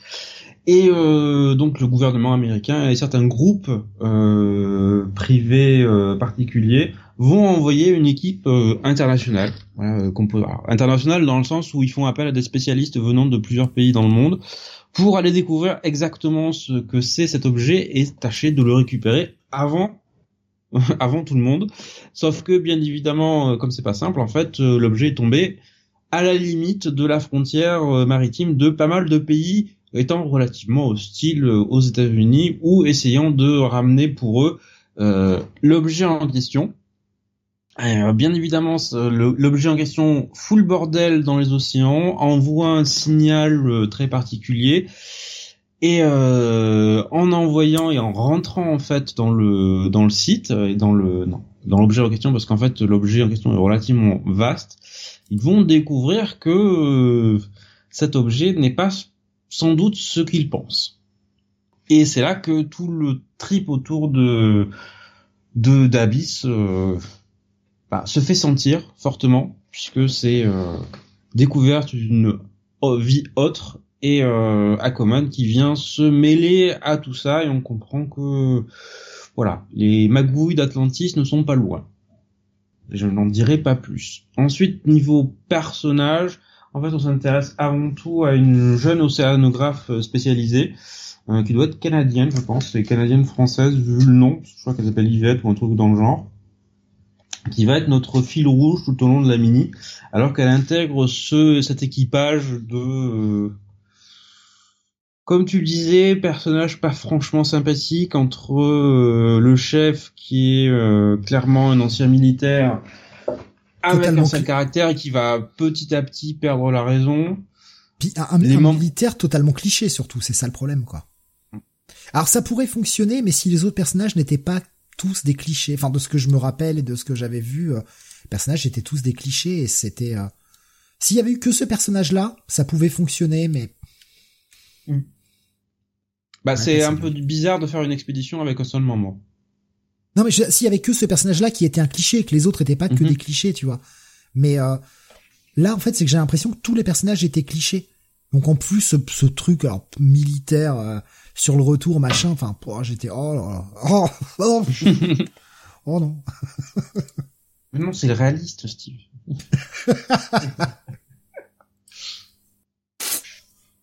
Mais oui, c'est vrai qu'Aquaman est relativement absent, en fait, de presque tout. C'est plus, euh, je vais pas dire une légende, mais une ombre qui plane, en fait, sur tout le récit.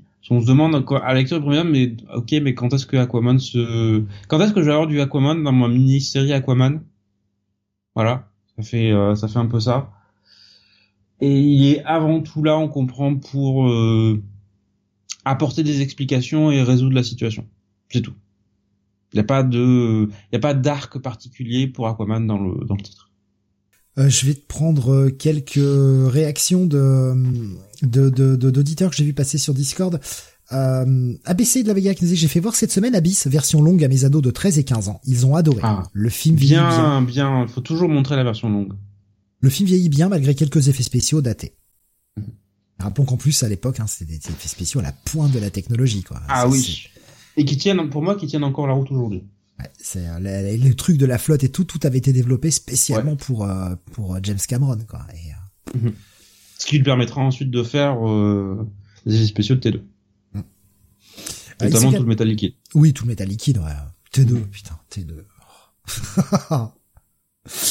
Ça, c'est du film, mon grand. Qui a plus de 30 ans maintenant. Arrête. Ne sois pas désagréable. voilà. Et euh, Abyss, mine de rien... 90, hein, je crois, ou 89, j'ai un doute. Ouais, 89, 90. Donc, euh, ben, 35 ans. Ça fait mal, hein. Mmh. Euh, Isoka nous disait euh, Layla Star, Blue and Green, j'ai beaucoup aimé. Je trouve ça assez poétique, ces titres indés. Voilà. Alors Layla Star, moi j'ai dit j'avais adoré, c'était un de mes coups de cœur de l'année où c'était sorti. Blue and Green, beaucoup moins. Et euh, Savage Chance? Ah, c'était un de mes coups de cœur aussi. Qui était de lui aussi. Hein, voilà. Oui. Euh, on va devoir aussi ouvrir le procès de Steve. Ah, ça, on sera dans le même box. Accusé pour mauvais goût. Pas pour les mêmes raisons. Oui, moi, je euh. serai acquitté très vite. Sous-entendu, moi par pas. contre, euh, attention à ta tête. Guigos qui disait globalement j'ai bien aimé ce Aquaman Andromeda même si le perso est y est très secondaire. Il y a quelques moments assez touchants et difficiles. Graphiquement ça oscille entre les planches magnifiques de fond marin qui font penser à ceux d'espace euh, d'Invisible Kingdom et des gribouillis de perso pas détaillés. C'est Christian Ward. Ouais. voilà. Faut, faut l'accepter. On ne le changera plus à ce stade. Il se disait j'entends Jeff Goldblum. Y a-t-il du Aquaman dans votre série Aquaman C'est tellement cette référence qu'on utilise à tort à travers, mais qui est toujours tellement juste, toujours là. Y avait-il du Batman dans le Batman de James Tynion Alexa qui te propose à quitter pour folie.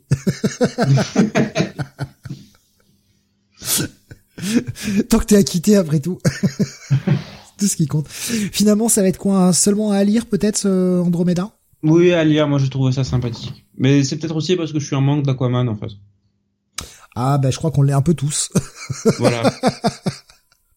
Sachant que nous, nous ne reparlerons pas de cette mini-série Aquaman Green Arrow. On en a déjà suffisamment parlé avec euh, avec Steve et qu'à chaque fois ça finit en fou rire euh, tellement c'est débile et nul. Est-ce que tu veux parler de Aquaman et ses Aquatiers là ou je sais pas quoi là? Où t'as toute l'Aquaman Family, c'était nul à chier ça aussi? Ah je crois que je l'ai pas lu celle-là. Ouais, ouais, perds pas ton temps. Perds pas ton temps, c'était pas bien. Euh... Allez, on va continuer. On retourne chez Delcourt maintenant. Euh, je crois que c'est le dernier titre Delcourt d'ailleurs pour ce soir, si je dis pas de bêtises. Euh, on va parler de Monstress tome 7, petite série qui continue de sortir, qui fait pourtant pas beaucoup de bruit. Non, assez étonnamment. Alors c'est euh, c'est toujours bizarre parce que c'est la série dont peu de gens parlent, mais qui accumule des designers à peu près chaque année, je crois soit elle est nommée, soit elle les gagne. Donc c'est toujours euh, toujours assez étrange. Euh, et comme je l'avais dit en fait dans le guide de lecture euh, la semaine de la sortie de ce tome-là, ce tome-là je l'ai attendu avec impatience parce que les deux derniers tomes de Mon Stress étaient absolument géniaux. Euh, on avait vraiment une montée en puissance de de l'intrigue, tous les trucs en fait qu'on qu'on attendait que la série fasse en fait depuis les, les débuts, on y était. Voilà, on était dans, dans la, série avait trouvé son rythme de croisière. Alors ça avait pris son temps, mais voilà, on y était. L'intrigue était de nouveau passionnante, euh, vraiment, vraiment passionnante. On était, euh, on était propulsé entre dans une guerre entre les arcaniques et euh, et, et, les êtres humains, avec notre notre personnage principal en plein milieu essayant de sauver ce qu'elle pouvait sauver tout en essayant de contrôler l'être avec lequel elle partage son son corps, qui est la créature euh, que vous voyez euh, que vous voyez en couvert, en couve. On avait énormément de justement de secrets sur ces anciens qui étaient euh, qui étaient révélés dans dans les tomes précédents. Là, elle continue à Marjorie Liu et, et Takeda à poser et à développer une mythologie euh, autour autour de ça. Mais en fait, la raison pour laquelle j'attendais ce tome avec impatience, c'est parce que le tome 6 se terminait sur un cliffhanger énorme, puisque après avoir réussi à échapper à la guerre, elle retrouvait en fait son, son amante passée, et ça se finissait par une trahison, puisque elle euh, l'a droguée pour euh, la ramener à la cour de à cour de la nuit, je crois, que la, la cour du crépuscule, voilà, puisque les, arcaniques sont euh, divisés en plusieurs en plusieurs cours et là, en fait, on va euh, on va traverser euh, les différentes euh, on va dire tensions qui partagent les, les, nations arcaniques. On va avoir des flashbacks qui vont expliquer énormément de choses sur euh, comment euh, comment Léorine a été contaminée, comment elle a été euh, saisie par ce pouvoir particulier. Énormément de choses qui avancent dans ce tome.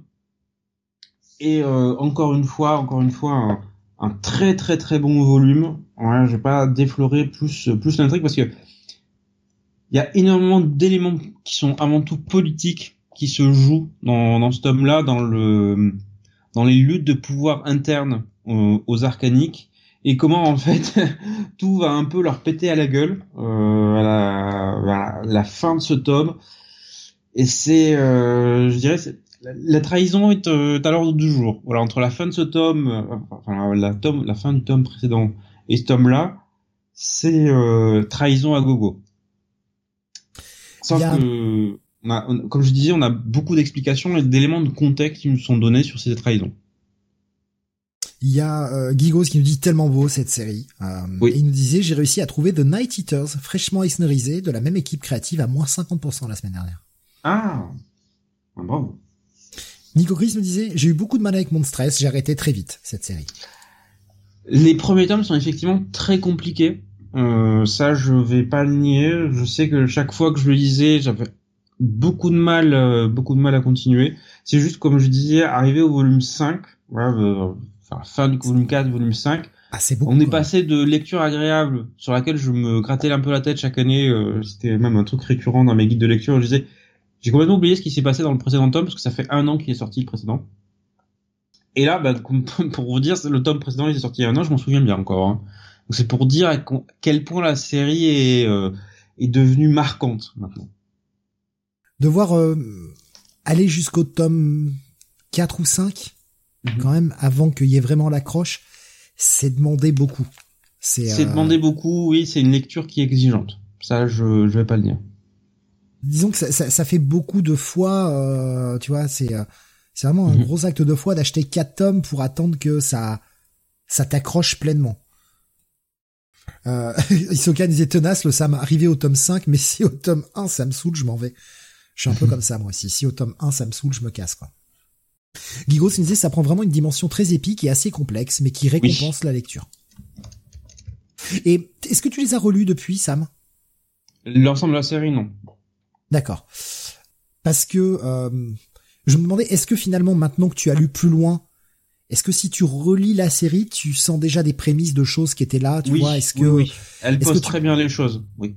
Ouais, voilà. Est-ce que le, la relecture, une fois que tu as découvert plus loin, prend une autre dimension et tu dis ah putain il y avait mhm. des choses que j'aurais dû voir venir ou tu vois enfin ce genre de truc où tu fais ah putain il y avait il y avait ça déjà qui était posé là quoi. Oui l'ensemble est, pour moi l'ensemble est très cohérent en fait dans la manière dont elle construit son univers et ses personnages. Pardon, je me marre. Je dis que Chris il dit One Piece, j'en suis au tome 100, toujours pas convaincu. Alors je te conseille d'arrêter. Là, après 100 volumes quand même, euh, tu, tu lui as donné sa chance. Pardon, c'était très drôle. Euh, c'est Isoga qui dit c'est la réflexion que je me faisais, ça valorise peut-être la relecture, justement. Alexin qui dit ah non faut finir. Oui bah je pense que là au 100 t'as à peu près la moitié de la série, peut-être même un peu plus. À peu près ouais. Ça dépend. Ça dépend s'il tire ses engagements ou pas quoi. Mais oui, à savoir que ça se termine euh, cette fois-ci dans les 5 ans, c'est promis. Comme euh, comme quand il a lancé la série. 5 ans, là, 5 ans à C'est peut-être des 5 ans façon Marvel, hein, tu sais. Bah, le problème, c'est que 5 ans au Marvel, ça doit faire 25 ans normalement en temps normal, et les 25 ans, on les a passés. Hein. Ouais, mais il avait dit euh, en 5 ans au départ, et puis il a dit, bon, encore 5 ans. Donc ça se tient, la série dure 50 ans, c'est bon. c'est jouable. Pauvre Oda, j'espère qu'il survivra. Gigos qui dit, il y a la petite renarde trop choupie, voilà. Et il y a des passages vraiment hardcore quand même. Mhm. La série peut être très très dure. Mais série qui m'a toujours intéressé, mais j'ai jamais pris le temps de me, de me lancer dedans. Oui, je vois le bateau de réfugiés de, que cite Gigoz. Ouf. Rude. Mais en fait, ça me refroidit un peu ce que tu dis, le fait qu'il faille aller jusqu'à l'équivalent du tome 4, donc ça va être quoi, l'épisode 20 par là, j'imagine? Ouais. Mais je pense que si tu lis tout d'une traite, tu accrocheras beaucoup plus au premier tome, en fait. Ouais, mais ça, j'ai du mal. Tu vois, moi, ce, ce côté lecture TPB, j'ai un peu de mal. Moi, j'aime bien lire les comics. Euh. Souvent, je m'astreins, tu vois, quand je lis des séries comme ça, je m'astreins à lire un épisode et puis euh, allez, des fois j'en lis deux, mais je me dis j'en lis pas trop d'un coup, parce que j'essaye de respecter un peu le, rythme mensuel, comment c'est paru à l'époque. Même si du coup j'attends pas forcément un mois pour lire l'épisode d'après, mais des fois j'attends le lendemain, tu vois, pour lire la suite. Mhm. Pour essayer d'avoir ce petit creux entre les épisodes euh, bah, de la parution habituelle. La bien parution de départ, quoi. Bon, mais euh, j'essaierai, je finirai par, euh, par, par y aller, quoi. Mais c'est vrai que là, ça m'a un peu refroidi. C'est à chaque fois que je vois que t'en parles, je me dis ah putain, j'ai toujours pas commencé, il faut que je m'y mette. Et là du coup, je fais ouais, ça va attendre. Tome 4, oh ouais. ça va attendre un peu. Ça, euh, ne fait que 7 ans qu'on parle de la série. Si tu Oh mais oui, mais à chaque fois, je me dis oh là là, faut vraiment que je m'y mette à cette série quand même. Donc à, quoi? À posséder, Sam? À posséder, oui. Euh, on va passer sur un titre qu'on va traiter. Euh, on va traiter grosso modo deux titres en un. Euh, vous allez comprendre pourquoi. Oui, parce qu'on a envie de finir avant 2 heures du mat. Il nous en reste plus que 5, Sam. Courage. Bon, ouais, franchement, 5 titres, une heure? Oh, c'est jouable. Hein. Pour finir avant 2 heures du mat. Il est une heure là. on va commencer par l'intégrale, peut-être, commençons par le tome 1 de Lazarus, et puis, puis on passera sur le tome. C'est juste moi pour que je change mon image en plein milieu, quoi. Tu... Voilà. Pas de souci. Euh, donc on va parler effectivement de la série Lazarus qui fait un retour inespéré maintenant puisque la série avait été publiée jusque-là par Glena Comics. Euh, et malheureusement, bah, avec euh, la chute du label de Glena, on se demandait un peu quel était l'avenir de la série. Alors c'est toujours pas très clair en fait la manière dont Glena a géré ses licences parce que on voit qu'il continue à publier des comics au compte-goutte. On a, euh, on a le titre de Brubaker euh, comme, euh, attends, on a le, Night Fever qui va arriver chez Glenna aussi, je crois. Ou c'est chez Delcourt. Je crois que c'est chez, chez Glenna. Et on a parlé aussi du de l'autre titre de Brubaker qui était sorti chez chez eux aussi. Euh, on avait parlé avant l'été, qui dont on aura la suite là, à la fin du mois. Et Lady Mechanica, qui va continuer à sortir chez euh, ah c'est c'est Delcourt tu vois ok. Donc ça va être l'autre titre comment il s'appelle déjà? Euh, Glenna qui est aussi de Brubaker ça parlait de quoi ça? Va peut-être nous revenir du coup ça. Friday euh, Friday voilà c'était Friday. Bah, merci. Il a été plus rapide. Merci. Euh, fin de la journée fin de la semaine fin du mois fin du fin de tout euh, donc ça revient cette fois-ci chez Urban. Urban qui a une très bonne idée, qui va tuer mon portefeuille bien évidemment. C'est d'un côté de ressortir en version Urban, donc il a une belle version de luxe agrémentée de bonus, euh, euh, grand format, tout ce que vous voulez, euh, voilà. Et en même temps, de compléter la série telle qu'elle était sortie chez chez Glénat, à savoir couverture d'eau blanc et reprise un peu de l'identité graphique qu'avait installé Glénat pour ne pas rompre, voilà, euh, à quoi ressemblent le, les dos quand on les assemble dans votre bibliothèque. Voilà, il y a que le, label qui change, c'est tout. Le reste euh, reprend exactement la même calligraphie, euh, la même, la même vie, je dirais la même, comme je disais, la même identité visuelle de Glénat. Donc Alors ça, merci, merci, oui. merci Urban. Ça, c'est quand même pas banal qu'un éditeur accepte de se mettre au modèle, de rompre son modèle à lui et de se mettre mhm. euh, au modèle. Surtout un modèle qui est super bien établi depuis dix ans maintenant, qui est couverture d'eau noire euh, surtout en fait. Oui, voilà, il y a quelques titres qui ont, d'autres couleurs, mais c'est extrêmement rare. Euh, le duo Powerbomb par exemple, voilà, oui. qui, a lui une couverture orange. Il y a quelques titres comme ça qui, qui, ont, des couleurs un peu différentes, mais c'est très rare. En général, c'est très noir, c'est très sobre. Donc on est un éditeur qui fasse la démarche de respecter la charte graphique lancée par un autre éditeur c'est clairement la preuve d'un éditeur qui fait attention à son lectorat, qui sait à quel point bah, le lectorat aime aussi une bibliothèque propre, enfin voilà, qui, a des codes quoi. Et encore une fois, autant on les taclait tout à l'heure sur le prix de One Bad Day, quand tu vois des efforts comme ça, putain, c'est pas tout le monde qui fait ça quoi. Mm. C'est vraiment bien de leur part. Franchement, c'est vraiment bien. Et je peux vous dire que ces deux lectures faites l'une après l'autre, ça a été une expérience assez assez étrange parce que pour moi c'était un retour dans l'univers de Lazarus parce que ça faisait un moment que je n'en avais pas lu ou relu en fait. Euh, parce que d'un côté, ben, avec le tome 1, je reprenais au, départ, voilà, je reprenais au début, ce qui m'a permis de me remettre dans, le contexte de ces univers, donc pour le rappeler, qui est une dystopie qui se passe dans, dans un futur, euh, on va dire quasiment post-apo, où de grandes familles issues en fait du, des plus grandes familles riches de, la planète ont pris le pouvoir et se sont partagés en fait un, certain nombre de territoires à, à la surface du globe. Et euh, voilà c'est euh, et chacune de ces familles est représentée par euh, ce qu'on appelle un Lazarus en fait un soldat disposant de capacités particulières. Donc euh, on s'intéresse avant tout au destin de la famille Carlyle et à leur Lazarus, euh, appelé Forever, qui dispose de capacités de régénération euh, extrêmement poussées, euh, qui a été entraîné au combat par les meilleurs maîtres, enfin qui est considéré quasiment comme la Lazarus la plus puissante du globe. La famille Carlyle étant elle-même considérée comme l'une des familles les plus puissantes. Le reste du monde, ben, sous la tutelle de ces familles, en fait, a régressé euh, quasiment à un niveau euh, de classification sociale moyenâgeuse, c'est-à-dire qu'on a au sommet les familles et les membres de la famille. Ensuite, on a les serfs, qui sont au service de la famille et qui, parce qu'ils sont au service d'une famille, disposent d'un statut particulier eux ont accès aux soins médicaux et à toute la technologie moderne. Et ensuite, tu as euh, ce qu'on appelle les rebuts. Voilà, euh, toute la partie de la population ben, qui n'est pas au service de la famille, mais qui travaille quand même pour eux, qui n'ont aucun statut, aucun droit et qui peuvent crever dans leur coin, euh, peu importe, euh, peu importe euh, ce qu'ils peuvent, ce qu'ils peuvent faire. Alors, les situations sont ensuite sont variées d'après ce qu'on voit dans certains, dans certains chapitres on comprend que si on passe un contrat avec la famille, on peut avoir un certain statut, mais vous restez en rebut. Voilà. Donc niveau droit, vous pouvez aller vous faire foutre.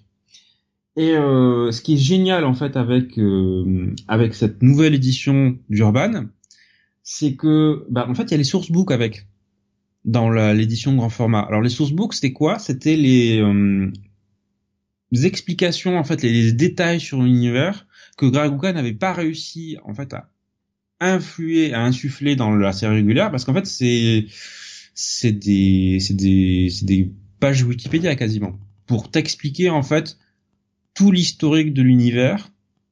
On a par exemple une frise qui te montre en fait l'évolution et les grands événements qui ont conduit à l'émergence de ce monde. Tu as ensuite des fiches par famille qui t'expliquent l'historique, la fortune de chacune et en gros qu'est-ce qu'elle faisait avant euh, la, la, bascule de ce monde, dans quel domaine elles étaient spécialisées et dans quoi en fait euh, elles restent spécialisées aujourd'hui? Et pourquoi en fait elles ont euh, elles en sont à, elles ont été amenées à dominer un certain territoire en particulier? Euh, ce à quoi, bien évidemment, j'ai appelé l'hérésie, puisque dans ce monde futur, apparemment, la France est sous domination d'une famille anglaise. Quoi? Non? Voilà, hors de question, ça n'a pas la tête. Euh... Mais là, là, je m'insurge. Les, les sourcebooks, c'est un peu euh, ce que faisait euh, Marvel et DC avec leur official guidebook of the Marvel Universe. Mais là, ça t'apporte beaucoup, beaucoup, beaucoup d'informations. Vraiment. C'est juste pour que je vois un peu, que je me, je me fasse l'idée un peu. Hein.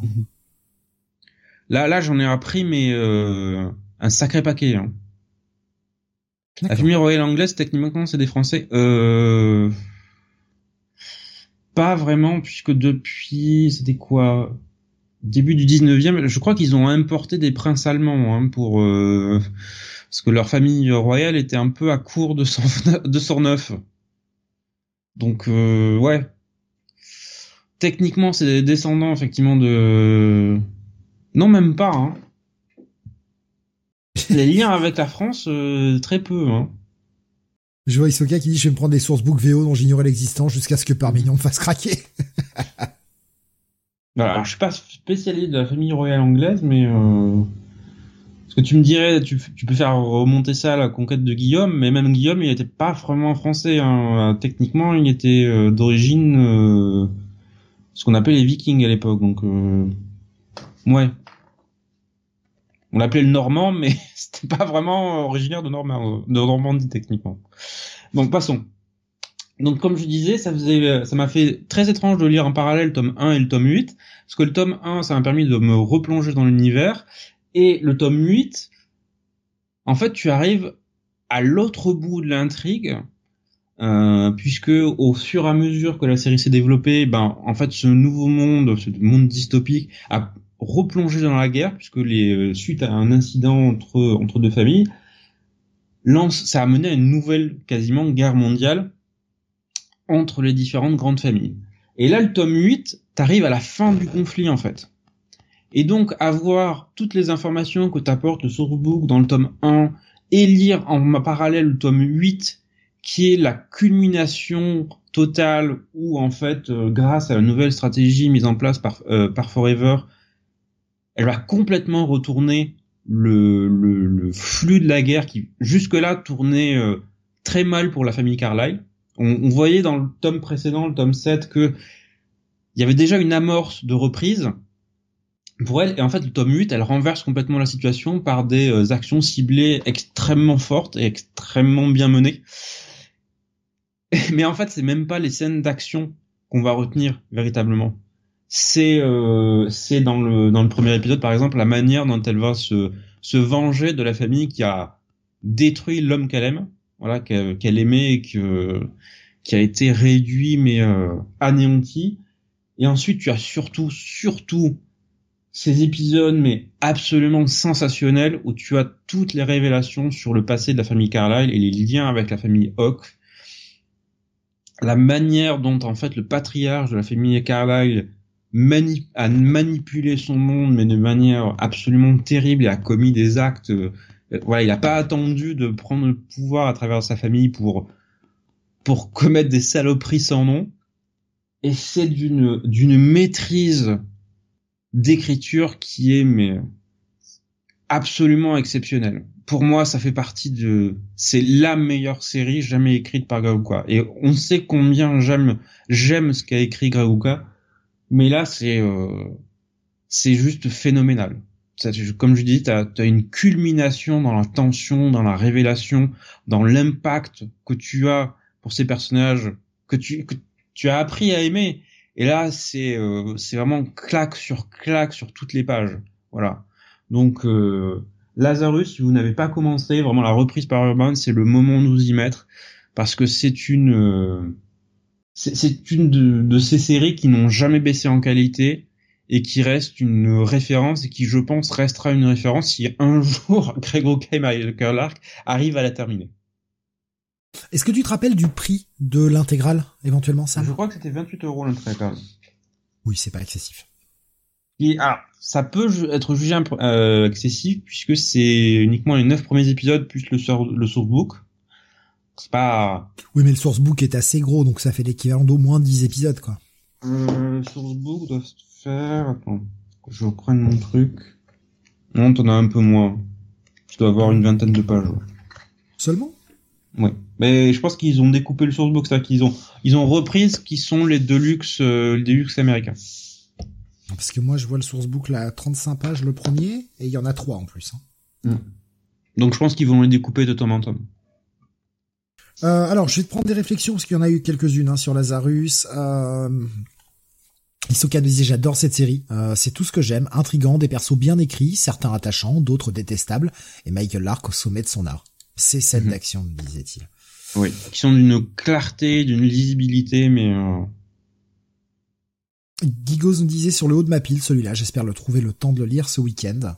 Mhm. Euh, qu'est-ce que j'ai vu d'autre? Euh... Et pour te dire, ça m'a fait tellement bien en fait de lire ça. Ça a été un, à nouveau un tel coup de cœur parce que je le suis de, la série depuis le début en fait, je me suis surpris en fait à reprendre les tomes suivants, c'est-à-dire après le tome 1, le tome 2, le tome 3, il commençait à relire la série bien malgré moi. Alors j'ai arrêté parce que j'avais tellement de trucs dans ma palle que c'était juste pas possible, mais euh, la, la, ressortie fait que t'as juste envie de te replonger dans cet univers. Nico Chris disait pas à jour sur Lazarus, mais c'est excellent. Nisoka nous disait pareil, je m'étais arrêté au tome 6, je vais me refaire tout depuis le début. Voilà. Donc il n'y a pas que toi qui, qui a ce sentiment. Et euh, Isoka disait j'ai pas suivi en VO si la parution a gagné en régularité. Il reste combien d'épisodes pour rattraper la VO Alors il y en a 28. On a rattrapé la VO. C'est ça. On a tout rattrapé pour la VO. Donc on est on est complètement à jour maintenant. Ensuite, il y a Reason et le X plus 66. Alors je sais pas ce qui. Ce et c'est sorti en VF le, X 66. D'accord, ok. C'était un des tomes intermédiaires qu'avait sorti Glénat pour euh, pour gagner du temps. Euh... Donc là, c'est Reason en fait qui est publié dans ce dans ce tome-là? Pardon? C'est la série Reason? Oui. C'était là, c'est les épisodes de 1 à 3 de de Reason et et surtout les épisodes de Perdu, on va dire qui étaient les épisodes 27 et 28. Ah oui. Puisque ça n'avait jamais été publié dans, les autres tomes. Et euh, qui sont des épisodes importants puisqu'ils annoncent, je pense, qu'il va arriver par la suite. Alors, c'est pas repris directement dans l'épisode de, de Ryzen ensuite, mais je pense que ça va être euh, important pour pour la suite puisqu'il y aura une suite. Reguka, lors de la sortie du dernier épisode, avait annoncé que oui, la, la série repartait en hiatus parce qu'ils allaient travailler sur la fin qui doit comprendre à peu près 12 épisodes. Euh, Lazarus, j'ai regardé, il y en a 7 de sortie mhm. Pour Reason, donc il reste, il en reste 4 du coup à, publier. Mhm. Plus après ce que tu disais qui revient, ce qui reviendra. Mhm. Voilà. Et euh, Gigos confirme ça vient à 28 euros effectivement. Donc voilà, donc coup de cœur en ce qui me concerne. Allez-y, profitez de la de la ressortie par Urban. Euh, moi je vais être con, je vais doublonner. Parce que là je Voilà. Euh, je croyais me prendre juste le tome 1 parce qu'en fait, euh, quand j'ai commencé la série, a, bah, quand elle a été lancée, j'avais pris les deux premiers TPVO et quand Glenna avait repris, je me dis bon, je vais pas, je vais pas reprendre euh, la VF, ça sert à rien. Et là, bah, je, je suis foutu. Voilà. Donc, euh, va falloir que je suive l'édition, l'édition urbaine. Oui, ou tu vends, tu vends tes anciens tomes? Mm Édition 3. eh, je sais pas parce que j'aime beaucoup l'édition Glénat aussi. et après, il se plaint qu'il a plus de place. C'est pour ça que je dis je suis dans la merde. voilà, mais j'insiste, coup de cœur absolu, total. Euh, ça sera dans mon top 10 de l'année. On reste chez Urban, on approche de la fin. Il reste quatre titres. Hein, et euh... Ouais, accrochons-nous. bon, c'est pas forcément des titres qui vont prendre, pour certains en tout cas, un peut-être un peu plus longtemps, mais pour les autres, j'ai l'impression que ça va être quand même relativement euh, rapide. Mhm. Euh, le Superman Infinite tome 5 euh, du coup, si je dis pas de bêtises, ouais c'est ça. 5. Oui, et qui est la fin, euh, la fin de cette collection Infinite, puisque à la fin, quand vous retournez le, vous regardez la quatrième couverture, il y a même marqué série complète en 5 tomes. Donc ça veut dire que la suite de la série Superman en VF se fera sous une nouvelle collection, une nouvelle dénomination. Donc nous allons voir comment ça va être publié puisque la franchise Superman est revenue au premier plan chez DC. Euh, ça a été, euh, on sent qu'ils ont réinvesti euh, du temps, de l'argent, des talents créatifs aussi. Après quelques années de vache maigre, de beaucoup trop de Batman, si vous me permettez. Voilà. Et donc le tome 5 qui s'intitule Le retour de Kal-El. Ben, difficile de faire plus clair pour euh, parler de ce, que, dont ça parle. Après s'être aventuré pendant une douzaine d'épisodes au fin fond de l'espace pour euh, combattre Mongul et euh, dans le cadre de la saga Warworld, bien Superman revient sur Terre au grand déplaisir de, de certains, alors au grand plaisir de Loïs, voilà, euh, comme comme on le voit dans, dans le premier épisode. Mais ce qu'on va suivre dans ce tome qui contient des épisodes à la fois de Action Comics et de euh, Superman Son of Kal-El, qui est un, en fait un mini crossover entre entre les deux séries. C'est ça qui s'appelle Return of Kal-El. C'est ça. Euh, nous allons voir alors d'une part les conséquences de la saga Warworld euh, sur les pouvoirs de Superman puisqu'il revient à pleine puissance voire euh, un peu plus. Euh, le problème c'est qu'il il revient avec Warworld accroché au basque derrière lui puisqu'il est devenu le héros de, de Warworld. Sauf qu'il y a un passage que j'aime bien au début du tome où les responsables de la Terre lui disent "Écoutez Superman, on est content de vous retrouver." Mais pourquoi il y a une planète en orbite autour de la Terre qui est une planète remplie d'armes? Qui, qui vise la Terre. C'est, c'est normal ça Puis pourquoi il y a tous ces réfugiés? Pourquoi? Hein? Pourquoi? Vous pouvez les faire partir s'il vous plaît? Donc c'est c'est intéressant de voir que ben c'est pas sans conséquences ce qui se passe derrière. Mais ça ne va pas être l'événement le plus important ce moment. Alors, on voit essentiellement deux approches dans ce crossover. Euh, L'approche de Philippe, Philippe Kennedy Johnson d'un côté, qui commence à mettre en place ses billes pour son arc suivant, notamment avec Metallo, puisqu'il ramène Metallo sur le devant de la scène, mais qui va surtout s'intéresser à une ultime et énième confrontation avec Lex qui va être très très très très très lourde de conséquences sur la suite, puisque euh, ben, je crois que l'épisode 1050 était coécrit un peu par toute euh, par toute l'équipe créative Superman, donc Philip Kenny Johnson, Tom Taylor et euh, Joshua Williamson. Tout le monde s'associe pour euh, ce gros gros changement de statu quo, mine de rien. Alors, je dois dire que ce changement de statu quo qui a amené, je sais pas trop comment le prendre. Parce que d'un côté, oui, l'idée est bonne, le, la manière dont c'est amené et euh, ses conséquences et ses retombées. De là, je me dis, c'est quand même un gros, gros rétropédalage de la part de DC. Voilà. Sans trop trop dévoiler, ils reviennent sur un élément qu'avait installé euh, Brian Bendis durant son rôle. Alors on me dirait, si on peut effacer tout ce que Bendis a fait, euh, personne ne se plaindra. Je sais. alors il y, a, pas, il y, en a pas qu'un en fait. Moi, je trouve qu'il y en a deux même. Parce qu'il y a les gosses. Oui, oui. Mais ça, c'est les conséquences de Warworld. Ouais, mais au-delà de, de l'autre élément que je vais pas spoiler, euh, mhm. parce que je vois ce dont tu veux parler, il y a aussi le fait que bah ah merde, l'idée de John qui grandit d'un coup, c'était trop con. Si on lui remettait deux gosses dans les pattes et faire exactement mhm. ce qui se passe du côté de, la chose, oui de, du côté de la chose pour les Fantastiques Four, hein, qui a adopté mhm. deux enfants qui euh, étaient de race ennemie. Voilà. Mais bon, euh, voilà, euh, c'est dont j'aime bien l'idée parce que ça fait avancer la famille et comme ça s'intègre bien dans l'idée famille Fantastic Four. Oui, ah mais oui, et pour et pour bah la chose, c'est enfin peut-être un peu le seul moyen d'avoir des enfants finalement. Oui, qu'on voit pas trop mal, un peu mal comment il pourrait avoir une vie intime avec avec Alicia. Et et qui, qui réutilise l'idée dans Superman? Si tu veux, bon, je vais pas, je vais pas dire, je vais pas pointer du doigt un copieur, machin. C'est juste qu'en fait, tu vois à quel point c'est du rétropédalage sur tout ce qu'a voulu faire Bendis. Bendis qui a voulu mhm. se débarrasser d'un John ado pour le faire grandir très vite. Et finalement, qu'est-ce qu'on fait? On remet des ados dans les pattes de Superman parce que, bah, en fait, c'est bien qu'ils soient en mode papa. Ça apporte un truc en plus au personnage. En fait, ils sont en train d'annuler tout ce qu'a fait Bendis. La seule différence, c'est qu'ils ont pas dit que c'était un rêve, eux. Mais euh, voilà. Voilà. Et comme je dis, j'ai quand même, j'aime, j'aime la manière dont c'est fait et j'aime les conséquences qu'a ce changement de statu quo parce que c'est pas, c'est, il y a un prix derrière qui, euh, qui est très lourd, qui va d'ailleurs euh, impacter un proche euh, de Superman à la fin, ce qui va entraîner d'autres conséquences qu'on va voir dans la, dans la série Superman plus tard. Mais ça me ça me heurte personnellement parce que je préfère quand les séries avancent plutôt que de faire des, des avancées puis deux ans plus tard oulala là là, non on a trop fait avancer le statu quo vite trop trop pédalage pour revenir au statu quo historique.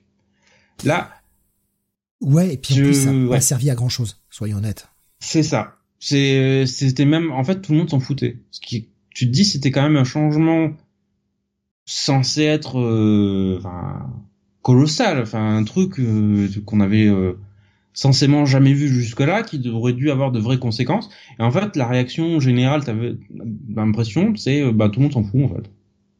Voilà, ça n'affecte en rien sa vie. Donc c'est oui, c'est ok. Au final, cette lecture. J'ai quand même apprécié cette lecture, même si, je, comme je disais, je suis partagé. Voilà, il y a, des choses que j'aime dedans et des choses sur lesquelles je me dis oui, mais voilà, c'est un, c'est un oui mais. Euh, j'attends de, de voir la suite. Je suis prêt à quand même donner sa chance à tout ça parce que, comme je disais, il y a une vraie, vraie renaissance de, je trouve, de la famille Superman et de la franchise Superman chez DC.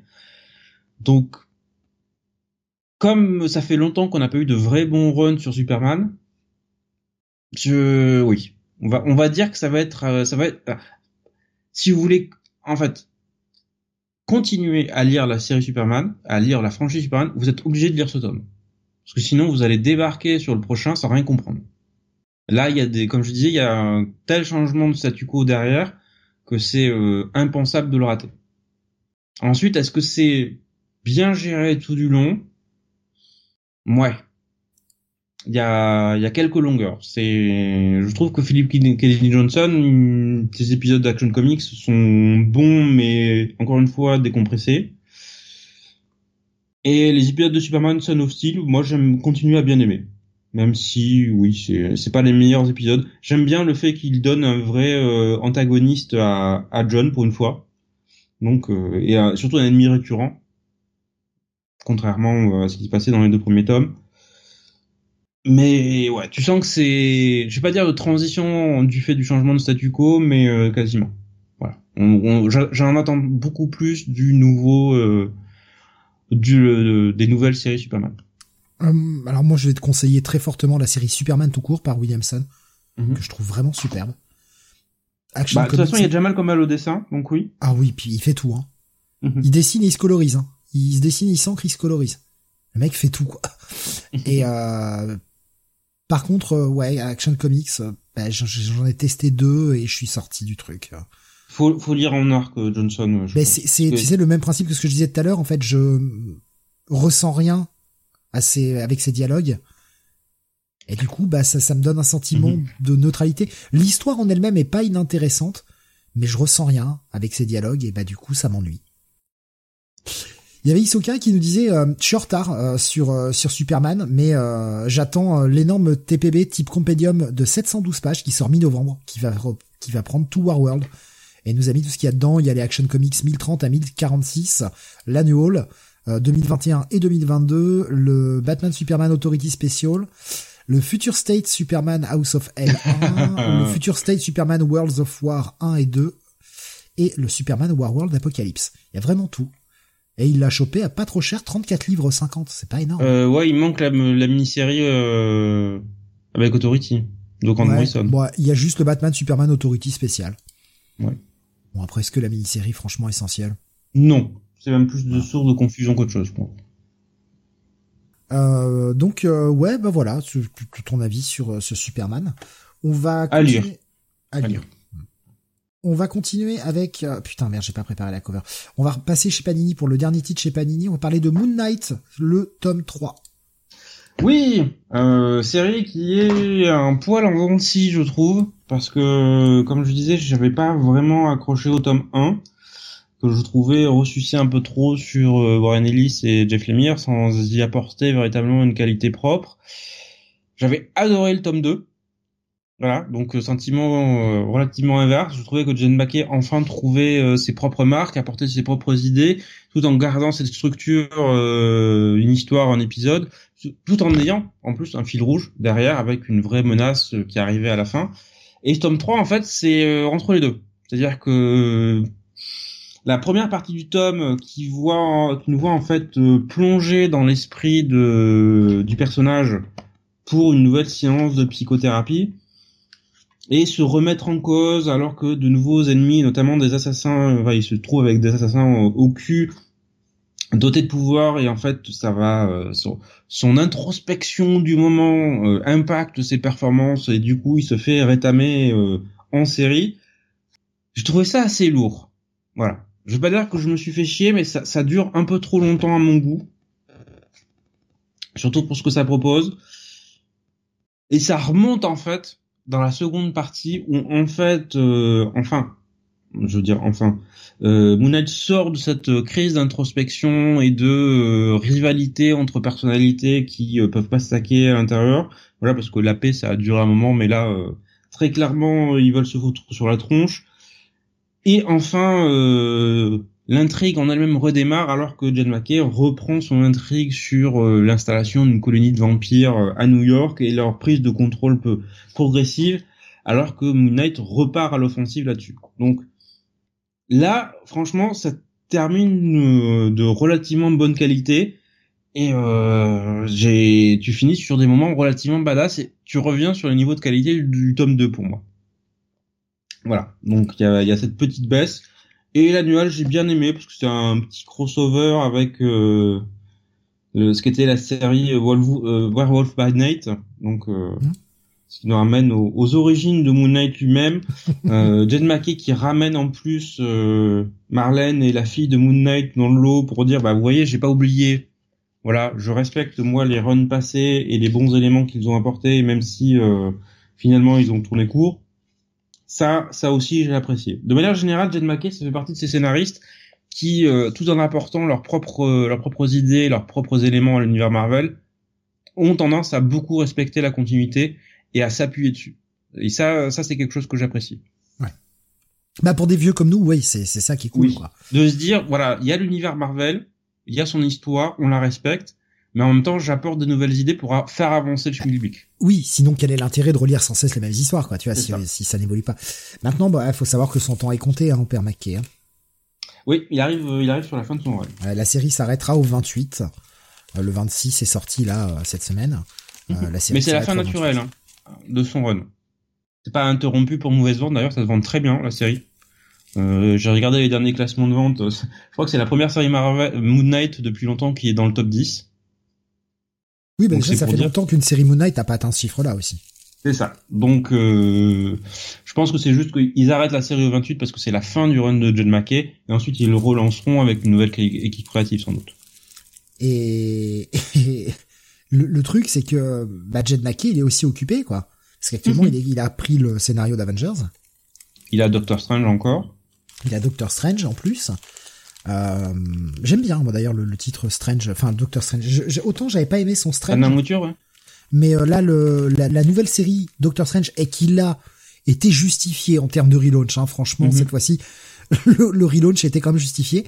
Ben j'accroche bien. J'accroche bien au ton. Et là en plus on est sur des histoires un peu en un sam. Avec oui, bah là il revient à sa formule, oui. Euh, je sais pas si tu la suis en VO cette série, mais. Euh... Bah j'attends le TP. Et euh, franchement, on est plutôt sur des histoires en un avec un fil rouge et euh, c'est agréable. Ce sera pas pareil, c'est pas la série à mettre en haut du panier chez Marvel, mais c'est agréable à lire. Euh, oui, je pense qu'il aime bien cette formule de, de récit en un. Ça, ça correspond bien, je pense, à sa manière de, de penser et d'écrire. Dommage qu'il le fasse pas sur Avengers. Je suis, euh, je suis un peu plus, ouais, voilà, je suis un peu plus mitigé sur son Avengers. Le ça démarrait bien et là, le dernier épisode était vraiment une catastrophe. Mhm. En termes de rythme, ah, en termes de rythme et d'écriture, c'est une catastrophe. C'est tout ce qu'il faut pas faire. C'est en fait, c'est tout l'épisode, c'est juste la présentation des ennemis sur deux pages. Oh. C'est que ça. Mais vraiment, il y a que ça de tout l'épisode. Ah non, faut surtout pas faire ça parce que tu perds, tu perds deux mois là en fait. Et t'as as un épisode, enfin la, la, première moitié, c'est les, les, les, ennemis, tu sais, qui apparaissent un à un et qui nous qui nous sont présentés. T'as 30, t'as trois pages d'Avengers qui font. Attends, on va réfléchir avant d'attaquer. Et après, ils vont tous, chacun voir un ennemi, qui sont tous répartis sur la Terre. Et t'as deux pages où t'as euh, genre Thor qui arrive face à un mec qui fait hum, tu vas rencontrer le dieu du tonnerre cette fois-ci.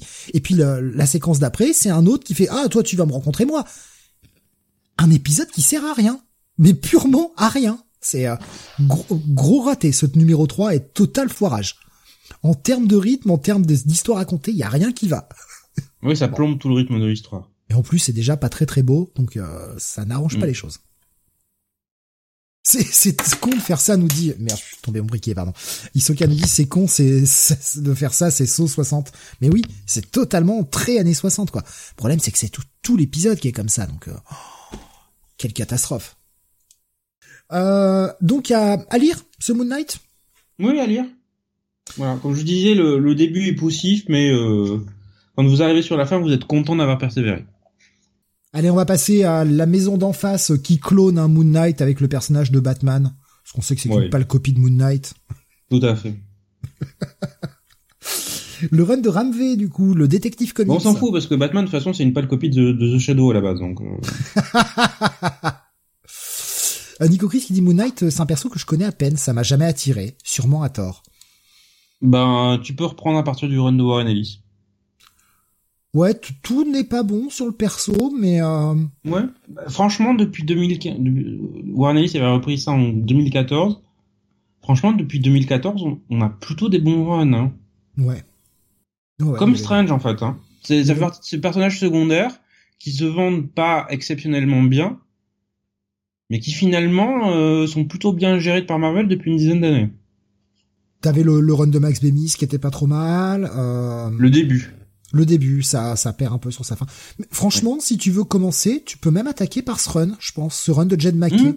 Oui, c'est un bon point d'intro. Tu vas peut-être avoir deux, trois interrogations, mais euh, il va vite résoudre les, les, les, points qui te posent question. Bah, de toute façon, tout ce qu'il faut savoir sur Moon Knight, c'est que c'est un mec qui a une psyché fragmentée, quoi, qui a plusieurs Mhm. personnalités. Et à partir de là, tu peux arriver facilement à comprendre le run de Jed McKay. Il est assez, euh, il te prend assez par la main pour. euh, Oui, c'est assez clair. hein. Euh, le problème, c'est que je, je- c'est qu'il est pas intégré dans l'univers global. Si, j'ai pas l'impression, on le voit jamais. Ah si, si, il était dans les Avengers. Si. Après, il est un peu plus en retrait là, mais ça s'explique aussi par le choix de, de Jed McKay où, euh, où le mec est juste là pour protéger son quartier. Un peu comme, euh, comme Daredevil qui, pro- qui protège un Hell's Kitchen, même si bon, il en sort un peu. Bah, il fait la même chose, Moon Knight, il protège son petit quartier à lui, quoi. Et il est, c'est, c'est un, un- à moitié entre euh, Daredevil, où il protège son quartier, et Heroes for Hire, où il se fait un peu engager pour résoudre les problèmes. c'est un espèce de savant mélange entre les deux, mais d'un mec qui est complètement frappadingue parce qu'il a plusieurs personnalités dans sa tête. Euh, allez, passons à Batman Nocturne. Ils ont appelé ça Nocturne, du coup, euh, pour euh, différencier les deux séries. C'est donc Détective Comics. Oui, avec les épisodes de 1062 à 1065 et le Detective Comics annuel. Euh, donc, euh, c'est écrit par Ramvé pour l'essentiel avec des backups de Simon Spurrier Aïe, aïe, aïe. qui s'intéresse au commissaire Gordon. Ah, Le Euh, premier super, pense- le deuxième horrible. Alors, ça Ah, le- de qui tu parles. Le, le premier, le premier backup de Cy Spurrier, le premier était super. Avec un Gordon vieillissant, tout ça, j'avais adoré. Et le Mhm. deuxième, c'était à plus rien y comprendre. Et de toute façon, j'ai droppé le titre au 2, donc euh, je suis pas allé voir la suite. Mais, euh, mais franchement, le deuxième numéro du backup, je me suis dit, mais quelle chute Le début était tellement bien. Alors, moi, j'ai eu un peu de mal, en fait, à comprendre au début, à savoir quand est-ce que ça se situait. Parce que pour ceux qui ont suivi la série Joker comme moi jusqu'au bout, euh, se souviendront sans doute que, en fait, le commissaire Gordon finissait le- la série Joker plutôt dans une bonne position, en fait. Voilà, il avait dépassé sa petite crise euh, de « mon Dieu, je suis vieux, fauché, je vais bientôt mourir », et il finissait par aller bosser par, avec Harvey Bullock, et euh, il avait trouvé un nouveau but à son existence. Donc, il était plutôt satisfait en fait. Il était content d'être retrouvé, d'avoir retrouvé Gotham. On se demande bien pourquoi, mais euh, globalement, ça, ça allait mieux. Et là, tu le retrouves euh, fauché, euh, qui aime bien un peu trop boire et euh, qui se dit, bah ma vie a servi à rien, je, je ferais mieux de craquer. Voilà. C'est il y a un petit changement d'ambiance. Donc, d'après ce que j'ai compris, ça se passe avant la fin de la série Joker. Donc, euh, attention. Ça nous a permis de retrouver en plus euh, Danny au dessin que j'adore. Voilà, j'adore son style. C'est c'est juste magnifique. C'est un moi ça me rappelait un peu Frank Miller dans les années 90. Période de 300 euh, ouais, c'est- pas faux, effectivement. Voilà. Sinon, euh, la reprise de Detective Comics par Ramvé, c'est assez classique mais bien foutu, je trouve, avec l'introduction d'un nouveau groupe d'ennemis pour euh, pour Batman. Batman qui est en pleine, lui aussi, crise profonde puisque euh, il découvre au début du tome que ses performances sont légèrement en baisse et euh, ses alliés se foutent un peu de sa gueule en lui disant ben euh, oui tu vieillis mon grand euh, voilà. Je pensais pouvoir faire ça pendant combien de temps Tu te rends Sauf compte que- Ça fait 80 ans que t'es dans les comics, mais tu viens juste d'atteindre 40 ans. Voilà. Et tu sais quoi, à partir de 40 ans, bah, c'est un peu plus difficile. Je sais que c'est dur à, à- à accepter, voilà, mais c'est comme ça. Oui, ça m'a pris un an d'accepter que j'avais 40 et je suis passé à 41 et là j'ai du mal. Là. Je dis, mais non, Et- je viens juste d'accepter que j'ai 40, vous allez pas m'en mettre un de plus. C'est pas possible. Chier. Donc il faudra un an avant d'accepter 41. Ah, pff, non, deux. tu sois toujours en retard à ce rythme. Non, mais deux, parce que ça se multiplie. Donc, comme je disais, nouveau groupe de menaces qui arrive à Gotham avec, euh, on va dire, une certaine pompe, Hmm. Un- une certaine gloriole euh, assez bien mise en scène. euh. on t'explique qu'il y a une rivalité avec la, la Ligue des Assassins de Ra's al Ghul et euh, voilà. Il- Ramvey essaye d'intégrer ça dans un historique de l'univers DC. Pourquoi pas? C'est, euh, c'est, ça fonctionne relativement bien. Je suis plus en fait interrogatif sur l'autre menace que euh, que Ramvé ramène, qui m'interroge un peu parce que j'aimerais bien savoir comment ça s'intègre dans la continuité, puisque euh, ça, disons que c'est un élément sur lequel certains scénaristes ont beaucoup joué entre 2016 et 2020. Voilà. Non, ce n'est pas le Batman qui Je, voilà, je préfère, je préfère vous rassurer. C'est un autre élément. Et donc, je sais plus dans quel contexte il utilise. Je pense savoir que c'est dans le contexte original, tel que créé par Peter Milligan il y a une trentaine d'années, et ensuite euh, réutilisé par Grant Morrison durant son run. Mais c'est pas complètement assuré. Donc, euh, c'est pour moi c'est du Batman correct voilà. J'ai plus apprécié ces épisodes-là que j'ai apprécié ceux de Chip Darsky, par exemple. C'est pour dire. Alors, euh, moi, perso, j'ai lâché. C'est le, bah, le style d'écriture mhm. hein, dont on a parlé tout à l'heure qui m'a fait lâcher. L'histoire en elle-même était pas inintéressante, mais ouais, c'est. Je pense que ça passera mieux en VF si tu lis en VF. C'est le style. Ouais, mais j'ai pas envie de donner de l'argent pour un MV. non, mais vraiment, je, je déconne pas. Hein. J'ai pas envie de donner d'argent pour un MV, quoi pas pour ça. Euh, faudra peut-être que je retente parce que Jonathan et Bunny en disent toujours du bien de, ce titre. Euh... Je dirais le seul inconvénient c'est que c'est très très très décompressé par épisode. Donc faut, je sais pas si je le conseillerais de lecture euh, comme ça en single. Pour moi, faut le lire en tome il y a alors il y avait Isoka tu vois et là ça, va prendre plusieurs euh, plusieurs ponts parce que il y a quand même un élément central qui va revenir et tu vas voir Sam.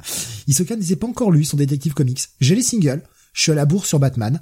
King me l'a tué. Je reste bloqué à regarder bêtement le dos du tome Joker War tome 1 dans ma bibliothèque mais je le ah prends pas pas envie.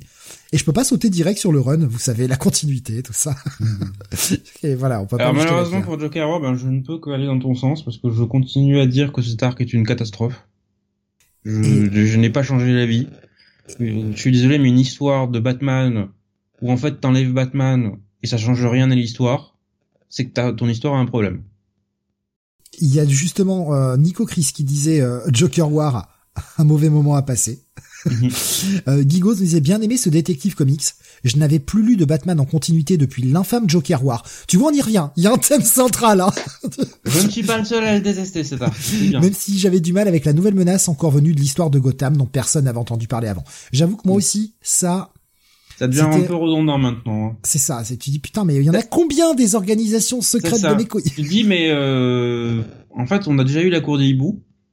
Et elle-même à l'époque, euh, je me souviens quand j'avais lu la première fois, je trouvais ouais le coup de l'organisation secrète, on l'a déjà eu pas mal. Alors l'imagerie faisait que ça fonctionnait, mais ça faisait quand même déjà déjà fait en fait.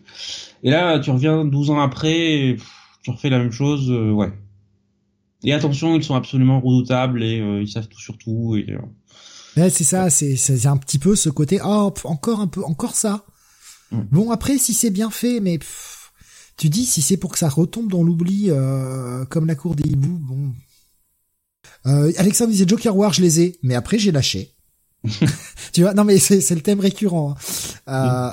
Euh, Isoka qui entendait après le, Joker War qui dit eh merde, je vais plus jamais lire du Batman. Et mais non, euh, lis les one shot, euh, enfin les euh, les, les séries limitées en fait. En continuité, comme ça tu te fais pas chier. Il y en a un million, donc. Euh... Il y a euh, Alexin qui dit je, je l'ai pris nocturne, je reviens sur Batman, voilà. Euh, Nico Chris me disait c'est ultra sombre le détective comics de Ramvé. Euh, plus t'aurais de pages, euh, en plus t'aurais des pages complètement noires, pas fan de l'ambiance. Ouais. Bah c'est du Batman, hein. si c'est pas sombre. Non mais tu peux faire du sombre lumineux, tu vois, enfin du sombre visible quoi. C'est vrai que c'était assez sombre de ce que je me rappelle sur les deux premiers épisodes. Ah alors la retranscription sur Tom doit bien fonctionner parce que moi j'ai eu aucun problème. Euh, Guigo nous dit surtout que dans ce détective comics, les flashbacks te mettent dans des quasi équivalents des persos actuels. Euh, mais j'irai quand même euh, lire la suite. Voilà. Mm. Non, moi j'étais très content. Voilà, j'étais content de le lire. C'est du, du bon Batman un peu plus traditionnel, bien écrit avec une de la bonne prose. Donc. Euh... Oh qu'est-ce que j'ai hâte que tu lises l'arc d'après de, de Zarski, Sam. Oh, j'ai envie de t'entendre rager comme moi j'ai ragé, Sam. Ah, déjà que c'est dessiné par Mike Hawthorne. Oh putain un Mike Thorne qui est meilleur que ce qu'il a été. Hein, attention, hein, il a il a progressé depuis Daredevil. Faut lui reconnaître ça. D'accord, je veux bien le reconnaître, mais il a rien à sur Batman. Oui, mais, mais franchement, il a quand même amélioré son style parce que même ce qu'il a fait sur Wonder Woman, qui était pas si longtemps, il y a pas si longtemps que ça, c'est genre il y a un dégueulasse. son Wonder Woman Evolution est absolument à gerber. C'est affreux. J'ai jamais vu le Wonder Woman aussi laide. Et euh, là, franchement, euh, il y a. Du Alors moi, je pense qu'en plus, Hawthorne a un autre problème, c'est que en fait, quand tu vois ses crayonnés, euh, moi, je le trouve très bon, mais euh, je crois qu'il ne communique pas bien avec son coloriste, parce que une fois que c'est colorisé, ça devient dégueulasse. Mais le problème du, de Batman, je ne cesse de le dire depuis trois ans maintenant, c'est Tomo Moré le problème, c'est le coloriste. Il pue, ce mec pue. voilà. Et, et encore, là aussi, je vais mettre un bémol parce que à un moment, c'est bien de, de, de, de cracher sur les gens euh, qu'on aime Ah, pas. mais là, c'est Dave Stewart hein, la colorisation, donc pas un manche. Ah oui, pour euh, pour Nocturne, oui. Mais euh, pour euh, pour le deuxième arc là, donc dessiné par Mike Hawthorne, Tomo Moré évite ce qu'il fait habituellement avec ces espèces de, de couleurs très digitales, machin. Il nous fait une colorisation plus sobre et c'est bien plus efficace. Et là, j'ai trouvé qu'il, là aussi, avait vraiment du progrès dans la colo. Euh, mais le problème de, de Batman, c'est, enfin, c'est, Tomo Moré, quoi. Moi, sa colo, il est là depuis, euh, bah, depuis James Tanyon Ford. C'est immonde. C'est immonde. Toute la colo de la série principale Batman est immonde. Et même les épisodes de Williamson que j'avais plutôt bien aimés, ils étaient colorisés par Moré et ça ne fonctionne pas. Oh, la cover que Iso Ouais. vient, de, vient de publier, quelle Ah, horreur. Cette cover, elle est immonde. Et regardez pareil, hein, le, les- le 1, hein, enfin l'épisode 1 de, de Wonder Woman Evolution, c'est dégueulasse. Hawthorne, les personnages féminins, il a vraiment du mal. Hein. c'est pas beau. Euh... Isoka qui dit à l'unanimité. Ah mais oui, mais on est tous, on est tous d'accord. C'est absolument pas, c'est absolument moche. Hein. Donc, euh, à lire ou à posséder ce Nocturne, À lire. Sam À lire. À lire. Voilà. Mais euh, connaissez bien la, la continuité de Batman, je pense. Au, moins depuis le run de Morrison, parce que c'est d'ailleurs, on en avait parlé, c'est toujours marrant de voir que Zdarsky et euh, Ramvé ont ramené en même temps des éléments du run de Morrison. Euh, je, me marre parce que Nico Chris qui partage la page de Batman qui tombe là euh, au-dessus de la terre. C'est tellement traumatisant pour moi, j'en fais encore des cauchemars. euh, pendant qu'on était à parler de, de, de séries un peu VO, Sam, euh, je te la pose là parce que c'est un peu plus le lien, parce qu'on parle de Batman. Est-ce que tu as tenté, parce que je sais que tu lis encore quelques trucs en VO parfois, est-ce que tu as tenté la nouvelle série Black Panther? Par Ivy Wing Euh, Black Panther, non Non, t'as pas tenté? De Heavy Young Ouais, de, de Ivy Wing, ouais. Euh, je te la conseille beaucoup. Parce qu'alors là, c'est un Black Panther qui est devenu un Batman. c'est très justifié dans l'histoire. Et même si t'as pas lu les runs précédents, ce qui était mon cas, Mm. t'es absolument pas perdu avec euh, le, le récap qui est fait et tout. Et la série est très bien. Enfin, en Ah, tout cas, pour le moment, les deux épisodes, moi, je suis, euh, je trouvais ça très bien. Grosse préférence pour le premier, qui est, qui est un putain de numéro d'exposition hyper cool. Euh, le deuxième est un peu plus action et euh, du coup va un peu plus vite, mais franchement séduit par le titre. Donc euh, le moment exact où le run de Zarski est parti en couille, nous dit Nico Chris avec cette page. C'est pas faux. Oh, qu'est-ce que j'ai hâte que tu lises l'arc, deuxième arc, Sam.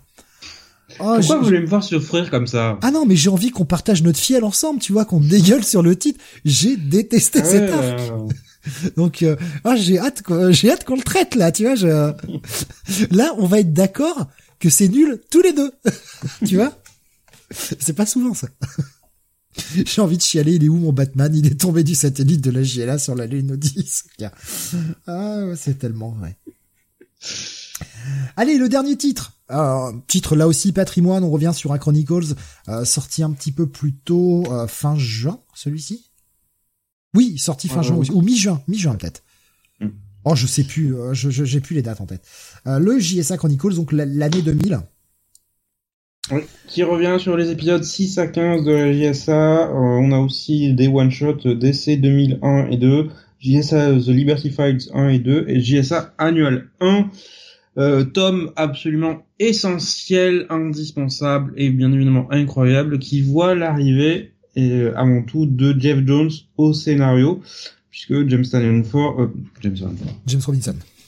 James Robinson a été contraint de quitter la série après l'épisode 5 et euh, l'a confié à un de ses potes, donc euh, Jeff Jones, qui s'associe toujours à David S.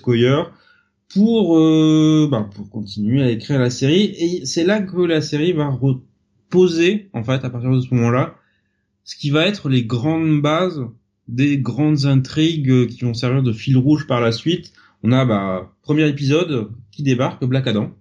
Voilà, pour euh, pour se rappeler euh, au bon plaisir de tout le monde, Black Adam qui va jouer un rôle crucial durant euh, bah, quasiment toute la série jusqu'au bout et qui va être l'un de ces vilains que Jeff Jones va nous rendre qu'on va je sais pas je, je, sais jamais s'il faut dire qu'on adore le détester ou qu'on déteste l'adorer.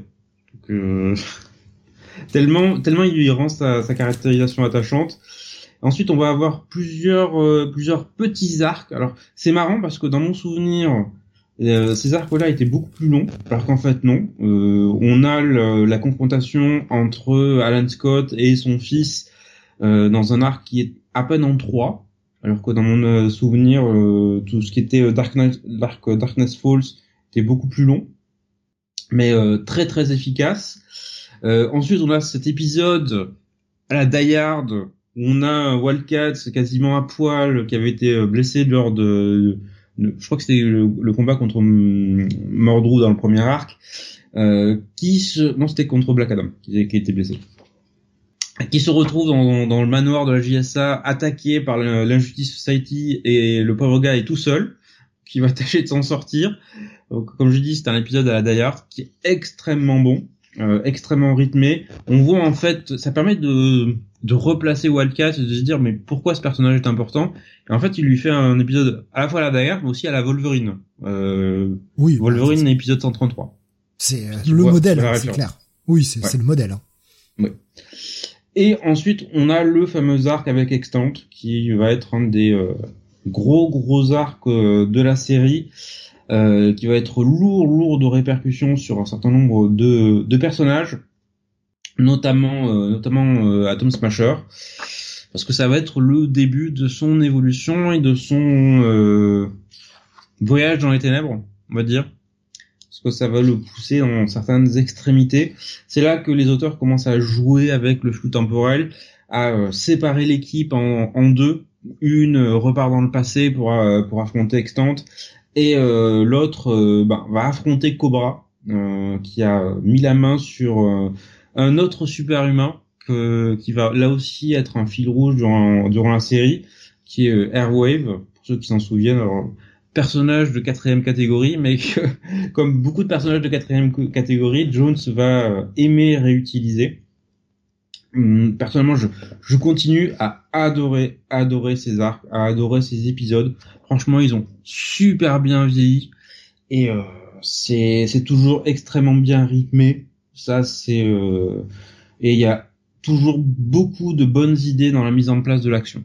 Ça, euh, ça, ça, ne faiblit jamais. Il y a un souffle épique tout du long, et euh, même des personnages, on va dire secondaires, tu te dis mais depuis quand Cobra est redoutable, ils arrivent à te les rendre redoutables. Donc ça, c'est c'est quelque chose. Euh... Je te, je te, prends quelques réflexions. Ouais. Il y a par exemple Alexin qui dit en fait c'était avant, il était déjà en fauteuil roulant lors de la présentation de la JSA pour le personnage de Wildcat. Ouais, donc ça devait être durant le, combat contre Mordo. Isoka nous dit euh, j'adore Wildcat. Je pensais m'en foutre complètement d'un perso avec un costume pareil, mhm. mais vraiment super caractérisation et belle évolution. Et il nous disait Atom Smasher les prémices de bien des choses, hein, les Secret Six. Et euh, qu'est-ce que j'ai vu d'autre? Bah justement, euh, Isoka nous disait j'aime beaucoup euh, Sandowski au dessin, Sadowski pardon au dessin. Il va imposer sa patte. oui, toi aussi c'est bien. C'est un dessinateur qui est classique, mais qui est tellement efficace dans sa représentation que c'est difficile de ne pas l'aimer. APC nous dit euh, superbe découverte. Je dévore tous les Chronicles, mais les JSA sont de véritables page turners. Pour ma part, j'ai pas encore attaqué le tome 2. Là, je suis encore au tome 1. Je suis en train de, finir. Euh, malheureusement, je prends vachement mon temps pour les lire parce que j'ai pas, j'ai pas tout le temps que j'aurais aimé. Mais euh, j'ai, je suis en train de découvrir la, première mini là, écrite par Robinson justement, la, série de one shot là, qui a au début du 1. Je les avais mm. jamais lus. Et putain, ils sont sympathiques. Ils sont vachement bien, je trouve. Ouais. Ah, il y a un bon rythme, euh, cette présentation euh, à l'ancienne, avec des équipes de deux et tout, euh, comme ça faisait à l'ancienne, mais qui te permettent de bien présenter les personnages si tu les connais pas, mhm. avec les forces, les faiblesses de chacun. Ce qui était nécessaire à l'époque, hein, parce que c'est les one shots qui ont permis la réintroduction de la JSA ensuite. Et là, ça faisait un moment en fait que la JSA, euh, bah, elle était dans ils avaient un peu rien à foutre. Ouais, c'est clair. Et non, franchement, euh, ils sont super cool ces épisodes. Et c'est vrai que ça se lit super vite. Malheureusement, ouais, je, c'est en fait, voilà, pour être honnête, moi, la JSA, euh, ce genre de bouquin, comme tous les Chronicles, en fait, c'est comme ça que je les lis. En général, en, gros bourgeois que je suis, je les lis dans mon jardin, voilà, sur mon petit salon de jardin. Euh, et j'aime bien, tu vois, prendre mon temps. Et c'est mon petit plaisir de me prendre mon Chronicles, de me foutre dans le jardin, sur euh, sur le fauteuil, et de le les lire comme ça. Seul problème, c'est que vous avez vu le temps ces trois dernières semaines? Comment voulez-vous que j'avance? Et euh, je sais, c'est c'est un bon mois de novembre qu'on a, je trouve. Ouais, mais je pourrais les lire chez moi, je sais bien, mais c'est vraiment mon plaisir de, de me prendre un petit matin, les matins où je bosse pas, ou les matins où je bosse euh, le, soir ou l'après-midi, ou enfin ce genre de truc là. Bah, le matin, je me fous dans le jardin, je lis un petit épisode ou deux, euh, ou quand je débauche pas trop tard, comme il fait euh, nuit assez tard maintenant. voilà, mais là, ces derniers temps, soit il y a, soit il flotte, bah merci, mais je vais pas mouiller le cul non plus, et je vais pas déglinguer mon Chronicle sous la pluie, faut pas déconner. Ou alors il y a tellement de vent, en tout cas par chez moi, il y a tellement de vent que les pages se tournent toutes seules. Et c'est hyper désagréable pour lire. Donc bah ouais, j'ai pas avancé. Alors je sais, je pourrais les lire chez moi. Ah oui, oui j'ai aussi des fauteuils dans, ma maison, mais j'y trouve pas le même plaisir en fait. Je, je sais pas, j'ai associé tous mes chronicles, je les ai lus comme ça, en me foutant dehors tranquillement, en, prenant le temps de les lire. Et c'est mon petit plaisir quoi. C'est mon petit plaisir et euh, bah du coup j'en suis privé là depuis trois, presque quatre semaines commence à gentiment me casser les couilles. ouais, peut-être que le temps que le soleil recommence à bosser un peu. c'est la vieille qui dit arrêtez de vous plaindre, j'habite Cherbourg, je ce temps-là toute l'année. oui, mais ça t'es habitué maintenant à force. Mais ce serait pareil, tu vois, je reste là toute l'année, si tu veux, je, je, je, je j'y prête tellement attention. Mais ouais, voilà, c'est bon. Bon après, de toute façon, euh, honnêtement, euh, si je veux avancer. Je suis désolé, mais nous on habite dans le monde réel, on a l'habitude, on n'a pas l'habitude. Hein. Euh, Alexa dit je vais rebasculer sur l'âge d'or après avoir fini Chronicles 2, vu qu'il est dans ma palle depuis des années. J'enchaînerai peut-être sur tous les décès confidential. Ouais. Et je vois la question d'APC qui nous dit en combien de tomes on estime euh, pour faire le lien avec les deux tomes de la GSA sortis l'année dernière? Euh, perso, je pense entre 6 et 7. J'aurais dit la même chose, ouais. Vu le rythme où ça Parce va. qu'il y a 81 épisodes, si je me souviens bien, pour la première série. Et euh, comme je pense que là, là, Urban a voulu publier tous les one shots euh, qui étaient qui étaient autour. Donc on va pas super vite parce que là on a que 10 épisodes de la série régulière, mais je pense qu'ensuite ils évolueront entre 10 et 15. Je crois que le prochain va jusqu'au 35.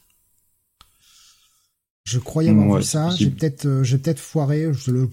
En même temps, je me fais plus confiance parce que je croyais que le Flash Chronicle sortait en octobre. Alors tu sais. Mais euh, ouais.